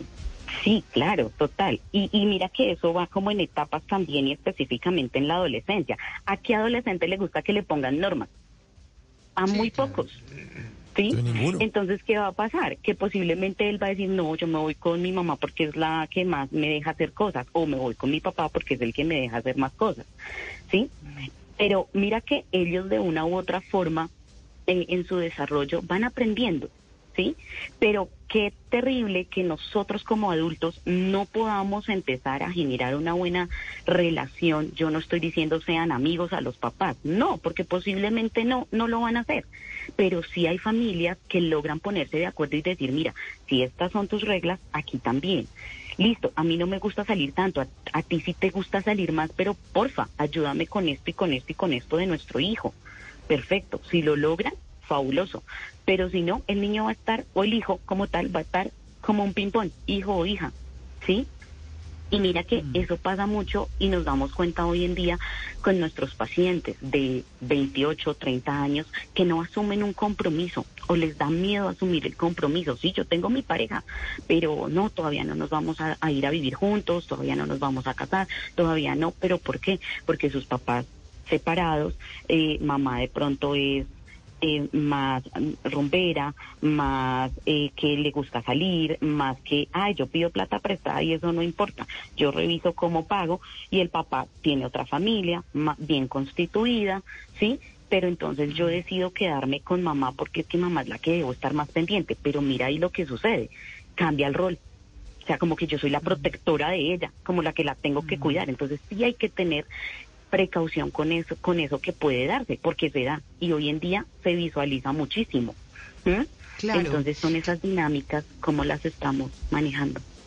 Y para cerrar un tema, eh, porque bueno, hay papás chéveres, no hay que decir pues que es que todos los papás rumberos son perversos, porque pues no. Eh, hay papás chéveres que acompañan a sus hijos. Yo, por ejemplo, me acuerdo de los míos en, en las rumbas de familias y cosas que bailaban felices y lo alentaban a uno a bailar y toda la cosa. Bueno, que, que era una cosa, eh, digamos, una situación bonita, interesante y demás. Pero también están los papás que llevan a sus hijos a los prostíbulos. Y eso yo lo escuchaba un poco, yo decía, pero ¿por qué hoy en día que, digamos, las parejas tienen más la posibilidad de eh, ejercer su sexualidad con su pareja, jovencitos o lo que sea, pero pues eh, digamos que ya es distinto y ya no tan tapado y es un poco más abierto, porque pues son seres humanos, no son seres asexuados. Pero, pero el tema de, de los prostíbulos es terrible. Yo escuchaba a Jaime Bailey, el periodista peruano, escritor y demás, contando justamente eso, cómo a él parte de lo que lo, lo, lo hizo irse un poco de, la sexualidad con las mujeres por un tiempo fue que lo llevaron a un prostíbulo y decía y era pues pues, una, una mujer de un prostíbulo de Lima. Y pues era una señora ya grande y a mí no me producía nada, eso fue un fracaso y ensayé otras cosas. Bueno, esto no es para justificar nada, sino para contar una experiencia. Entonces, esos papás que existen todavía porque creen que es que hay que iniciar al muchacho, me parece una cosa difícil. Tenemos un minuto nomás, eh, eh, doctora Joana Huertas. A ver, ¿cómo cerramos este tema? Mira, aquí lo indispensable es que papá y mamá tengan en cuenta eh, qué quiere mi hijo, o sea, aprender a leerlo también, qué le gusta a mi hijo, ¿sí? Desde más o menos entre el, primer año de edad a los 12 años, nosotros tenemos toda esa temporada para ayudarle y que ellos eh, visualicen y se den cuenta cuáles son sus gustos y qué es lo que quieren. ¿sí? Ya después de los 12 años empiezan ellos a experimentar y a explorar muchas cosas en los que, claro, ellos mismos van a decidir. Y hoy la invitación a los padres es eso, permítanles también a ellos llegar a ese punto de exploración, porque yo tampoco voy a estar a los 15, 16, 17 años donde ellos inicien esa vida sexual, eh, eh, pues en exploración, o ya como lo queramos llamar, obvio, uno que quisiera, no, nunca, hasta que se case, porque hay papás que todavía tienen esa mentalidad también, pero está la otra parte que no, que si a mí a los 15, 16 años me llevaron, pues yo lo hago. Mm, claro, la invitación es, dése cuenta qué es lo que quiere su hijo y a qué lo queremos llevar, ¿sí? Porque uno como papá quiere unas cosas. Correcto, total. Uno como papá quiere unas cosas, como hijos queremos otras, pero qué bonito que tengamos esa confianza de decirle, no, sí, mira, esto es lo que puede pasar. Mira, tú a los 15 años te puedes enamorar, nadie dice que no, pero pues hasta qué punto se convierte realmente en un amor o en un capricho. Entonces es también enseñarle y hablarle abiertamente de todos los temas, acá no es uno solo, acá también viene la igualdad, viene todo, viene todo, absolutamente todo como en ese paquete y como papás hasta dónde vamos a estar eh, abiertos a hablar de ello. Hablar de eso, claro, por supuesto, doctora Joana Huertas, pues muchas gracias por su atención. No queremos dejar como esa nube, pero son realidades que hay. Y pues no siempre eh, los papás rumberos son chéveres, o sea, eso sí, de verdad, eh, creo que hay que tenerlo en cuenta, pero hay papás rumberos muy agradables que no están persiguiendo a las amigas de sus hijas, que no están necesariamente pensando en llevar a sus hijos a, sitios que, que no, de pronto no, no es la manera, de pronto no, o no es la manera. Pero bueno, en fin, tratamos de mm, tocar ese tema de los padres alternativos. ¿Cuáles son sus redes sociales para que nuestros oyentes la puedan seguir? Claro que sí, María Clara. Mira, arroba Lores B en Instagram y tenemos una página lorefloresb.com y te vamos a dejar nuestro WhatsApp por si cualquier cosa necesitan, orientación o hasta terapia psicológica. 324 You belong here. Discover a career with the California Correctional Healthcare Services. Our multidisciplinary mental health teams are dedicated to providing optimal care to our patients across California. And a career within our mental health programs offers professional growth at a variety of work sites throughout the state. Receive benefits 401k, 457b, a pension, paid time off, visa sponsorship opportunities, and more. Join a supportive, diverse, and inclusive team. Apply at cchcs.ca.gov slash careers. Equal opportunity employer. This county is an amazing place. Full of promise for so many people. That's why we need a healthcare system that stretches valley wide. So Santa Clara Valley Medical Center, O'Connor Hospital, St. Louis Regional Hospital, And clinics across the valley have come together. United for the public good. creating more access to the kind of forward-thinking healthcare everyone in our community deserves. That's the power of we. Santa Clara Valley Healthcare. Learn more at scvh.org. Wonder why it's called a mixtape? Because it's a mix of history and ambition, just like Remy Martin VSOP. They are a blend of the best. The best DJs and rappers, the best samples, the best drops in the game. Find DJ Shortcuts Remy Martin VSOP mixtape mural, located at 11th and Folsom Street, and scan it for a chance to attend the exclusive Remy event. Remy Martin Cognac, 40% alcohol by volume. Imported by Remy Cointreau, USA, New York, New York. Please drink responsibly. 285 52 Ahí nos pueden encontrar, subimos contenido cada semana, lo que necesiten de verdad, ahí estamos. Muchas gracias, 9 en punto. Ya regresamos, estamos en En Blue Jeans, el programa más feliz de Blue. Voces y sonidos de Colombia y el mundo en Blue Radio y bluradio.com, porque la verdad es de todos. Tenemos noticias a las 9 de la mañana aquí en Blue Radio y arrancamos hablando sobre los empresarios de hidrocarburos que cayeron en un operativo de la Fiscalía contra una organización dedicada a vender petróleo con documentos falsos. Entre las 14 personas capturadas hay una mujer que tendría vínculos con el ELN. Boris Tejada. Damián, en Girón y Barranca Bermeja fueron capturados cinco presuntos integrantes de una organización señalada de apoderarse del crudo mediante la instalación de válvulas al oleoducto Cañolimón Coveñas en Tibú, norte de Santander. Luego de eso coordinaban el traslado del crudo en vehículos cisterna, los cuales transitaban con guías falsas. Entre los detenidos está Albaneris Pérez, alias la patrona o la mona, quien sería la encargada de financiar toda la actividad ilegal y de proveer altas sumas de dinero al ELN. Además de eso, tres de los capturados son empresarios de hidrocarburos con permisos del Ministerio de Minas y Energía y del Ministerio de Ambiente, que utilizaban sus empresas para darle apariencia de legalidad a la operación delictiva. Ricardo Romero Moreno, delegado contra la criminalidad organizada de la Fiscalía. puso en evidencia a tres redes que harían parte de un entramado ilegal involucrado en la extracción, refinamiento, comercialización y transporte de hidrocarburos. Por estos hechos, fueron presentados ante un juez con función de control de garantías tres personas e imputadas por los delitos de concierto para delinquir agravado, receptación de hidrocarburos y falsificación de documento privado. De igual forma, a otras seis personas capturadas que también hacían parte del entramado delincuencial se les atribuye la expedición de documentos falsos, el almacenamiento de transporte del hidrocarburo extraído ilícitamente del oleoducto. Los demás capturados son conductores Damián y también hay que decir que en esa operación las, las autoridades ocuparon 101 inmuebles avaluados en 1.3 billones de pesos en siete regiones del país. Gracias a Boris. Más detalles en www.bluradio.com. Les contamos que el ex senador Gustavo Bolívar será nuevo portavoz oficial para defender al gobierno. La designación le fue dada durante una reunión que sostuvo el excongresista con el presidente Gustavo Petro en la casa de huéspedes de la presidencia en Cartagena.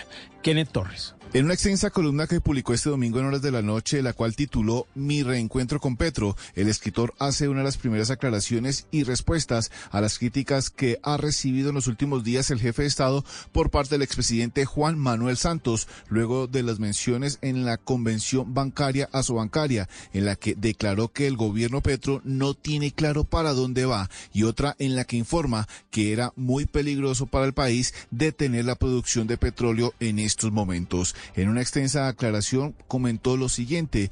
Petro nunca ha dicho que se cerrará los grifos en este momento, como lo dijo ayer Santos y como lo viene diciendo desde la campaña Fico y demás miembros del Centro Democrático. Cuando Petro dice jamás he dicho, es porque jamás lo ha dicho. Puede revisar cientos de horas de video y no encontrarán esa declaración porque no existe. Mencionó además que hablen las multinacionales petroleras, que cuenten si han sentido una sola amenaza o alguna orden o directriz para cerrar los grifos. Eso no ha pasado ni va a pasar. Petro respeta los contratos firmados incluso por anteriores gobiernos. Por último, señala que de modo que esto es una postura oficial, no hay ni habrá insuficiencia de gas y petróleo en los próximos años. De hecho, dentro de muy poco, Colombia será una potencia gasífera de las más grandes del mundo. Gracias, Kenneth. 9 de la mañana y cuatro minutos. Les contamos que en cámaras de seguridad quedó registrado el momento en que un hombre intentó raptar a una menor de edad en Popayán, pero la reacción de la ciudadanía permitió que el sujeto fuera ubicado y capturado por la policía. John Jairo Astudillo.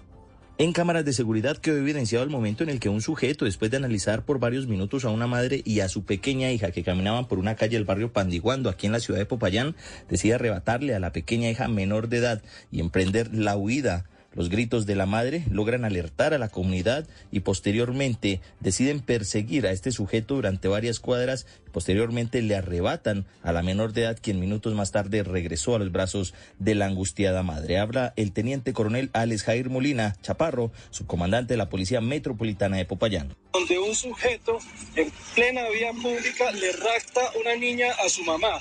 Alcanzó a andar una cuadra, la comunidad se dio cuenta, cogió a este sujeto, lo redujo y recuperó la niña. Inmediatamente llamaron a la Policía Nacional.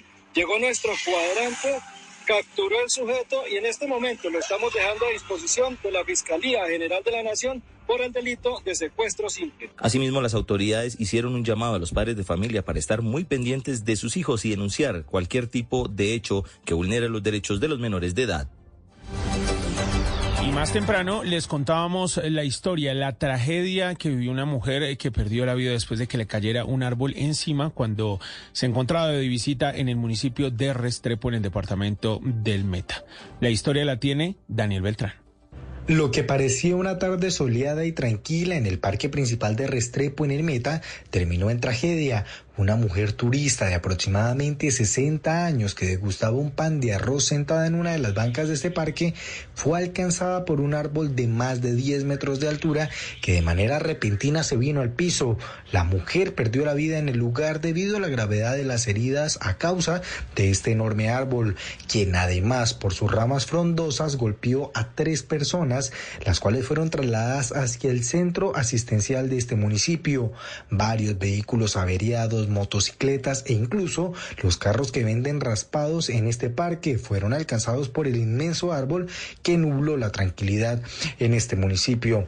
Los visitantes quedaron impactados ante la escena de zozobra que se vivió en el lugar, a donde rápidamente llegaron los bomberos y policía para acordonar el lugar e iniciar las investigaciones de lo sucedido.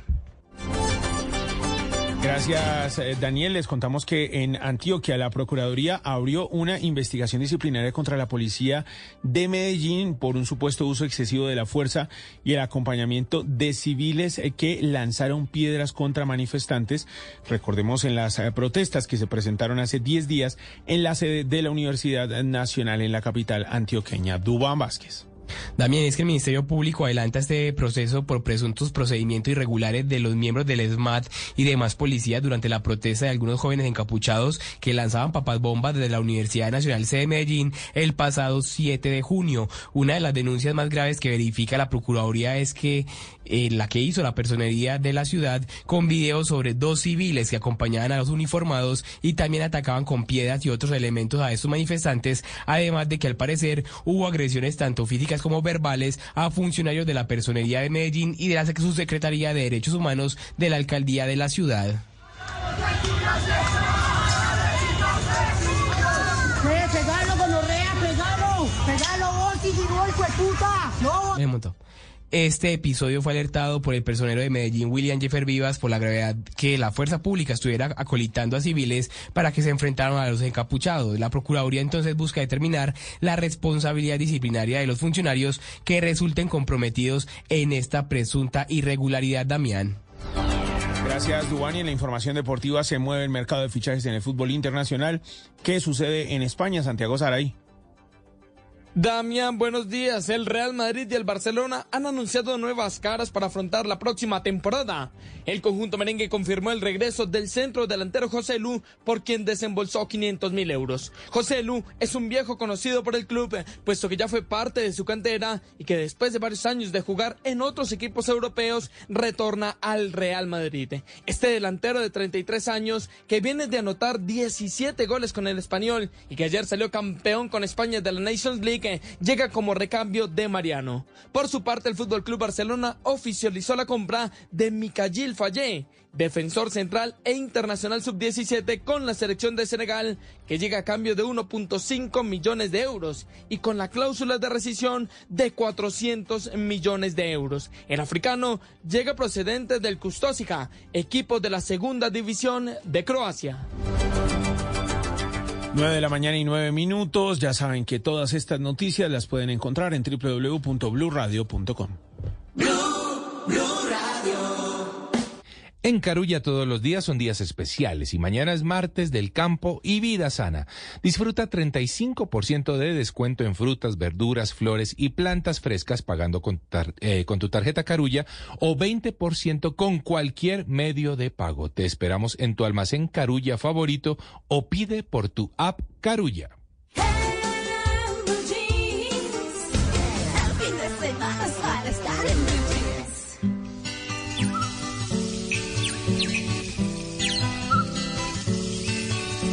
Si tú te vas, mi corazón se morirá. Si tú te vas, si tú te vas, mi corazón se morirá. Si tú te vas.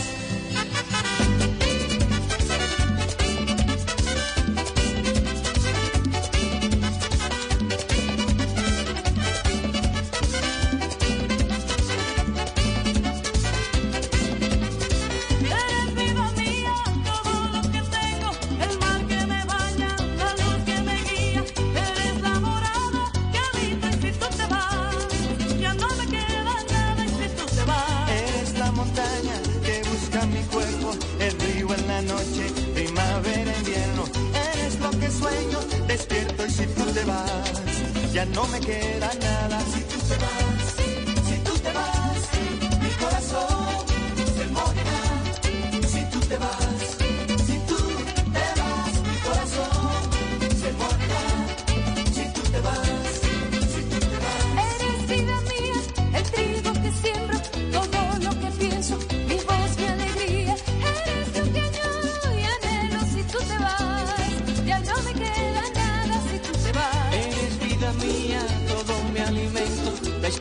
si estás en mis versos, eres la cobija, mi aliento y si tú te vas, ya no me queda nada.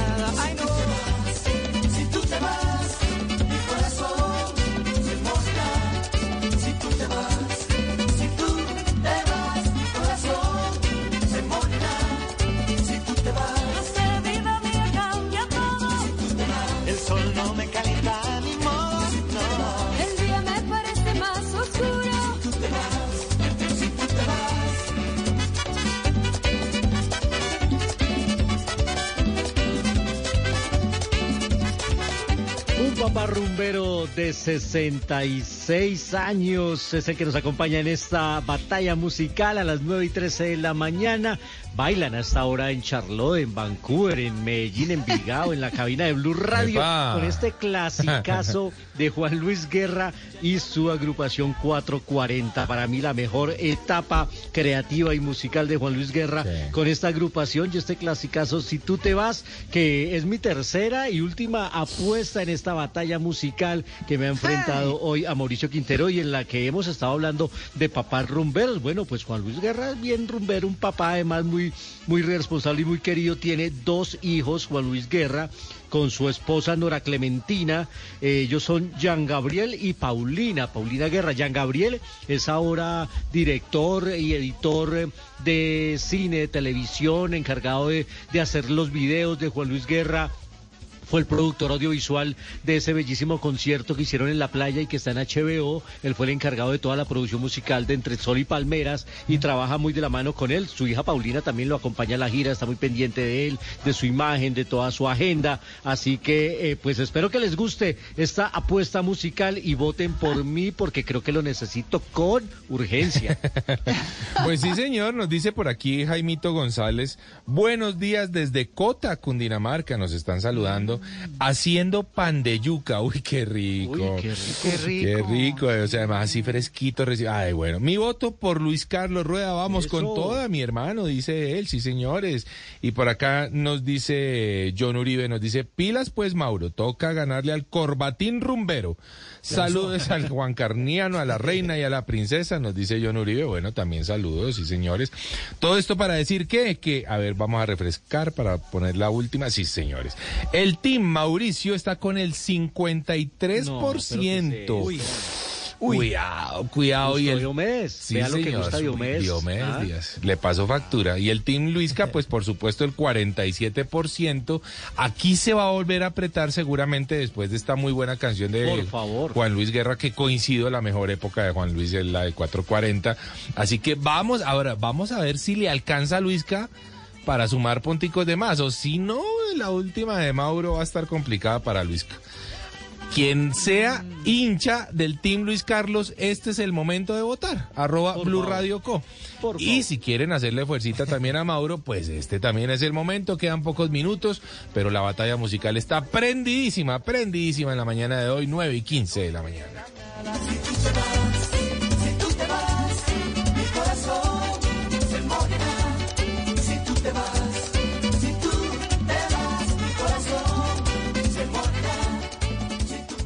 Antes del sonido envolvente estaba el cine mudo. Antes de la grabación digital estuvo el celuloide. Antes de los multiplex estaban los grandes teatros. En Blue Jeans, un vistazo al pasado del cine en 35 milímetros.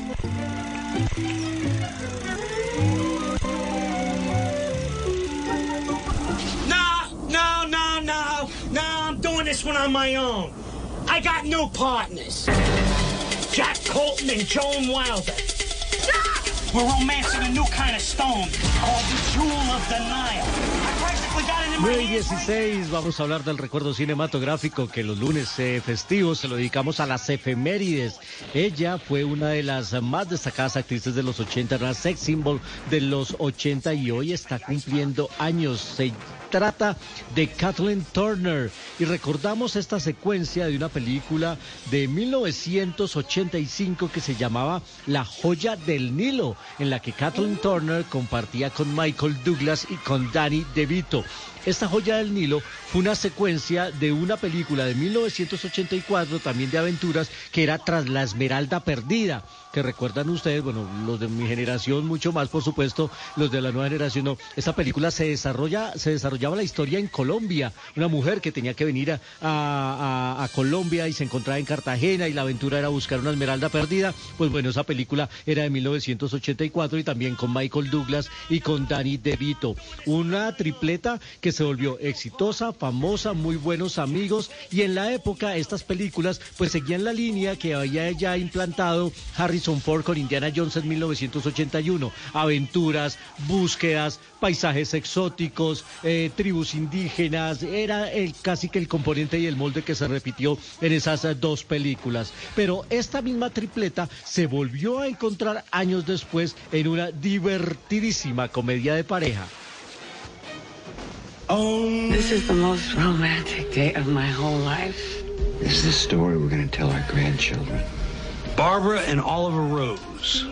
Wait a minute, wait, wait, what's your name? Esta era una pareja que se había conocido en una subasta, pujando los dos por un objeto y una vez hubo clic, de una vez se engancharon, se enamoraron y se casaron. Pero hasta que tienen un incidente y terminan peleándose, ellos empiezan un trámite de divorcio y cada uno se quiere quedar con la casa y empiezan a hacerse la vida imposible uno a otro con un abogado de por medio, que es el papel de Danny DeVito. Esta era la guerra de los Rose con Kathleen Turner, Michael Douglas y Danny DeVito. Una divertidísima película en la que estos dos se hacían la vida imposible, se hacían cuanta maldad podía para que el uno desistiera de los intentos de quedarse con la casa del otro. Realmente divertidísima esta película de 1989. Pero uno de los grandes logros que tuvo la estupenda Kathleen Turner fue ganar en 1986 el, su segundo Globo de Oro por esta película.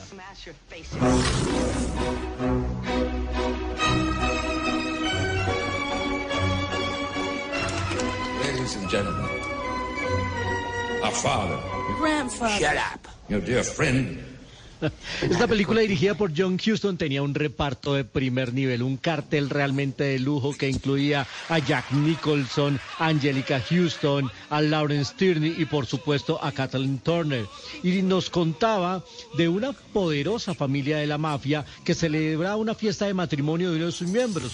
Y a esa fiesta llegaba una supuesta asesora de impuestos, pero realmente era una asesina a sueldo y ese fue el papel de Kathleen Turner, que por su papel le repito, se ganó su segundo Globo de Oro.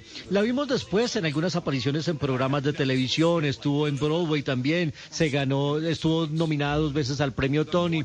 La vimos en Friends también como invitada en algún capítulo en la que ella hizo del papá travesti de Chandler, cuando él va, decide invitarlo a su boda. Bueno, en su época fue un gran sex symbol, yo y la recordamos con mucho cariño y deseándole un feliz 68 años. Para Kathleen Turner nació el 19 de junio de 1954. Más adelante, avances cinematográficos de las películas que llegan a la cartelera, siempre aquí en En Blue Jeans, el programa más feliz de Blue. Now Charlie's all mixed up. Man, we gotta get him back. You will be even more.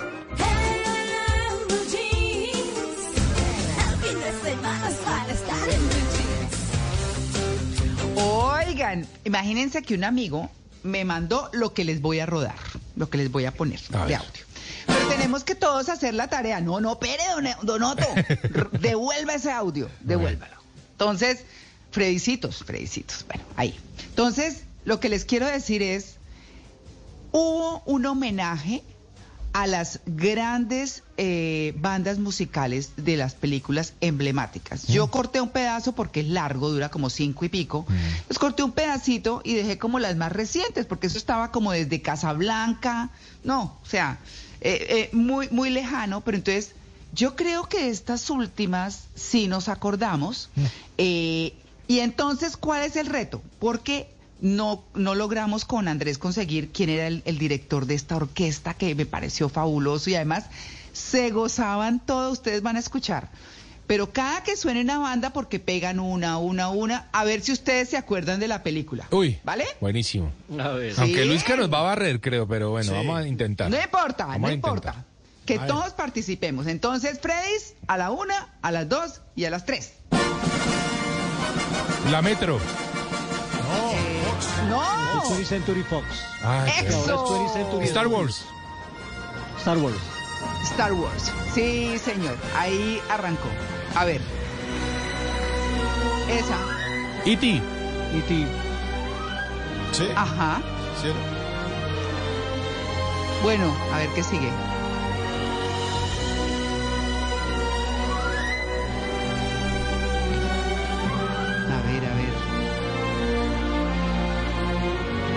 Es preciosa, es preciosa ahí. Sí. Que son un poquito larguitas. Es que le pegamos rápido, estuvo bien eso, estuvo bien. Titanic. Uy, Titanic, sí señor. Eso, Muy bien. Bien, bien, Mauro. Upa. Psicosis. Psicosis. Epa. Eso. Sí, señor. De Bernard Tiburón. Herrmann. Tiburón. Eso. Ahí está. Se la llevó. La pierna. Uy, la Pantera Rosa. Pantera Rosa. Eso. Mancini, Mancini. Henry Mancini. Qué Sí. bueno.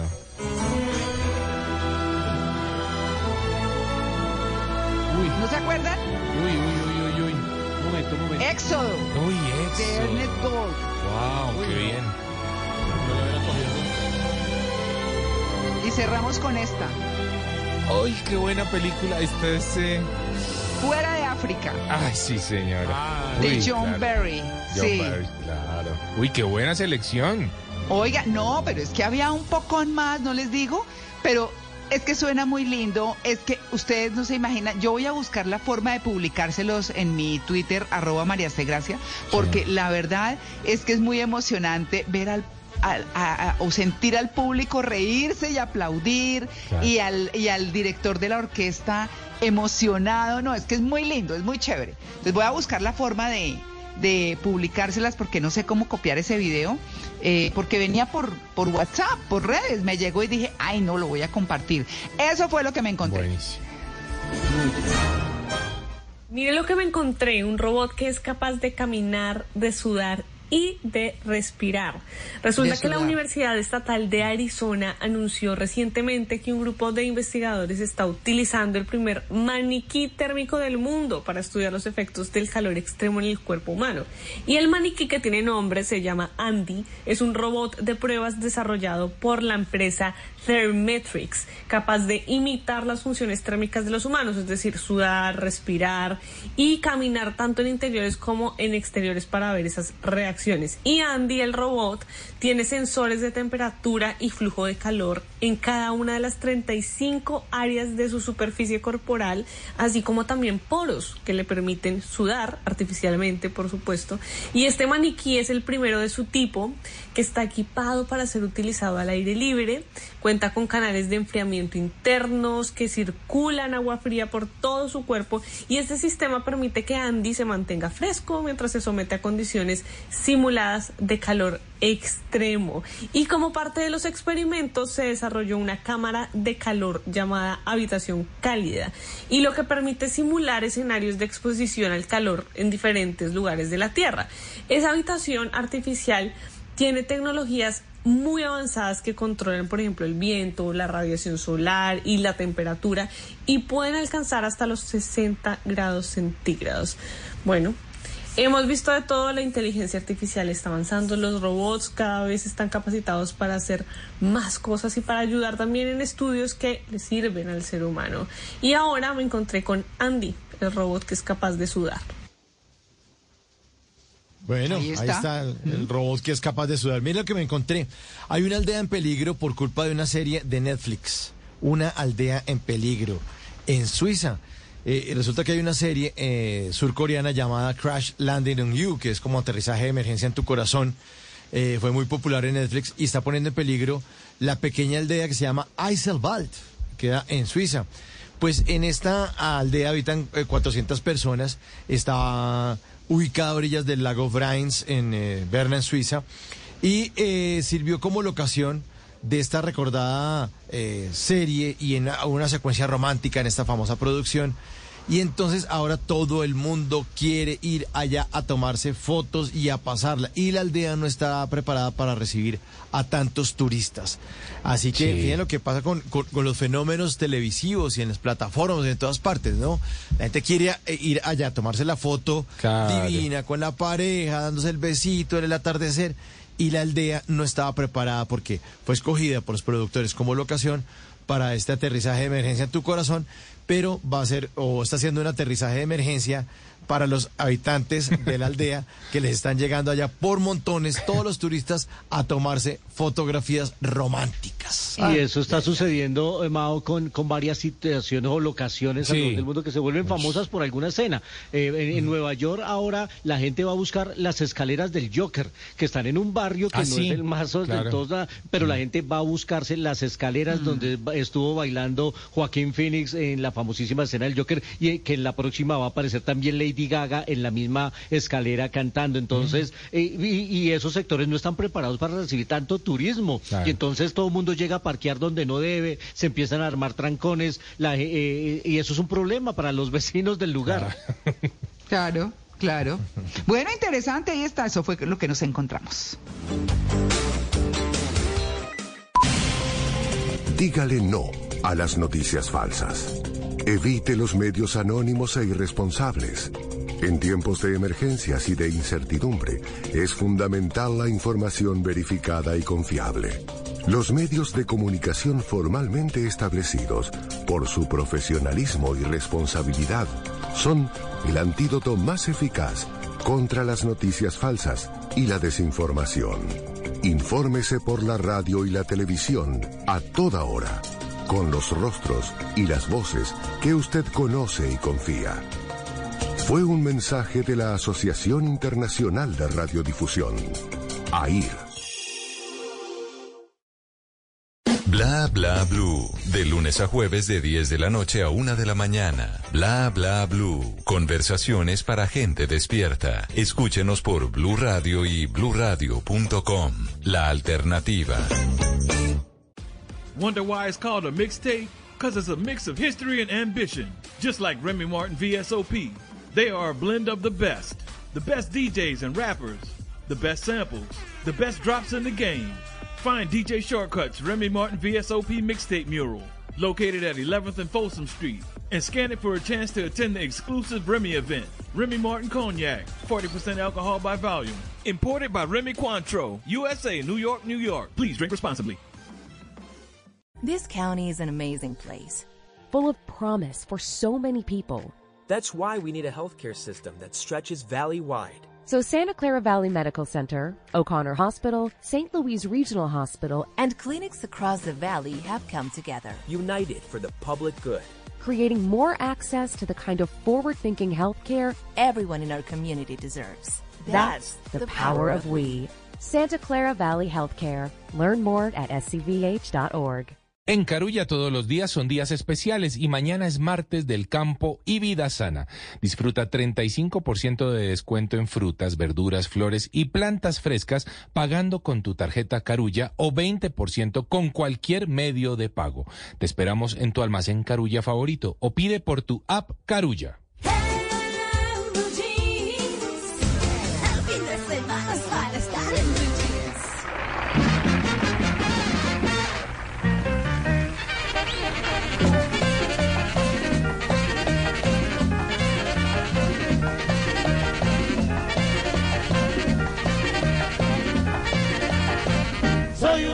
Divertido. Yo no sé lo que es triste. Soy un hombre divertido. Yo no sé lo que es llorar. Soy un hombre divertido. Y cuando llegó la fiesta. Soy un hombre divertido. Yo me pongo a disfrutar. Soy un hombre divertido. Soy un hombre divertido. Soy un hombre divertido. Soy un hombre de verdad. Soy un hombre divertido. Y cuando llegó la fiesta. Soy un hombre divertido. Yo me pongo a disfrutar.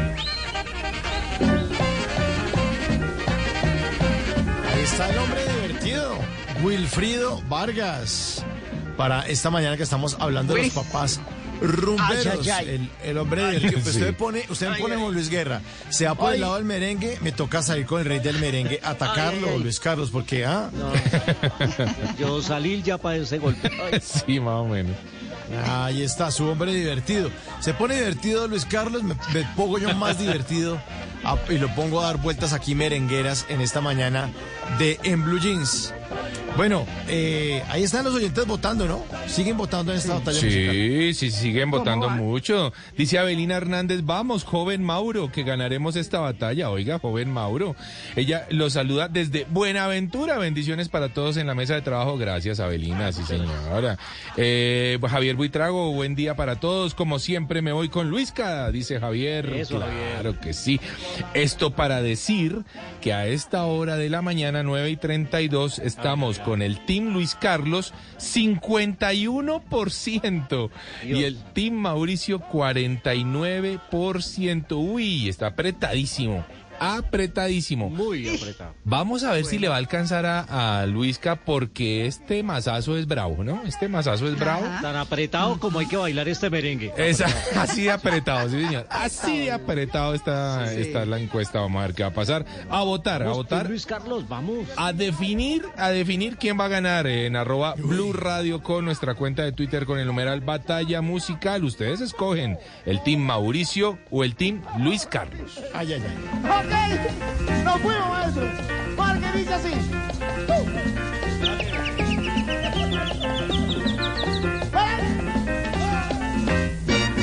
Arriba la mano. Y arriba la. Y arriba. Y arriba en Blue Jeans, esta es la máquina de la verdad. Y a las 9 y 33 de la mañana llega la máquina de la verdad con un tema que Luisca conoce y mucho, pero que nos encanta, por supuesto, a todos en nuestras mesas. El vino. Sí, señores, eh, mitos o realidades sobre el vino. Veamos a ver cómo nos va con esto. Yo creo que Luisca nos vuelve a barrer un poquitito, pero veamos, a ver. Mito o realidad. ¿Realmente el vino mejora con los años? Pero hasta ciertos años, Epa, bueno, eso es una buena cosa hasta ciertos digo yo. años, sí, señor. pues de lo que he leído, sí. Eh, Sí, pero sí. Eh, eh, toma un sabor más agradable con los años. mm, Bueno, bueno, entonces se tira en realidad y su merced creo que está un poquitito por el lado del mito, pues veamos qué dice la máquina de la verdad. Es un mito. Ay, ay, ay. ¿Cómo así? Ay, ay, ay. Bueno, sí, ¿Cómo señor. así? Quien nos va a hablar es el señor Vicente Dalmos Cebrián. Él es el conde de Creisela. Hágame el favor, presidente de Marqués de Murrieta, una de las mejores bodegas del mundo del vino, dicen los expertos. Escuchemos por qué es un mito. mejora con los años cuando se le ha dado un proceso formativo serio eh, y se ha buscado un vino contundente que tenga unos cimientos sólidos para poder evolucionar en botella de forma positiva. No, no se puede decir en términos generales que un vino mejora con los años. Eh, en, el ámbito de los blancos jóvenes, eh, blancos que se consumen en su juventud, los rosados o incluso los tintos jóvenes, yo no podría hablar de los años, hablaría de que a lo mejor en un año mejoran, pero no se puede hablar de esa ley como la ley máxima en el mundo del vino. Venga, tío, si, te- si os quedó claro, ¿ah? Ajá. Quedó claro, qué bozarrones de conde. Bueno, a ver, eh, así que tenían un poquito de razón todos, ¿no? Sí, sí, seguramente. Veamos esta. La intensidad del color del vino indica también la intensidad de su sabor.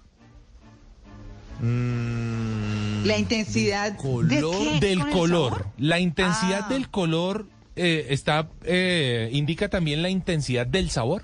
¿Qué dicen No. ustedes? No. No. Mito. Mito. Mito, Bueno. mito, exacto. Mito. Bueno, veamos qué dice la máquina de la verdad. Es un mito. Tienen razón, señores. El conde de Crisel, escuchémoslo.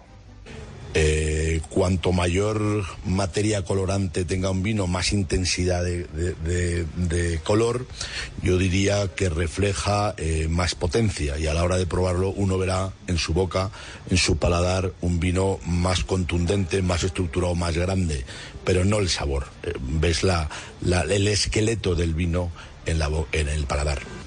Y Creis- eh, Creisel, a propósito, es un municipio de Cataluña, en España, perteneciente a la provincia de Tarragona. Pues el hombre es el conde. Oiga, a ver esta. ¿Los vinos más caros son los mejores? ¿Qué dicen ustedes? Por supuesto. No, es un mito. Uy, cuidado, que dice Luis que Pues, es un mito. Mauro dice Eh, que por supuesto. No digo los almacenes en Colombia, pero hay unos almacenes con unos precios buenísimos Sí. y los vinos son buenísimos. Y lo mismo pasa acá. Acá uno se compra en Costco unos vinos buenísimos. Y más, más, más cariñositos. Sí, no más, ba- no, más pero baratos. también no son Ah, tan más econo- costosos. Ah, bueno. Exacto. Ah, bueno. Sí, no, no son tan costosos. y son buenísimos. es un mito. sí. Podría ser un Ajá. mito. Bueno, veamos qué dice la máquina de la verdad. Es realidad. Ay, ay, ay. Ah, ya, ya. Que mi plata no vale. Ay, es que sí, es que ya se puso, ya se puso Rabón Mauro, ya se puso Rabón Mauro. Bueno, veamos por qué nos contesta Vicente Dalmo.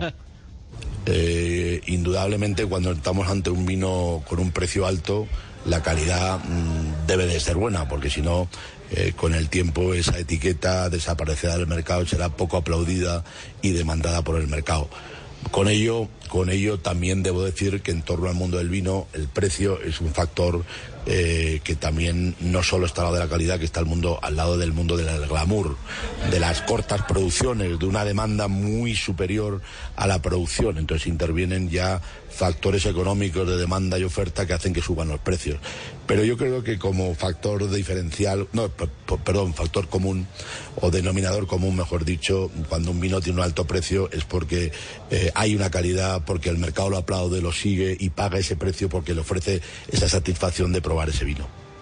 Bueno, me parece que es una buena forma de Ah, verlo, sí, ¿no? Pero, pues, Sí. eh, eh, sí, creo que la formulación es, si un vino es costoso, entonces es, es fino, pero no quiere Sí. decir que todos los vinos caros sean buenos. Es cierto. Vinos baratos Ajá. muy buenos también. Es cierto. Yo debo reconocer que yo soy de los que compro vinos de 12 mil pesos. Y, a- y algunos me salen buenos. Sí. Sí, algunos Sí. me salen ricos, la verdad. Algunos me salen buenos. Y a propósito de lo vino, menos- el, el próximo fin de semana en Bogotá vamos a celebrar vino al parque. Ah, Va a mire. estar buenísimo. ¿Sí? Oiga, qué buen dato. Sí, muy chévere. Cuidado, Luis al. Carlos. Uy, allá va a estar Luis Carlos, 4 de la mañana, va, ahí lo encuentra uno en siete botellas de vino. a No. Ay, Dios mío. Cuidado, Carlos, cuidado, Luis Carlos. Oiga, les tengo una ñapita, una ñapita. Ay, a ver. Una buena comida de mar, ¿es recomendable acompañarla con un vino blanco? Rico, rico. Sí. se pueden los Es dos, pero rico. Es recomendable, ¿no? Sírvalo, sírvalo, sí. Pero ¿sería necesario acompañarla con un vino blanco? No necesariamente. No necesariamente. No. No. A mí sí Bueno. me tráigame el blanco, por favor. A usted sí blanco necesario y recomendado. Sí, sí, sí. Bueno, veamos Sí, si es una realidad. necesario. Si es necesario, mm, a ver qué dice la máquina de la verdad. Es un mito. No es necesario, no es necesario. Se pueden los dos. Se, se pueden los dos, sí señora. Escuchemos al conde. O los tres. Ah, o lo- ah, sí, bueno, sí, ¿no? ¿El rosadito? Porque el rosé, Rosado El rosadito. Ese es lo máximo. El rosado es lo más... ¿Le gusta el rosado? Sí, ese, ese Sí, vino es el que más me gusta. Y es más suavecito, ¿no? Me parece a mí. Sí. Bueno, escuchemos al conde. No, no, no creo que debamos siempre unir los blancos a- a- a- a- al pescado o, a- o al, o al marisco. Si hemos hecho un pescado con una, una salsa potente, eh, perfectísimamente puede estar unido a un tinto. Y si al lado tenemos un tinto, un tinto este con un cuerpo, un cuerpo delicado, con mucha fruta, eh, vinos de, no sé, de la Borgoña o, o vinos de españoles maravillosos como de Ribera del Duero, Gredos, pues perfectísimamente puede ir acompañados, como lo llaman aquí, con vino, con una comida del mar.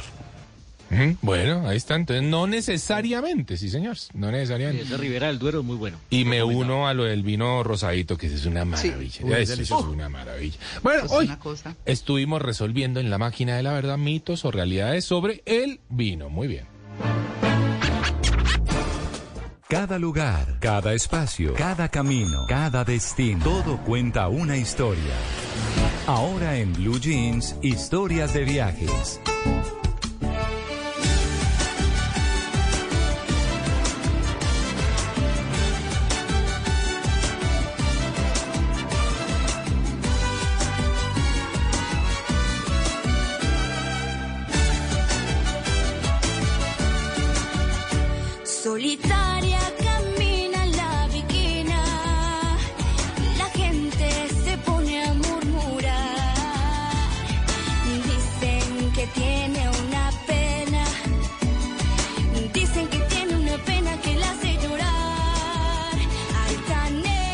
La Viquina, sí señores, la Viquina para irnos de viaje hoy a destino. Hoy nos vamos a destino. Ustedes ya saben que los domingos es de tips viajeros, como lo tuvimos ayer. Y los sábados o lunes festivo nos vamos de destino. Y las 9.41 los voy a invitar a México. Sí señores, les gusta México, ¿no? Gran Mucho. Pues yo no conozco. Ay, ¿su merced en serio? Sí, he ido a tantas partes, pero no a México. Uy, su merced se ha perdido Uy, de un gran- país maravilloso. No, es que saben que yo tengo que confesar que a mí me da un poco de miedo. Sí, Porque nunca se me olvida el episodio y se lo dije el otro día a Mauricio Aranguren, nuestro colega. sí. Eh, cuando le hicieron el cambiazo de la maleta, a mí me dicen que el ingreso a México, no sé, Uy, no es tan sí. fácil, eh, hay mucha cosa. Sí. O sea, a mí me da como miedito y no, no lo he tenido en mi radar, pero eso sí me dicen que me pierdo de un gran país. Gran Y pues país, bueno, María Clara. Sí, Sí, habrá que ir algún día. Sí, habrá que ir algún día. Y Sí. muy cercano y su cultura muy parecida a la hermoso. nuestra. Yo debo Sí. decir que es quizás el país al que más he ido por temas de trabajo y no he tenido ningún problema nunca. Me ha ido muy no, bien. ¿y cada saben vez que qué?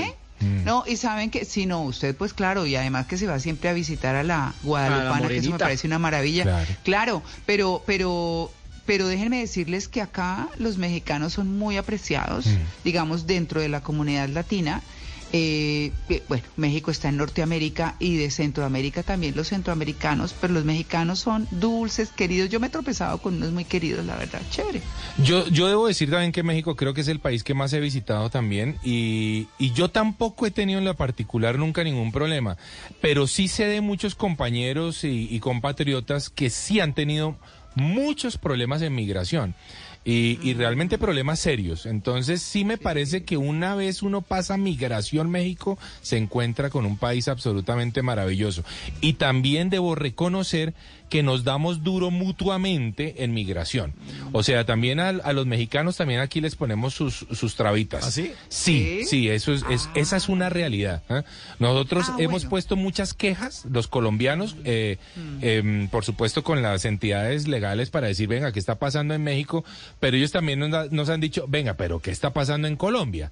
Entonces, eh, Yo creo que es el tema del narcotráfico ahí metido Sí, en la mitad, que señora. es tan complejo. Sí, señora. Entonces nos tratamos durito. eh, bueno, yo digo, hay cosas que están bien, hay otras que no tanto, pero sí definitivamente México es un país que a mí me encanta. Me encanta maravilloso. y creo que es el lugar donde más rico he comido en mi vida. Ay, Sí, uy, también. Uy, sí, la Uy. comida mexicana es lo máximo. Exacto, pero la comida mexicana en México. En ¿sí? México. Sí. En En México. México, porque es que uno va a sitios eh, de comida mexicana acá en Colombia que pone la bandera afuera y uno dice, estos son como totopos con, con Sí. aderezos Sí. ahí con acompañantes. Sí, sí, sí. Esto no es comida mexicana, o sea, no. Correcto, sí, señor. Bueno, pues tuve la oportunidad de hablar con eh, María Peña Rosa, ella es directora de venta de los, eh, de los hoteles Sandos para Sudamérica, y eh, le, le pregunté, bueno, ¿por qué conocer México y sus playas además en las dos costas? Porque recordemos que tienen playas maravillosas en las dos costas. Así que pensemos en esto porque para los colombianos, por supuesto, siempre para nosotros lo que primamos son los destinos de playa. ¿eh?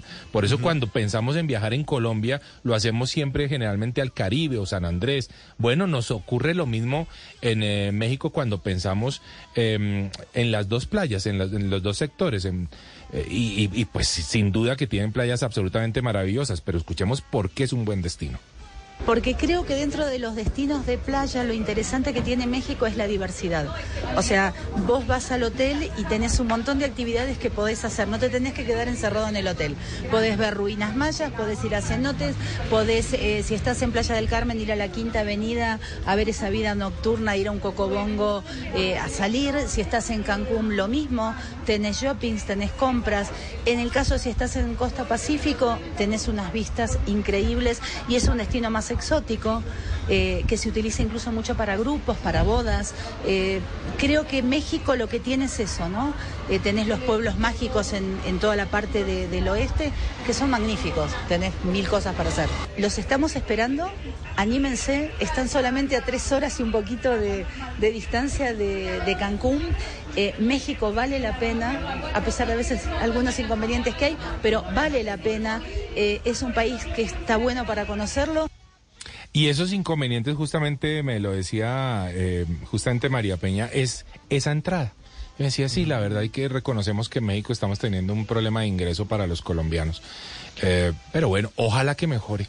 Ojalá Pero que eso, eso, eso que mencionaba ella de los matrimonios en la playa, Uy, sí. en esa península de Yucatán, en, en Cancún, Uy, sí. eh, en Playa del Carmen, no, no, no, eso es una cosa imperdible. Es o sea, si se va a casar, imperdible. va a. Uy, muy bello. Son sitios muy lindos. Y además uno, uno que creció viendo el Chavo, pues Ah, era, sí. aspira- era aspiracional el tema de Acapulco. Claro. Y uno Sí, creía que sí, solo era sí. Acapulco, pero resulta que además de. Acapulco está la Riviera Maya y Cancún No, y Tulum y, y- y en el Pacífico Los Cabos. Los cabos. Upa. Es una cosa Uy, espectacular. uy, Tuve la oportunidad de ir allá a una entrevista y Los Cabos es exótico, No, no, es desierto no, con mar, no, una cosa divina. Oiga, su merced, ¿la antojamos o no? Sí. Claro, sí, sí, sí, sí. Y ahora le va a quedar ma- está María ahí. Clara más fácil si viene de Estados Unidos, pues Sí. va a entrar por otro lado, entonces le va Sí. a quedar más fácil. De acuerdo. También, Exacto. puede ser, Y, sí. y- y el tema es que los mexicanos no son tontos y, y saben, por ejemplo, que eh, esa península de Yucatán está tan cerca de Estados Unidos. No son bobos. Sí. Y hace 50 años se inventaron Cancún. Cancún Claro. era un pueblito ahí normal que significa nido de serpiente. Y dijeron, oiga, pero aquí estamos cerca de los gringos, saquémonos dinero. Eso es un complejo hotelero. Y es que se han ido hasta vivir allá. Claro. Pero es claro. perfecto Hay gente- porque llegan en el avión y la vaina lo reparten en el hotel y hay planes que hacer y todo es seguro y las playas son divinas y la comida es espectacular. Es un gran destino. Oiga, la hicimos entre todos la sección, no en vano. No en vano México recibe algo así como 90 millones de turistas al año. pero claro. Y, eh, o Ciudad de eh, México. eh, O exactamente. Ciudad de México. Uf. Exactamente. Y nosotros, Uh. teniendo las mismas bellezas, porque nosotros tenemos un país maravilloso, estamos alrededor de los 7 millones. Así que, obviamente, hay una diferencia enorme y justamente por ese por esa capacidad de mercadeo, de, de, de venta que tienen los tesos, unos mexicanos. tesos. Son unos tesos, definitivamente. Así que, bueno. Hostia, a ver. Sí, vaya usted No a ver. Ahí está. Bueno, hoy en Historias de Viaje los llevamos a México.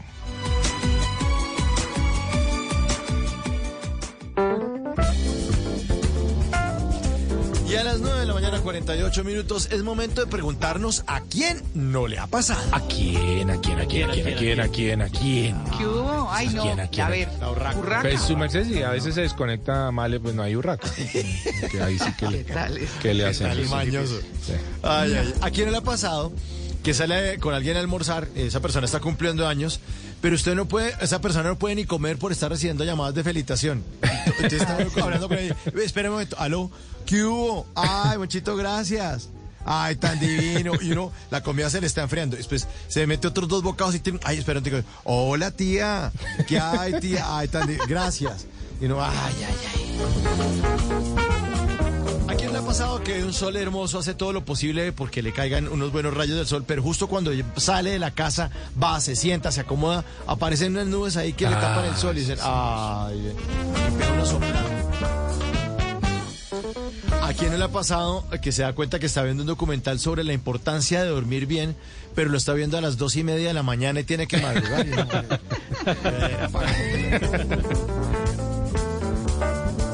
¿A quién no le ha pasado que le dan 30 días para entregar un proyecto y uno se demora 30 días entregándolo? Pero si le dieran 3 horas, lo entregaría en 2 horas y media. Ay, ay, ay. Pasado que se sienta debajo de una matera, esas que cuelgan, a hacer visita y todo y la matera casi que le roza la cabeza, y pasados unos buenos minutos, uno se le olvida que la matera está colgada encima y se para uno súper rápido y ¡tin! Se mete un tramacazo que lo deja viendo helechos. ¿A quién le ha pasado que por ahorrar tiempo intenta quitarse el jean sin quitarse los zapatos y empiezan a enredarse el, el jean con el zapato? Sí, sí, es verdad, es verdad. Ay, ¿yo por qué ahorro tiempo de esta manera tan tonta? ¿A quién le ha pasado que se encuentra con alguien de la universidad que le dice que ya tiene dos hijos y uno piensa, uy, pero yo ni siquiera he podido lidiar con un perro y esa persona ya tiene dos hijos? Creo que se me está haciendo tarde, se me está haciendo tarde. Pasado que se para muy rápido de la cama y se le reinicia el sistema nervioso? Se para uno todo rápido y... Como que el programa ha efectuado una operación no válida y se reiniciará. ¿A quién le ha pasado que cree que el liquid paper ya está seco en el papel? Entonces le mete el dedo para comprobar, entonces la hoja le deja una mancha Ah, en el dedo. Y por eso con una inventadora ya, "Ay, me lo atire, me lo atire. Liquid paper, ¿eso todavía existe? ¿El liquid paper Sí, sí, existe? claro, todavía existe. ¿no? Claro. Sí, sí, sí. Ah, Está bueno. Y este último, ¿a quién no le ha pasado? Que entra al baño de la abuelita y ve todo decorado, el tapete grueso que rodea el inodoro, la tapa del inodoro forrada en ese peluche rojo, el papel higiénico con un forro de perro French Poodle, que uno no sabe si usarlo o ponerse a jugar con el papel higiénico. No si a ustedes les ha pasado, pero a mí, a mí sí me ha pasado.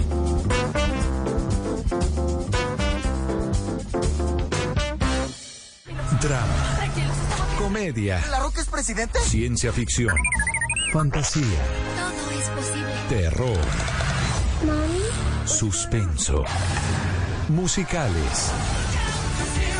Y hasta esas cosas que no sabemos si son una cosa u otra porque uno llora, ríe y hasta se asusta y no se pueden clasificar. En Blue Jeans es hora de dar un vistazo a lo más reciente del cine.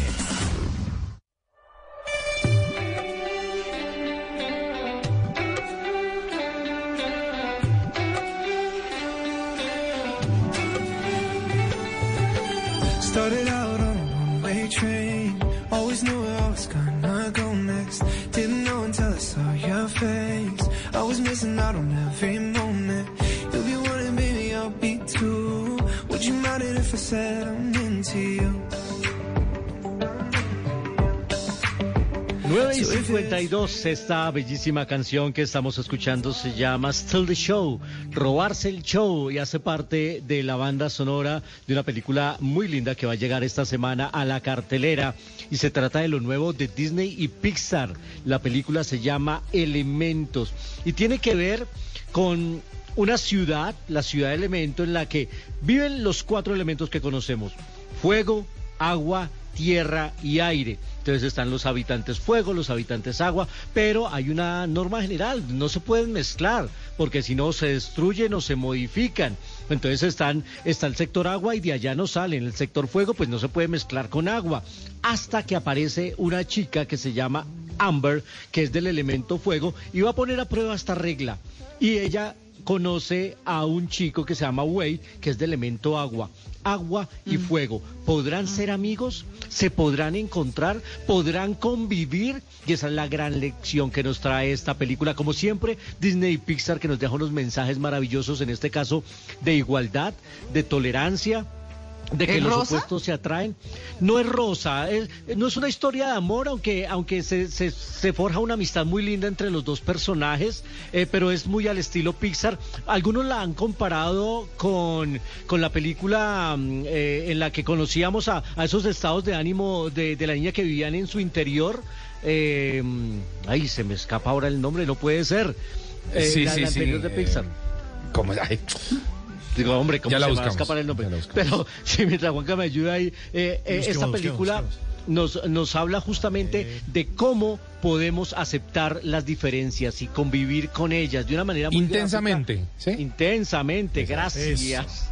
Por Dios, cómo se me iba a escapar. Intensamente. Aquí los personajes eh, se asemejan mucho y casi que el tono de la historia es muy parecido. El director es Peterson, que había hecho El Gran Dinosaurio y ha trabajado de manera conjunta en otros proyectos de Disney. De hecho, él ha puesto voces a, a varios personajes en las películas de Disney y Pixar. Él puso la voz del gato en la reciente película de Lightyear y a él lo vamos a tener el, el próximo fin de semana aquí también hablándonos de esta lindísima película que es la nueva apuesta de Disney y Pixar. Se llama Elementos. Mírenla, yo sé que les va a gustar y les va a dejar un mensaje muy lindo. Además nos deja un mensaje a todos.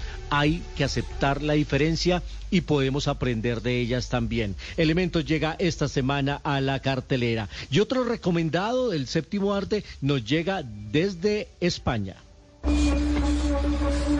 Yo soy una buena persona. De hecho, ser una buena persona me ha alejado del mundo.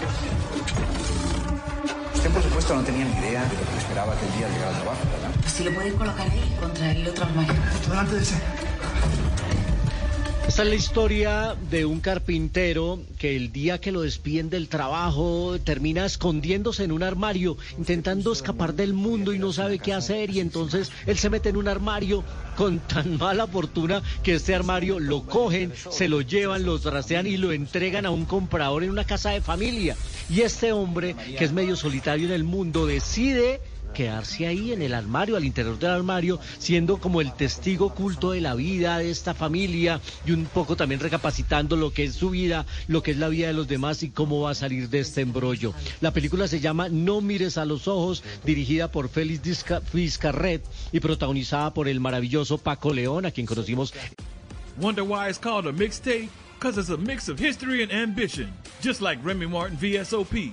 They are a blend of the best. The best DJs and rappers. The best samples. The best drops in the game. Find DJ Shortcuts Remy Martin VSOP mixtape mural.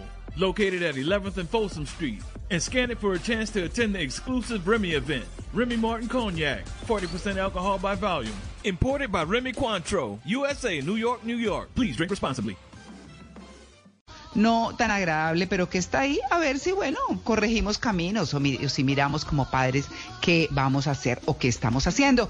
Bueno, mis queridos todos, muchas gracias por todo su trabajo, como siempre, maravilloso, a nuestros oyentes por toda su sintonía. Tengan, por favor, una semana corta, chévere, y nos vemos el próximo fin de semana. Chao.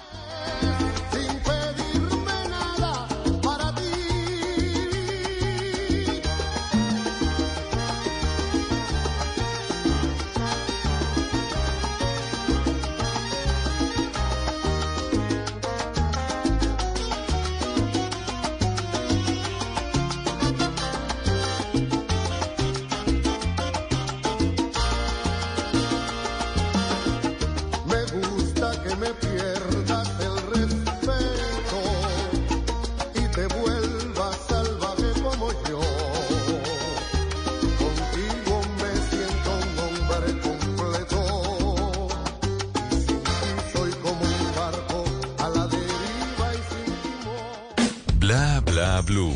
A las 10 de la noche, invitados de lujo. A las 11, temas interesantes para conversaciones inolvidables. Y a las 12, línea abierta. Al aire, con las llamadas de nuestros oyentes. Bla bla blue. De lunes a jueves de 10 de la noche a 1 de la mañana. Bla bla blue. Conversaciones para gente despierta. Escúchenos por Blue Radio y bluradio.com.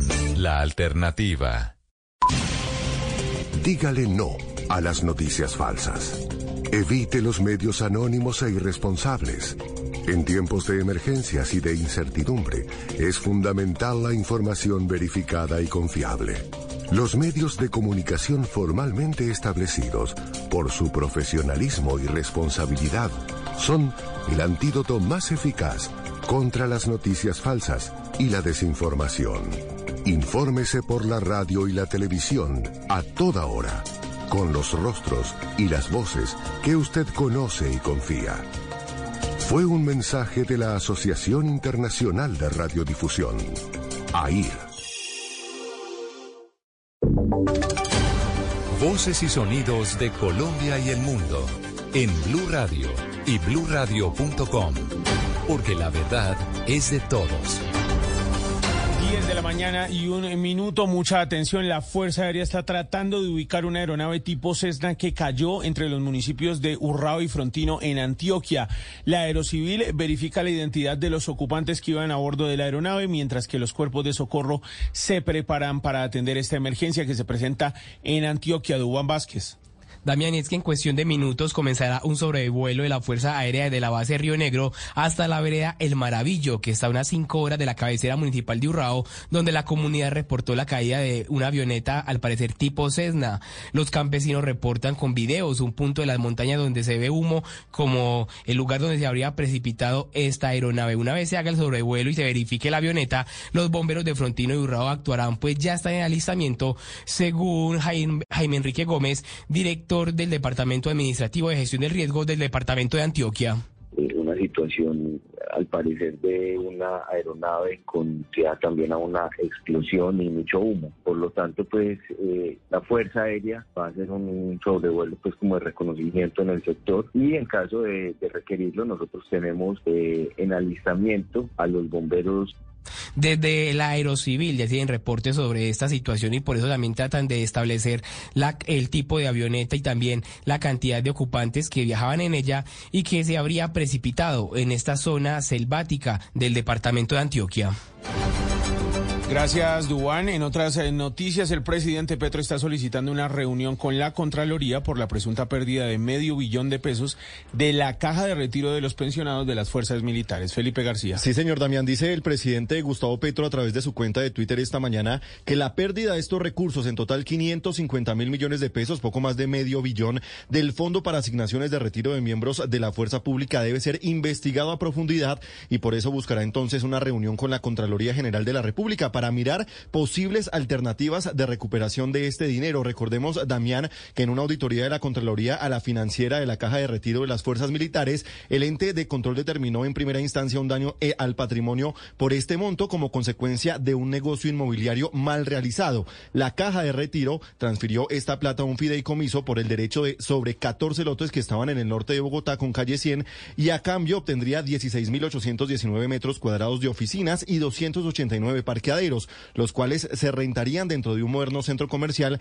que está en proceso de construcción, pero no se ha terminado. Por eso, el presidente pide entonces una reunión con la Contraloría para evaluar alternativas con el fin de buscar recuperar este medio billón de pesos. 10 de la mañana y 3 minutos, el Ministerio de Transporte expidió finalmente la resolución que suspende el cobro del peaje Papiros en la vía Barranquilla-Cartagena. Esto hasta el próximo 15 de octubre para las categorías C1 y C2. En este documento también reposan tarifas especiales para vehículos de carga, pero esto ha generado malestar en los transportadores. Adrián Jiménez. Damián, hasta el próximo 15 de octubre, como usted comenta, quedó fijada esta nueva suspensión en el cobro del polémico peaje Papirus para vehículos particulares, buses y microbuses que hacen parte de estas categorías C1 y C2 y se otorgaron tarifas especiales para los vehículos de carga pesada que hacen parte de las C3 en adelante como camiones y tractomulas. En este sentido, para los vehículos de categoría C3, la nueva tarifa quedó en 8 mil pesos, mientras que los vehículos de la categoría C4 deberán pagar 14 mil pesos. Para la categoría C C5, la tarifa quedó fijada en 44.300 pesos, mientras que los vehículos de carga pesada en la categoría C6 deberán pagar un valor de 59.500. Finalmente, en lo que respecta a los vehículos en la categoría C7, la tarifa quedó en 66.000 pesos. Eduardo Munarriz es un líder transportador en el Atlántico y sostuvo que no están satisfechos con esta noticia, pues la tarifa solo aplicará para los vehículos que transiten sobre la intersección de la llamada Y de los Chinos hasta la carrera 46 con la circunvalar de la Prosperidad. Aunque no estamos de acuerdo aún con el valor por cuanto la ley 1280 dice que es por kilómetros recorridos y la distancia que estamos contra la caseta de recaudo versus la generación de carga no oscila de un kilómetro. Sin embargo, continuaremos en la mesa de trabajo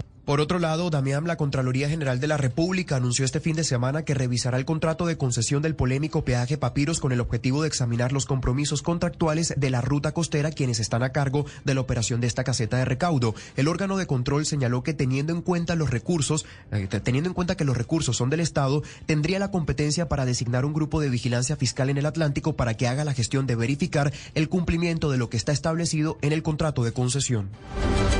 Y en Santander también están pidiendo investigar el contrato por más de 300 mil millones eh, de pesos para construir el anillo vial externo metropolitano, el cual se le habría entregado a personas cercanas al polémico eh, contratista Emilio Tapi, involucrado en varios escándalos de corrupción. Boris Tejada.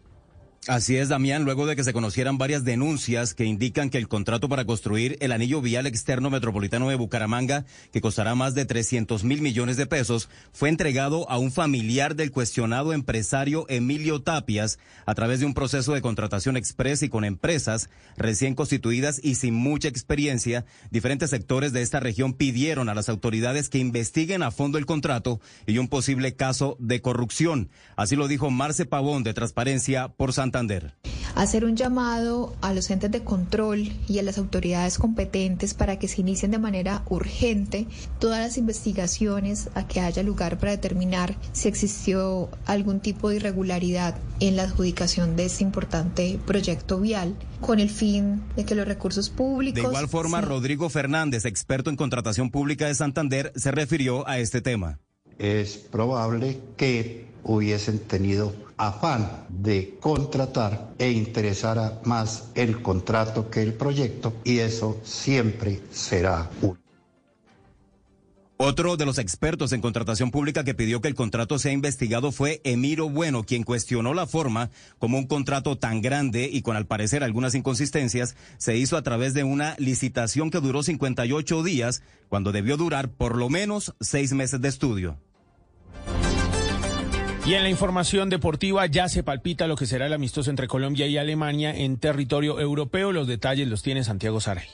Así es, Damián. La selección colombiana sigue preparando su compromiso ante el combinado Teutón. Colombia arribó ayer a tierras germanas y ya ha realizado varios trabajos de cara a lo que será el partido. Por su parte, Alemania, que no atraviesa una buena racha, pues llega el cruce luego de dos partidos sin ganar, ve ante Colombia una bonita oportunidad para congraciarse con su afición. El técnico alemán, Hansi Flick, habló en rueda de prensa sobre el encuentro.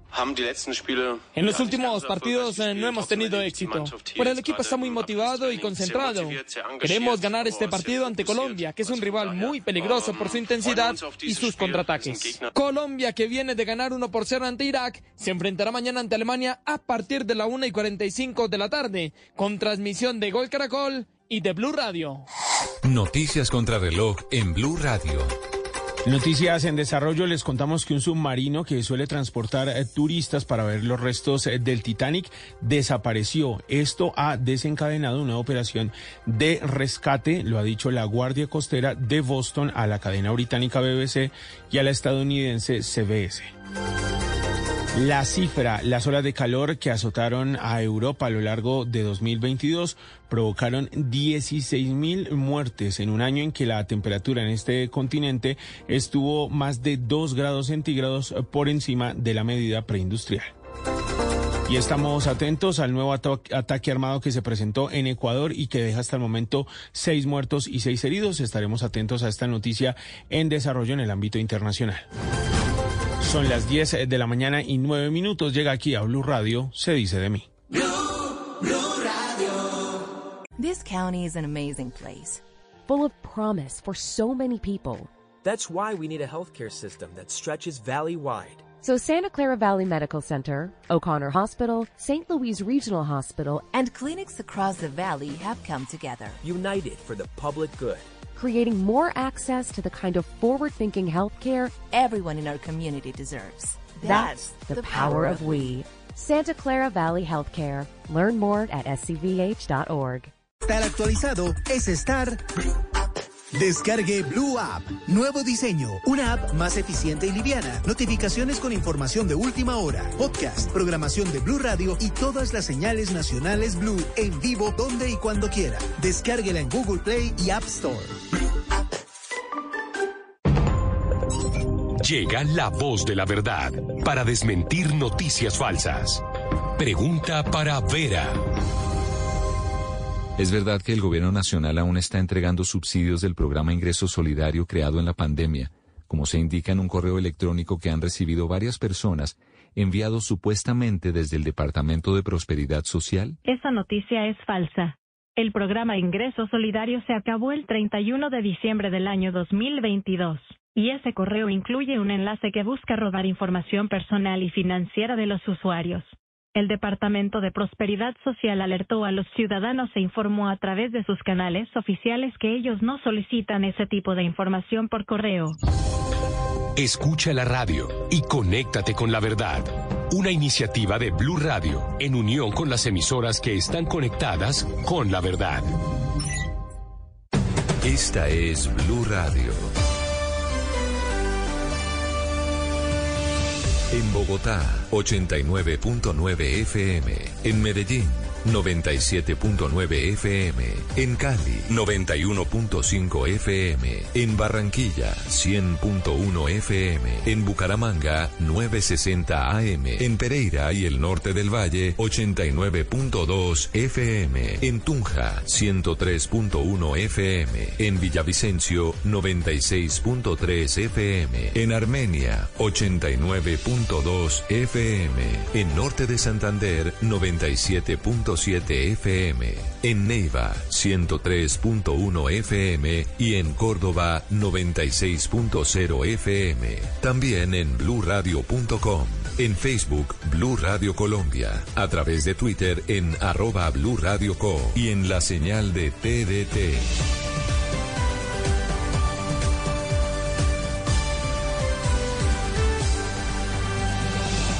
Blue Radio, la alternativa.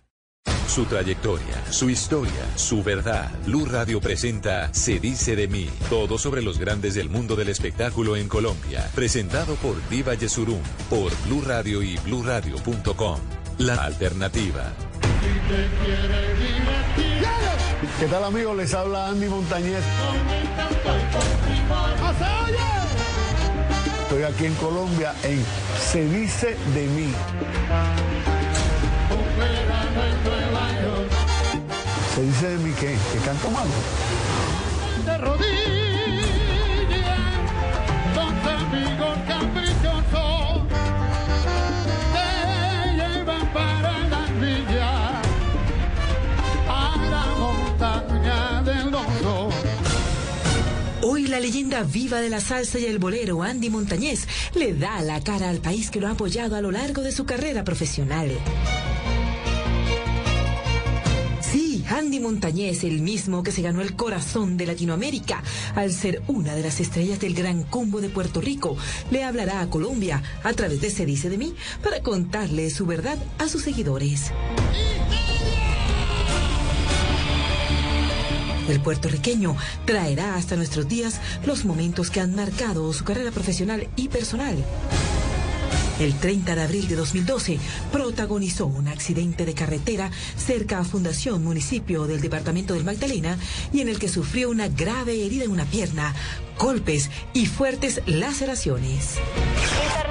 Clínica permanece el cantante puertorriqueño Andy Montañez. Tuvo que visitar nuevamente el quirófano. Tuve cuatro operaciones en el pie, todavía tengo un huesito por aquí, un hueco aquí. Hoy el intérprete de la canción Las Hojas Blancas hablará de sus más grandes dolores. Así es la vida, así es.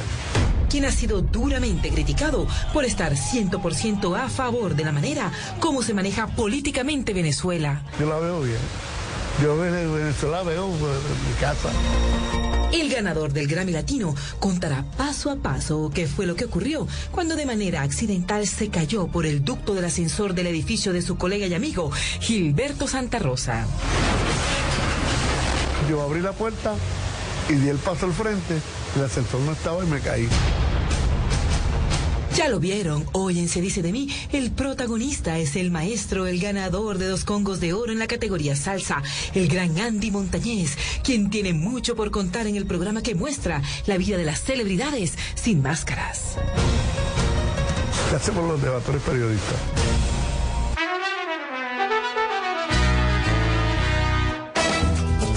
Andy Montañez, conocido como el Godfather de la salsa, nació en uno de los 78 municipios de Puerto Rico, más exactamente en San Juan.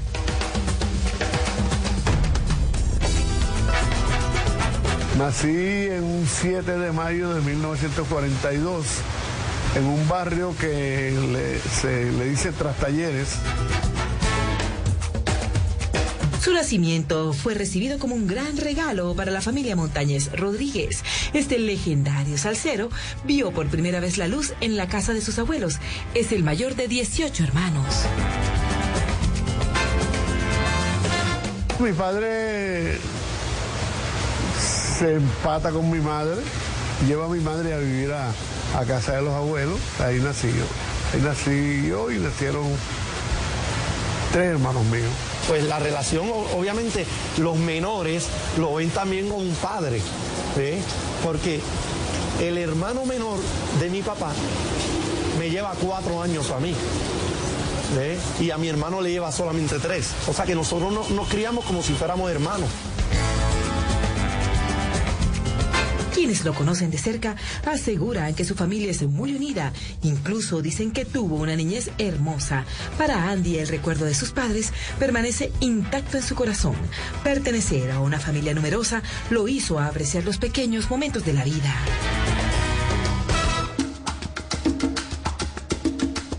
Los domingos mi padre nos llevaba a la playa, hacía unos sándwiches, compraba un de esto de pan grande, refresco, nos íbamos a la playa, estábamos todo el día y partíamos ese pan y ese, esa, esa comida.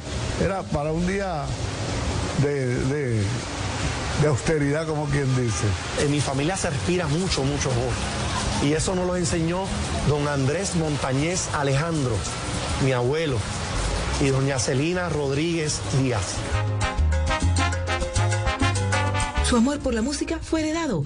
Aún recuerda ver en su natal San Juan a su padre cantar como los dioses diferentes géneros musicales, canciones cargadas de amor y poesía, tiempos en los que se le rendía tributo a la mujer.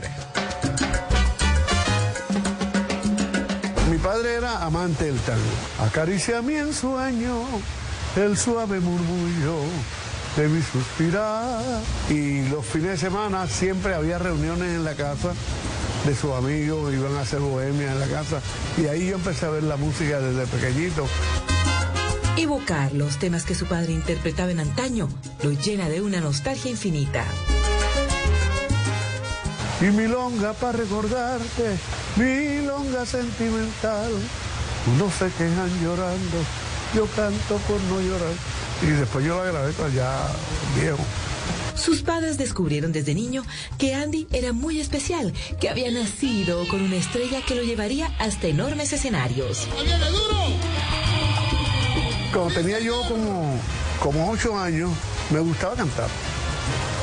Y mi madre un día me llevó a un programa que ahora le dicen reality show o algo así.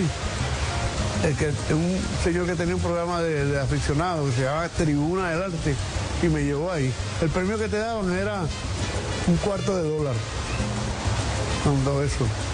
Y, y después tenía que estar un año viendo hasta que te graduabas. Te hacían un regalo y ya te graduabas como cantante. Pero nada de, de prometerte que ibas a triunfar ni a eso. Y ahí empecé.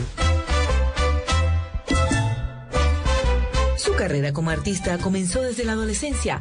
Era inevitable saber que nació para ser una gran figura de la industria de la música. Hice un trío cuando tenía como 15 años junto a, a mis amigos Pacheco y el Pucho.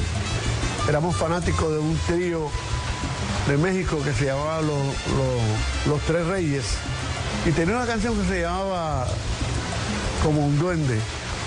Decía, como un duende, yo sigo tus pasos para ver si tan solo eres mía o repartes tu amor en pedazos. Le pusimos al trío, al trío Los Duendes. Mi papá comenzó eh, cantando en tríos. Mi papá es un bolerista que todo el mundo lo conoce como salsero, pero él, él es un bolerista natural. Cuando estoy en la intimidad, cuando estoy con amigos, prefiero el bolero.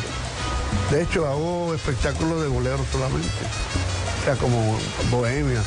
Pero pues la salsa es lo que me ha, llevado pues, a hacer mi vida con mi familia. A pesar de saber que tenía grandes cualidades artísticas, por su mente jamás pasó ser una estrella.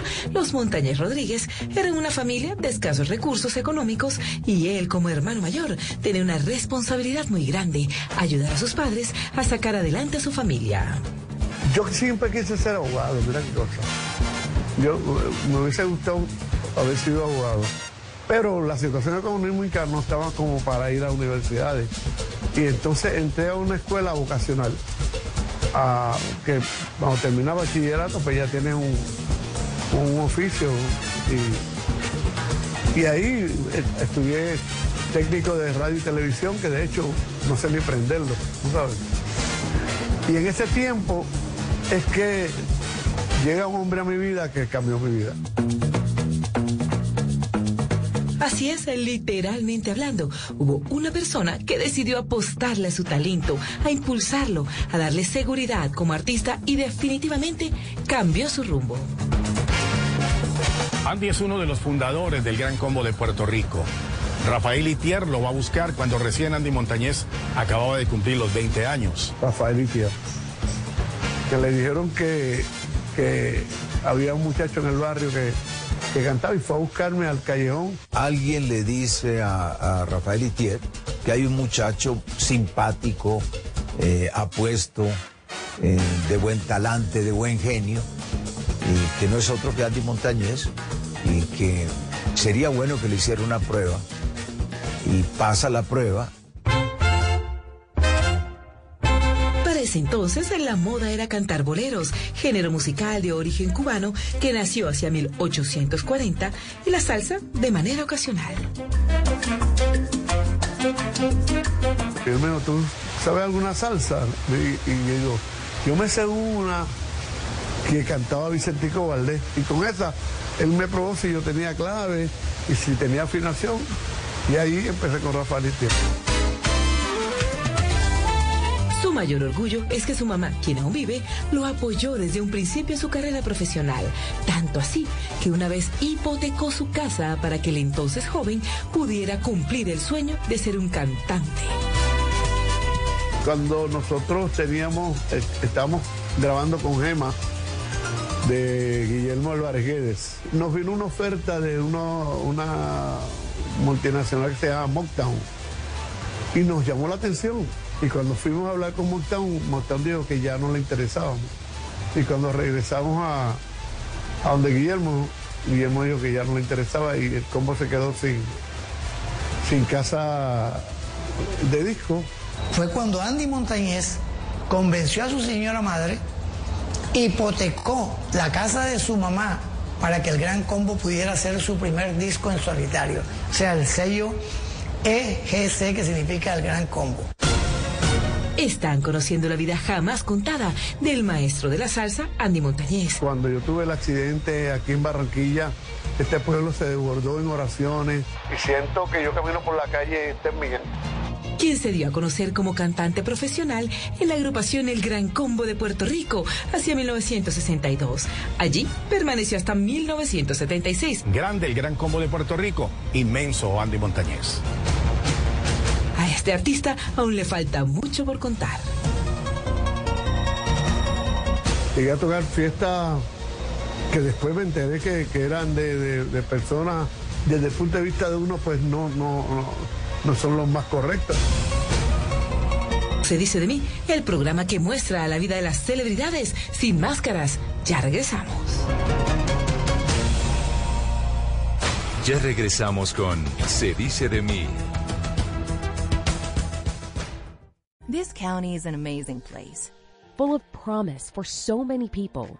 That's why we need a healthcare system that stretches valley wide. So Santa Clara Valley Medical Center, O'Connor Hospital, St. Louis Regional Hospital, And clinics across the valley have come together. United for the public good. creating more access to the kind of forward-thinking healthcare Everyone in our community deserves. That's the power of we. Santa Clara Valley Healthcare. Learn more at scvh.org. Here's to feeling that we belong and feeling part of something bigger. Here's to being there for each other and finding friends who become family. Here's to the talkers, the listeners, and the cooks. Absolutely the cooks. Here's to the ones we can't imagine not knowing. And here's to all the wonderful and powerful things that happen when we come together. Here's to us, all of us. To learn more, visit mychinet.com. Dígale no a las noticias falsas. Evite los medios anónimos e irresponsables. En tiempos de emergencias y de incertidumbre, es fundamental la información verificada y confiable.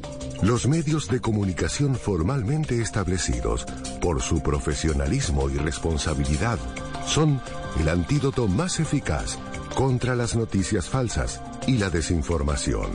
Infórmese por la radio y la televisión a toda hora, con los rostros y las voces que usted conoce y confía. Fue un mensaje de la Asociación Internacional de Radiodifusión, AIR. Continuamos con Se dice de mí.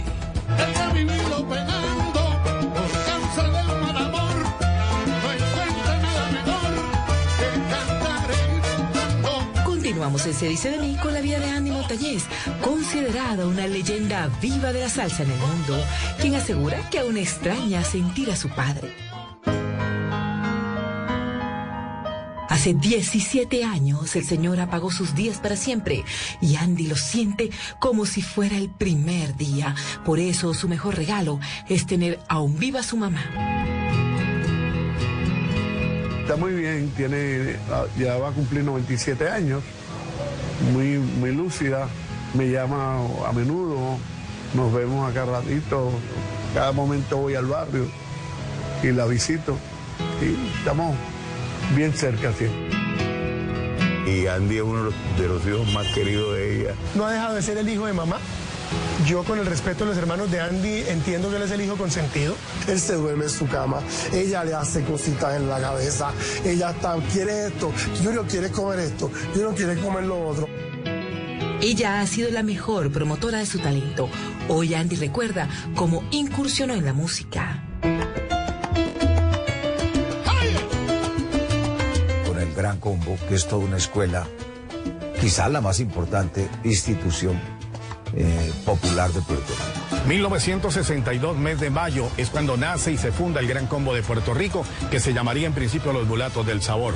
Allí fue donde se estrenó Andy Montañez y duró hasta 1976. El primer disco de Gran Combo no canto yo ni canta Pellín Rodríguez. El canta lo hace eh, Joseito Mateo. Es que definitivamente el gran combo de Puerto Rico le permite a Andy Montañez como darse a conocer a nivel mundial, ¿no? Estuvo en esta agrupación durante 15 años, grabó más de 26 producciones y le puso su sello, su voz, su identidad a canciones tan importantes de esta agrupación como, como Verano en Nueva York, como Hojas Blancas y definitivamente eso fue como el trampolín para él en toda su carrera profesional. Fue su escuela, fue su todo. Él siempre habla del gran combo.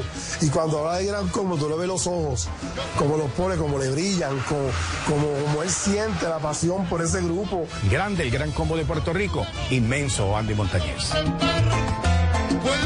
Andy confiesa que desde que era un jovencito admiraba al gran combo de Puerto Rico. Incluso quienes después fueron sus compañeros, antes eran sus ídolos. Porque cuando yo era estudiante de, escuela intermedia, ya dicen intermedia, pues yo solía faltar la clase para irlos a ver a ellos un programa que hacían, que era radioteatro, era, se hacía música en vivo con público. Yo me sentaba en el público a ver a Rafael Itier, Cortijo, Martín Quiñones, el cantante era Ismael Rivera. Pues uno de los cantantes más grandes que ha tenido el combo con Pellín Rodríguez. Yo creo que eh, su paso dejó una huella eh, imborrable, no solo en el gran combo, sino en la música. eh, tradicional, popular, la salsa. De lo que recuerdo, no sé, la música de Andy Montañez eh, hace parte como de la banda sonora de, de nuestras vidas, sobre todo en Cali, pues que se escucha salsa todo el tiempo. Andy ingresó a esa tremenda nómina de lujo y su aporte fue invaluable.